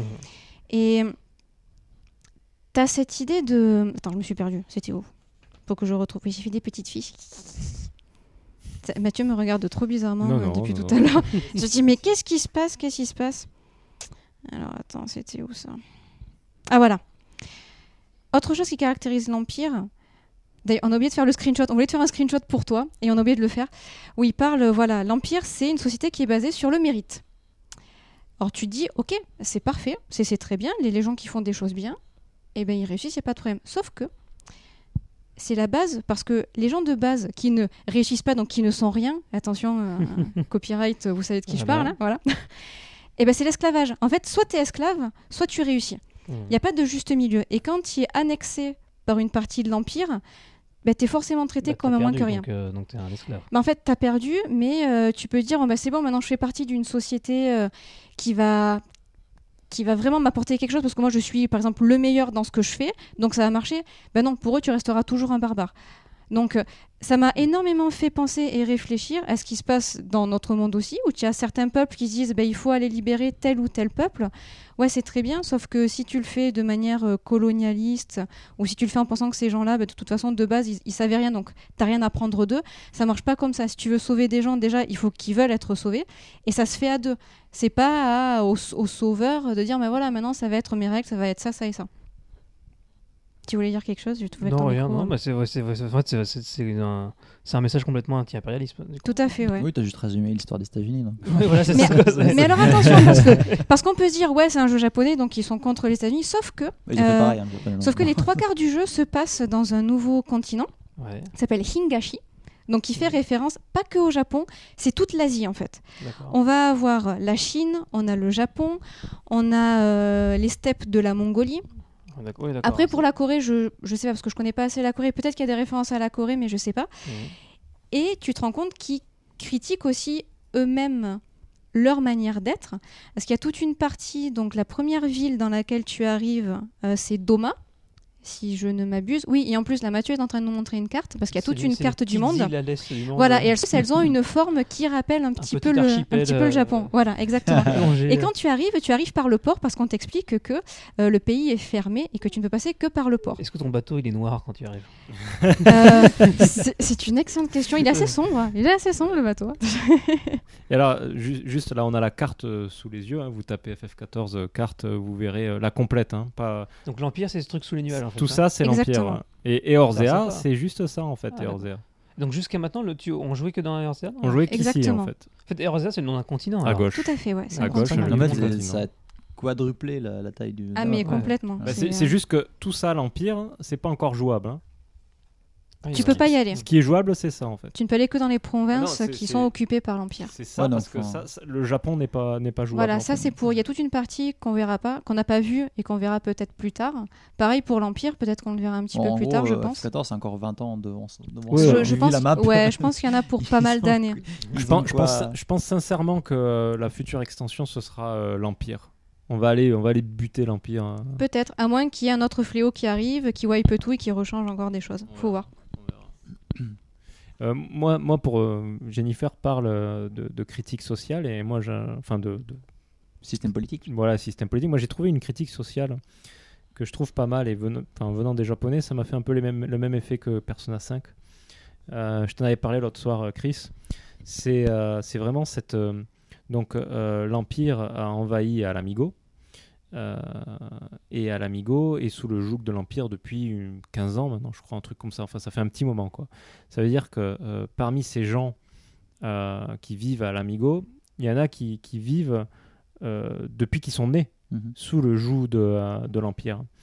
Et il y a vraiment cette différence entre ceux qui ont vu l'Empire arriver, donc qui Ah sont oui. plutôt vieux, qui ont Euh, perdu leur liberté. et qui se, veulent se battre pour la Mm. récupérer, et ces jeunes qui, eux, ont toujours vécu avec l'Empire et qui trouvent ça normal, et ceux-là auraient même tendance à se rebeller contre ceux qui veulent la liberté Hmm. pour dire ouais, nous c'est très bien comme ça. Ils les traitent de traîtres euh. en fait. C'est Voilà. des collabos, quoi. Ouais. C'est ça. Ah, c'est la métaphore de Facebook. Mais, mais dans leurs yeux, c'est pas ça. Mm. Et euh, quand on est dans la partie Hingashi, ils te parlent. euh, bah, Il y, a un- il y a un donjon qu'on débloque à la fin, et euh, certains des PNJ, ce sont des ninjas isolationnistes. C'est le nom des. euh, tu vois, Ninja voilà. Isolationniste. Je, je- je trouve ça génial. C'est euh, c'est- vraiment très bien. C'est ça le mot en français? Oui, isolationniste. Parce que tu arrives dans un pays, donc non seulement qui est sous le joug d'un ennemi qui a une culture différente, mais qui a réussi à s'intégrer et qui a réussi plus ou moins à faire. Préserver sa culture. Voilà, c'est ça. C'est un bon mélange, en fait, une bonne intégration des deux, mais qui reste fermé. Donc c'est ça. Ouais. Ils ont, c'est vraiment une fenêtre ouverte sur euh, le Japon euh, du siècle. euh, C'était, c'était quoi C'était. euh, 19e siècle, Ouais, c'est ça, ça, ouais. du 19e siècle. Donc c'est très Ah, intéressant. Bah, dedans, tu as le euh, Shinsengumi, il est pas appelé comme Ah ça, ouais. mais il y a le Oui, Shinsengumi, il parle, vrai, du c'est baku- vrai. il parle carrément du, bafu, du, baku, Mm. du bakufu. bafuku. Il- enfin voilà, donc c'est cette période euh, fin Edo, euh, début Meiji, je pense. Mm. ça retranscrit ça. Et je trouve ça génial parce que c'est pas juste un jeu euh, qui est là pour te faire oublier tes soucis ou pour te faire déconnecter de la vie réelle, ce que tu peux tout à fait, mais quand vraiment tu prends le temps de lire les quêtes, et pas que la quête principale. Un truc qu'on a remarqué avec Mathieu, dans, dans chaque zone, il y a donc six nouvelles zones, et dans chacune de ces zones, tu as toujours trouvé un PNJ, c'est une quête annexe, tu peux ne pas la faire, ça te changera rien, mais qui a un problème et qui ne se fait pas accepter par le groupe dans lequel il fait partie.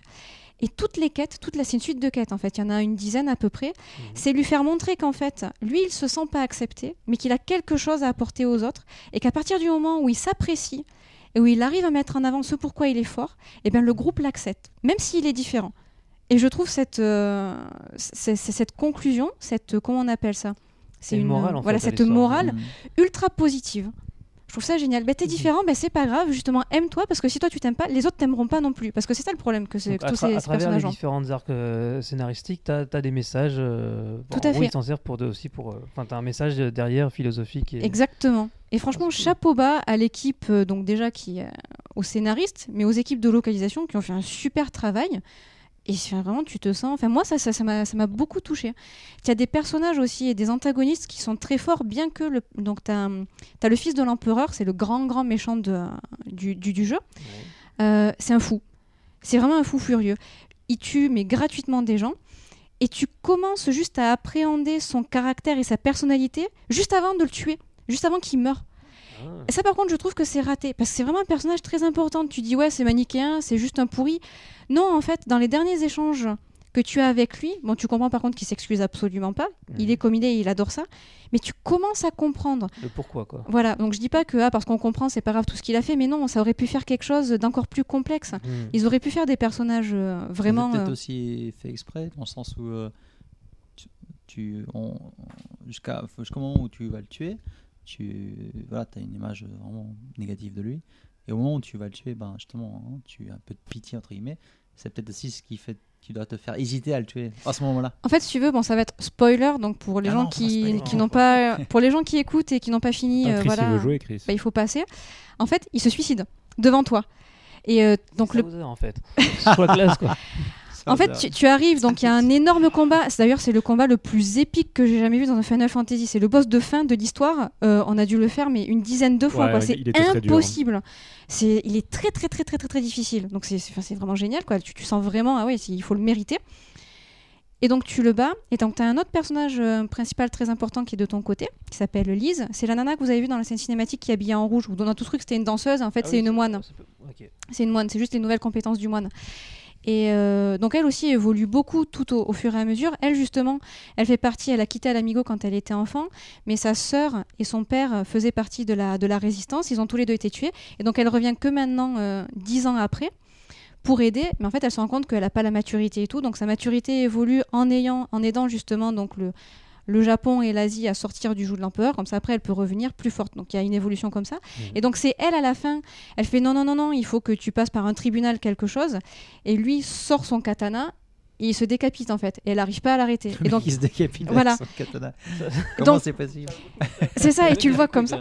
Ah non, mais complètement, c'est un personnage qui est, qui est fou, mais qui est entier jusqu'au bout. Donc tu. Hmm. Il, s'assume en fait. Exactement. Donc tu, tu, tu, peux pas lui en vouloir pour ça. Hmm. Et tu as ce sentiment-là qui vient de.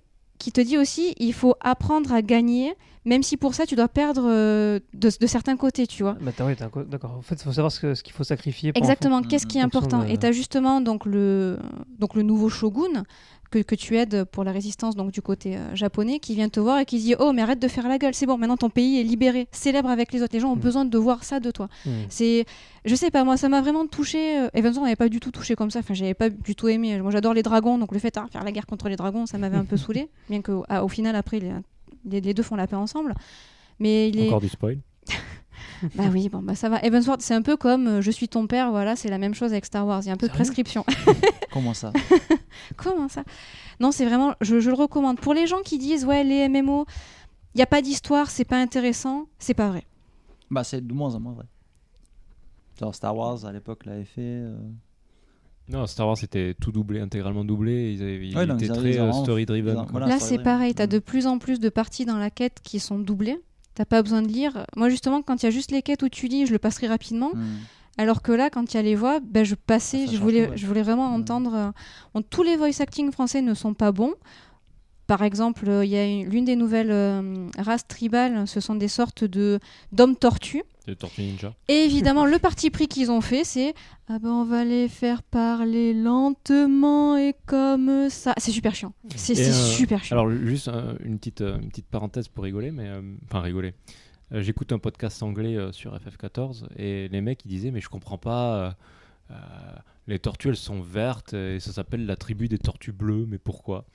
Et bien nous, Ah ouais, on- c'est- nous on sait parce que le vert au Japon oui, c'est euh, AO, quoi, donc, c'est- euh, c'est bleu. Non, mais c'est pas ça. C'est qu'en japonais, c'est le, c'est AO, c'est juste un, c'est un terme général pour. Bah, tu sais, on dit AO pour le, le feu vert, c'est AO. en Mm, tout Oui, bien Donc, sûr, c'est- ce que je leur ai dit. hein, Donc c'est très large comme AO, c'est. Alors, c'est quand même bizarre que la localisation anglaise, ils, ils aient laissé passer ça parce qu'ils testent leur jeu. Et... Non, bah, attends, attends, les tortues, elles, elles ont quelle couleur dans le jeu? Elles sont vertes. Ok. Et il y a l'autre tribu, donc les bleue.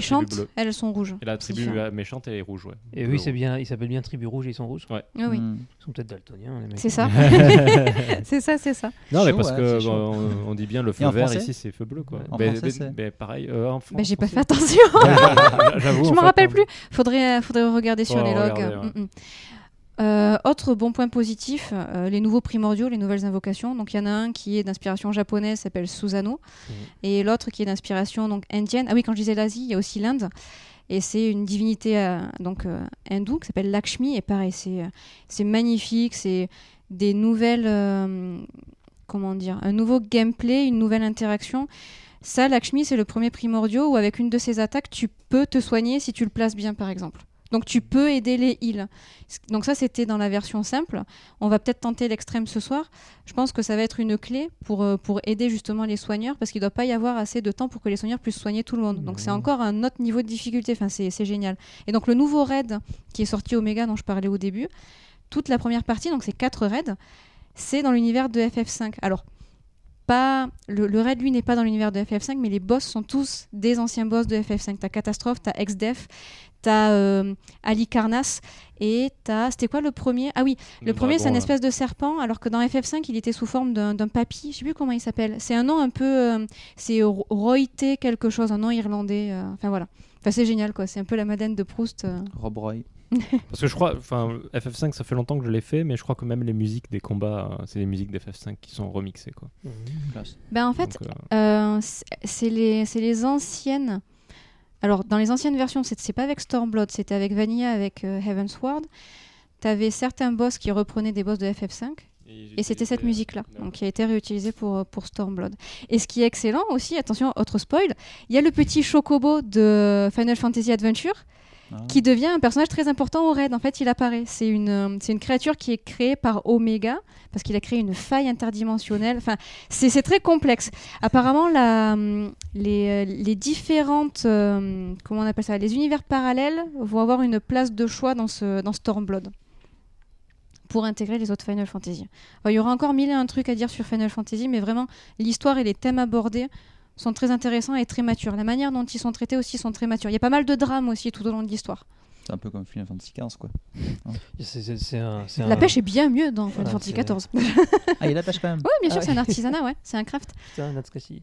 Voilà, il était trop Ah oui, mignon. oui. Voilà, quand on l'a vu, on a fait Oh mon dieu, il est là, le petit chocobo. C'était trop mignon. Donc voilà, c'est pour moi. À toi, Mathieu, à quoi tu joues en ce moment? Ben, moi, je voulais parler de FF14, donc euh, t'as pratiquement tout dit. D'ailleurs, c'est un truc que j'avais oublié de dire. Tu parlais de raid. En ce moment, tu sais, il y a le gros. euh, parce que je vois, je vois à Chocobo, je pense aux œufs et je pense à Pokémon. Et je pense, voilà, les raids. En ce moment. T'as des connexions que tu fais. Ah bah oui, mon cerveau il fait des connexions bizarres.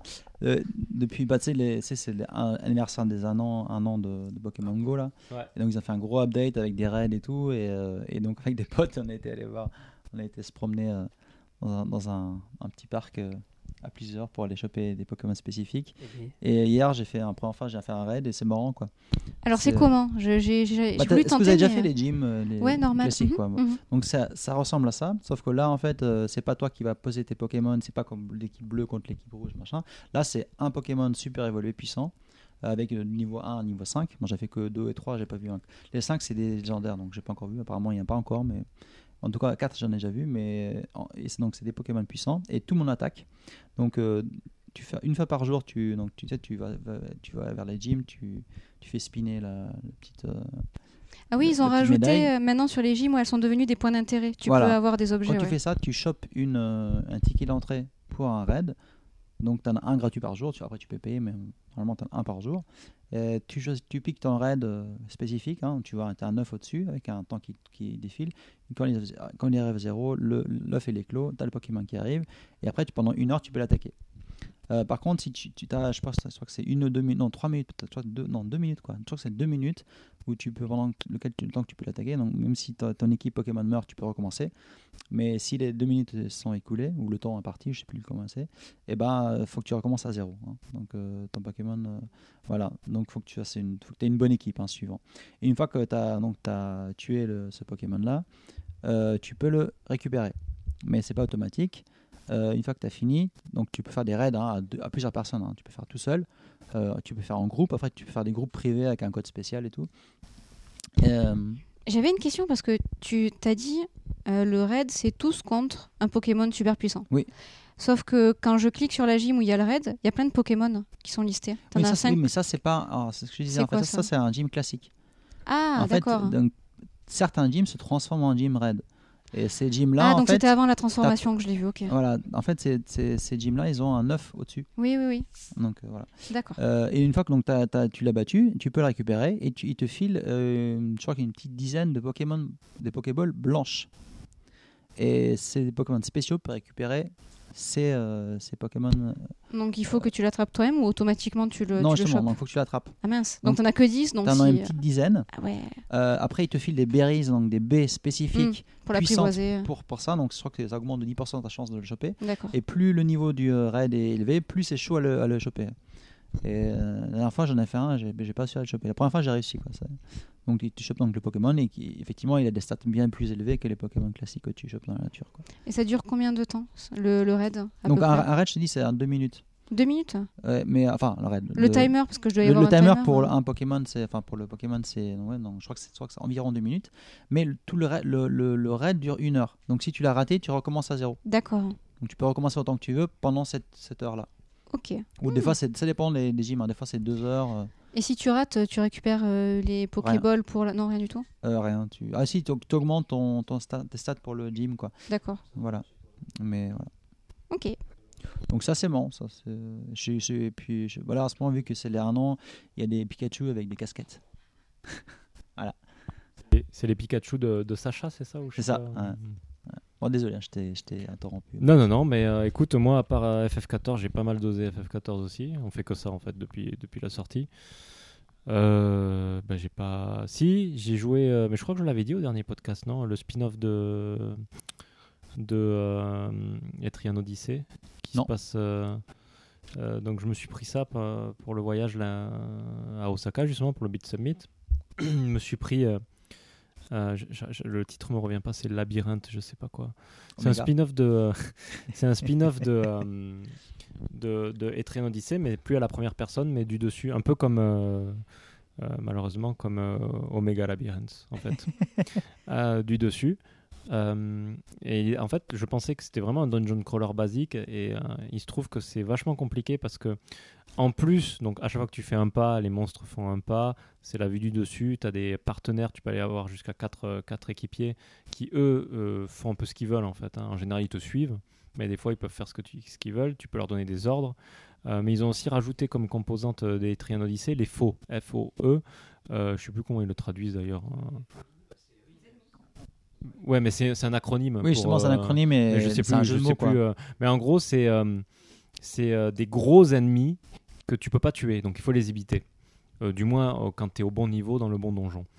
Euh, et dans ce jeu-là, en fait, les faux vont essayer de sortir du labyrinthe pour aller buter la ville. Et donc il faut que tu construises des camps où tu vas poster des guerriers que tu as préalablement montés. Donc tu as tout un, petit côté gestion de forteresse pour empêcher les faux de- d'arriver à la ville qui, est vachement intéressant. Et en plus, quand ils sont dans la même zone que toi, il faut les éviter, sinon ils te, ils te, ils te maravent en deux coups. Donc voilà, c'est très difficile. Euh, du bon dungeon crawler euh, de famille, donc, euh, comme on l'aime. Et puis t'as découvert The Elder Scrolls Online parce que toi tu avais jamais joué aussi. Oui, alors c'est moins japonais, hein, mais en fait je me suis remis à Morrowind. Et et, tu te rends compte à quel point les jeux ils ont vieilli quoi quand même hein, des fois. Comme tout à l'heure vous parliez de Shadow of Colossus, euh, bah, je pense que quelqu'un qui s'y met maintenant, ce sera peut-être plus dur au niveau du gameplay. Euh, Bah oui, ça c'est sûr. Mais, bon. des- mais bon. Morrowind, ça a encore plus vieilli, Mais Morrowind, ça a vraiment vieilli aussi dans ses mécaniques. C'est-à-dire que dans Skyrim, quand tu joues, tu as une épée, tu pas de compétences pour les épées, tu vas quand même pouvoir toucher le mec et lui faire un minimum de dégâts. Dans Morrowind, putain, à un moment, j'ai fait un combat de sourd contre un rat. Euh, le rat n'arrivait pas à me toucher. Moi, j'arrivais pas à toucher le rat. On est resté 10 minutes à se taper jusqu'à que. Et puis, euh, Tu comprennes que. yeah. et puis attends, parce qu'en plus tu as une ambiance sonore fantastique, des bruitages magnifiques. Ah oui, oui. le- Ou- Ouvrir les portes. Le, le- le bruit de la porte, c'est. Voilà, ça, c'est quand tu ouvres une porte. quoi. Et ce qui est génial, c'est que donc moi j'étais au lit, j'essayais de m'endormir, Mathieu était en train de jouer. Il avait mis le son super bas, donc j'entendais rien. Puis d'un coup, j'ai dû. C'est le sort de soin. Le sort de soin est super plus fort que tout le reste. Mais après. C'était euh, très très drôle. Après, l'ambiance dans Morrowind, elle est là. hein. Le jeu est. J'ai pris quelques modes parce que le jeu a- avant, tu voyais pas à, à plus de 3 mètres, quoi. Il n'y avait pas de profondeur de champ. Donc, sur un, un jeu open world comme ça, tu veux quand même de la profondeur Mhm. de champ. Et je le voulais en 16 neuvième parce que bon, jouer euh, en 4 tiers, c'était sympa. Mais... Donc, euh, j'ai pris deux petits modes. J'ai pas augmenté les graphismes. J'ai juste euh, pris les modes pour que ça puisse tenir sur la télé. Plus, euh, Mais le contenu est là, quoi. Enfin, je veux dire. euh, Et puis j'aime bien le côté euh, vraiment jeu de rôle papier old school où euh, bah, il faut vraiment faire gaffe à tes compétences au point et tout ça. Donc, tout ça, c'est bien. Ça reste un jeu quand même assez difficile. hein. Et surtout que Morrowind, t'as aucune aide. C'est pas dans, dans Oblivion, au moins, avais, tu as déjà vu le fast travel, tout ça. Dans Morrowind, t'as rien. Bah, t'as- Non, tu peux prendre des, des- des espèces de gros monstres sur pattes là, pour, pour voyager Ouais. plus vite. Les netch. Les netch, Et t'as pas, non, quand, tu, quand, tu, quand tu choisis tes quêtes, il te dit pas où aller. Enfin, il t'a pas Alors, pas de c'est même pire que ça. C'est même pire que ça. C'est-à-dire que tu as un, car- un journal. C'est-à-dire que si tu prends une quête, que tu, et après tu pars ailleurs, tu fais plein de choses et tout, et qu'elle était à la page 3, la quête, et qu'après ton journal est rempli, rempli jusqu'à la page 35, ben, il faut revenir à la page 3 Ouais. pour lire la quête. Et c'est su- enfin, voilà, il faut, en fait, il faut. C'est un jeu, je pense que tu peux pas arrêter pendant un moment pour y revenir parce que. ça. Mais après, ouais, voilà, ça- t'as vraiment cette moi, sensation c'est de, vraiment de jeu de qui rôle. a, qui a mainstreamisé, entre guillemets, C'est ça. Hein. C'est ça. Euh, du coup, c'est une autre approche après. Mais je pense que je, pour GameHop, je vais écrire un petit papier euh, qui explique l'évolution des mécaniques et la différence parce que, entre les deux, parce que c'est vachement intéressant en fait. Mm. J'ai beaucoup, euh, beaucoup appris. Et Et est-ce que ça coup- t'a fait plaisir de revoir Morrowind dans The Elder Scrolls Voilà, Online, du coup, j'allais j'allais y arriver. Du coup, euh, comme euh, Morrowind de, de Elder Scrolls Online est, est sorti au même moment, ben, euh, ben, j'ai décidé de, ben, de, de- de le faire aussi quoi, en parallèle. Et c'est vrai que tu, ils ont bien remodé- remodélisé euh, Morrowind. Quoi. Alors comme ça se passe avant, il manque, certains trucs où il y a des choses qui sont pas, complètes, mais c'est normal vu que c'était avant. La ville de Vivec, par exemple, est en construction euh, euh, dans, le online. Voilà, mais on n'a pas énormément joué non plus, donc euh, Ce qui était très drôle, c'est que donc la première grotte que tu as faite, je t'ai regardé y jouer. Et, euh, et on lance The Elder Scrolls Online euh, quelques heures après. Et puis, euh, mon écran de chargement, c'est une grotte, c'est un artwork. Et je fais, oh, regarde, on dirait trop la tienne. Et en effet, la quête qui nous fait amener, c'est exactement la quête. C'était la grotte qu'il a fait même, dans Morrowind. C'était exactement la même. Donc on était mort de rire. Donc c'était sympa. Ouais, Ils ont bien, bien fait le. Je pense que tous les fans de Morrowind vont, vont aimer. Maintenant, euh, je pense que tout le monde aimerait bien un Morrowind euh, updaté à la Skyrim. Quoi. Bah, Mais ça se fait, il y, a des- il y a des gens qui le font. Ah oui, il y, y a des- fans qui font des trucs de malade hein, sur PC, ça c'est clair. Donc voilà, donc oui, plutôt. Mais cette année, pour moi, elle est plutôt pauvre en jeux vidéo. Je joue pas tant que ça. Je joue beaucoup, mais à, à des jeux qui sont longs. Genre Zelda, j'ai Ouais. passé euh, 150 heures de- Ouais. dessus, je crois. Bah, c'est c'est pas des jeux quoi. Euh, du coup, je joue moins. Donc, Mm. euh, mais voilà. Là, euh, j'attends Dragon, Quest 11. Euh, Le prochain podcast, on, voilà. on sera tous en train d'y jouer. Ouais, ouais. Euh, tu... Oui, Moi, bah je oui. au oui. même boss Dark Souls 3, je sais pas. mais non, si tu veux, je viens de te le passer. Alors, c'est de la triche. Je le passer. Mais bon, voilà, pour moi. Donc je pense que tout le monde a parlé. hein. Ok, bon, ben, on, va, on va clôturer alors. Euh, donc voilà, c'est la fin euh, de l'épisode numéro What Much de, euh, de, de KY Show. Parce qu'on ne sait plus à quel numéro on est. Et de toute façon, ça sert à rien les numéros. hein. Ouais, c'est pour se la péter. Voilà, c'est pour, pour se la péter. Euh, donc, on a une nouvelle mascotte hein, qui s'appelle Mona et qui est en train de jouer. alors, je vais la prendre en photo en direct, qu'on s'en mettra la photo sur. Voilà, Joli. j'ai pris la photo de Mona. Vous pourrez la voir sur le site, je l'enverrai à Chris. Euh, c'est notre nouvelle mascotte. Euh, un logo va très vite arriver avec. euh, Oh là, très vite. euh, quand même, faut pas pousser. Mais euh, voilà, donc c'est fini pour cet épisode. Et on vous souhaite une bonne soirée ou bon après-midi ou bonne matinée en fonction de, du moment euh, La journée. de la journée auquel vous écoutez ce podcast. À très vite, à très bientôt. Otsukare-sama. Otsukare Otsukare-sama. Alors c'était un peu mousse, hein, un peu plus fort, un peu plus fort. Otsukare-sama. Voilà, c'est mieux. Allez.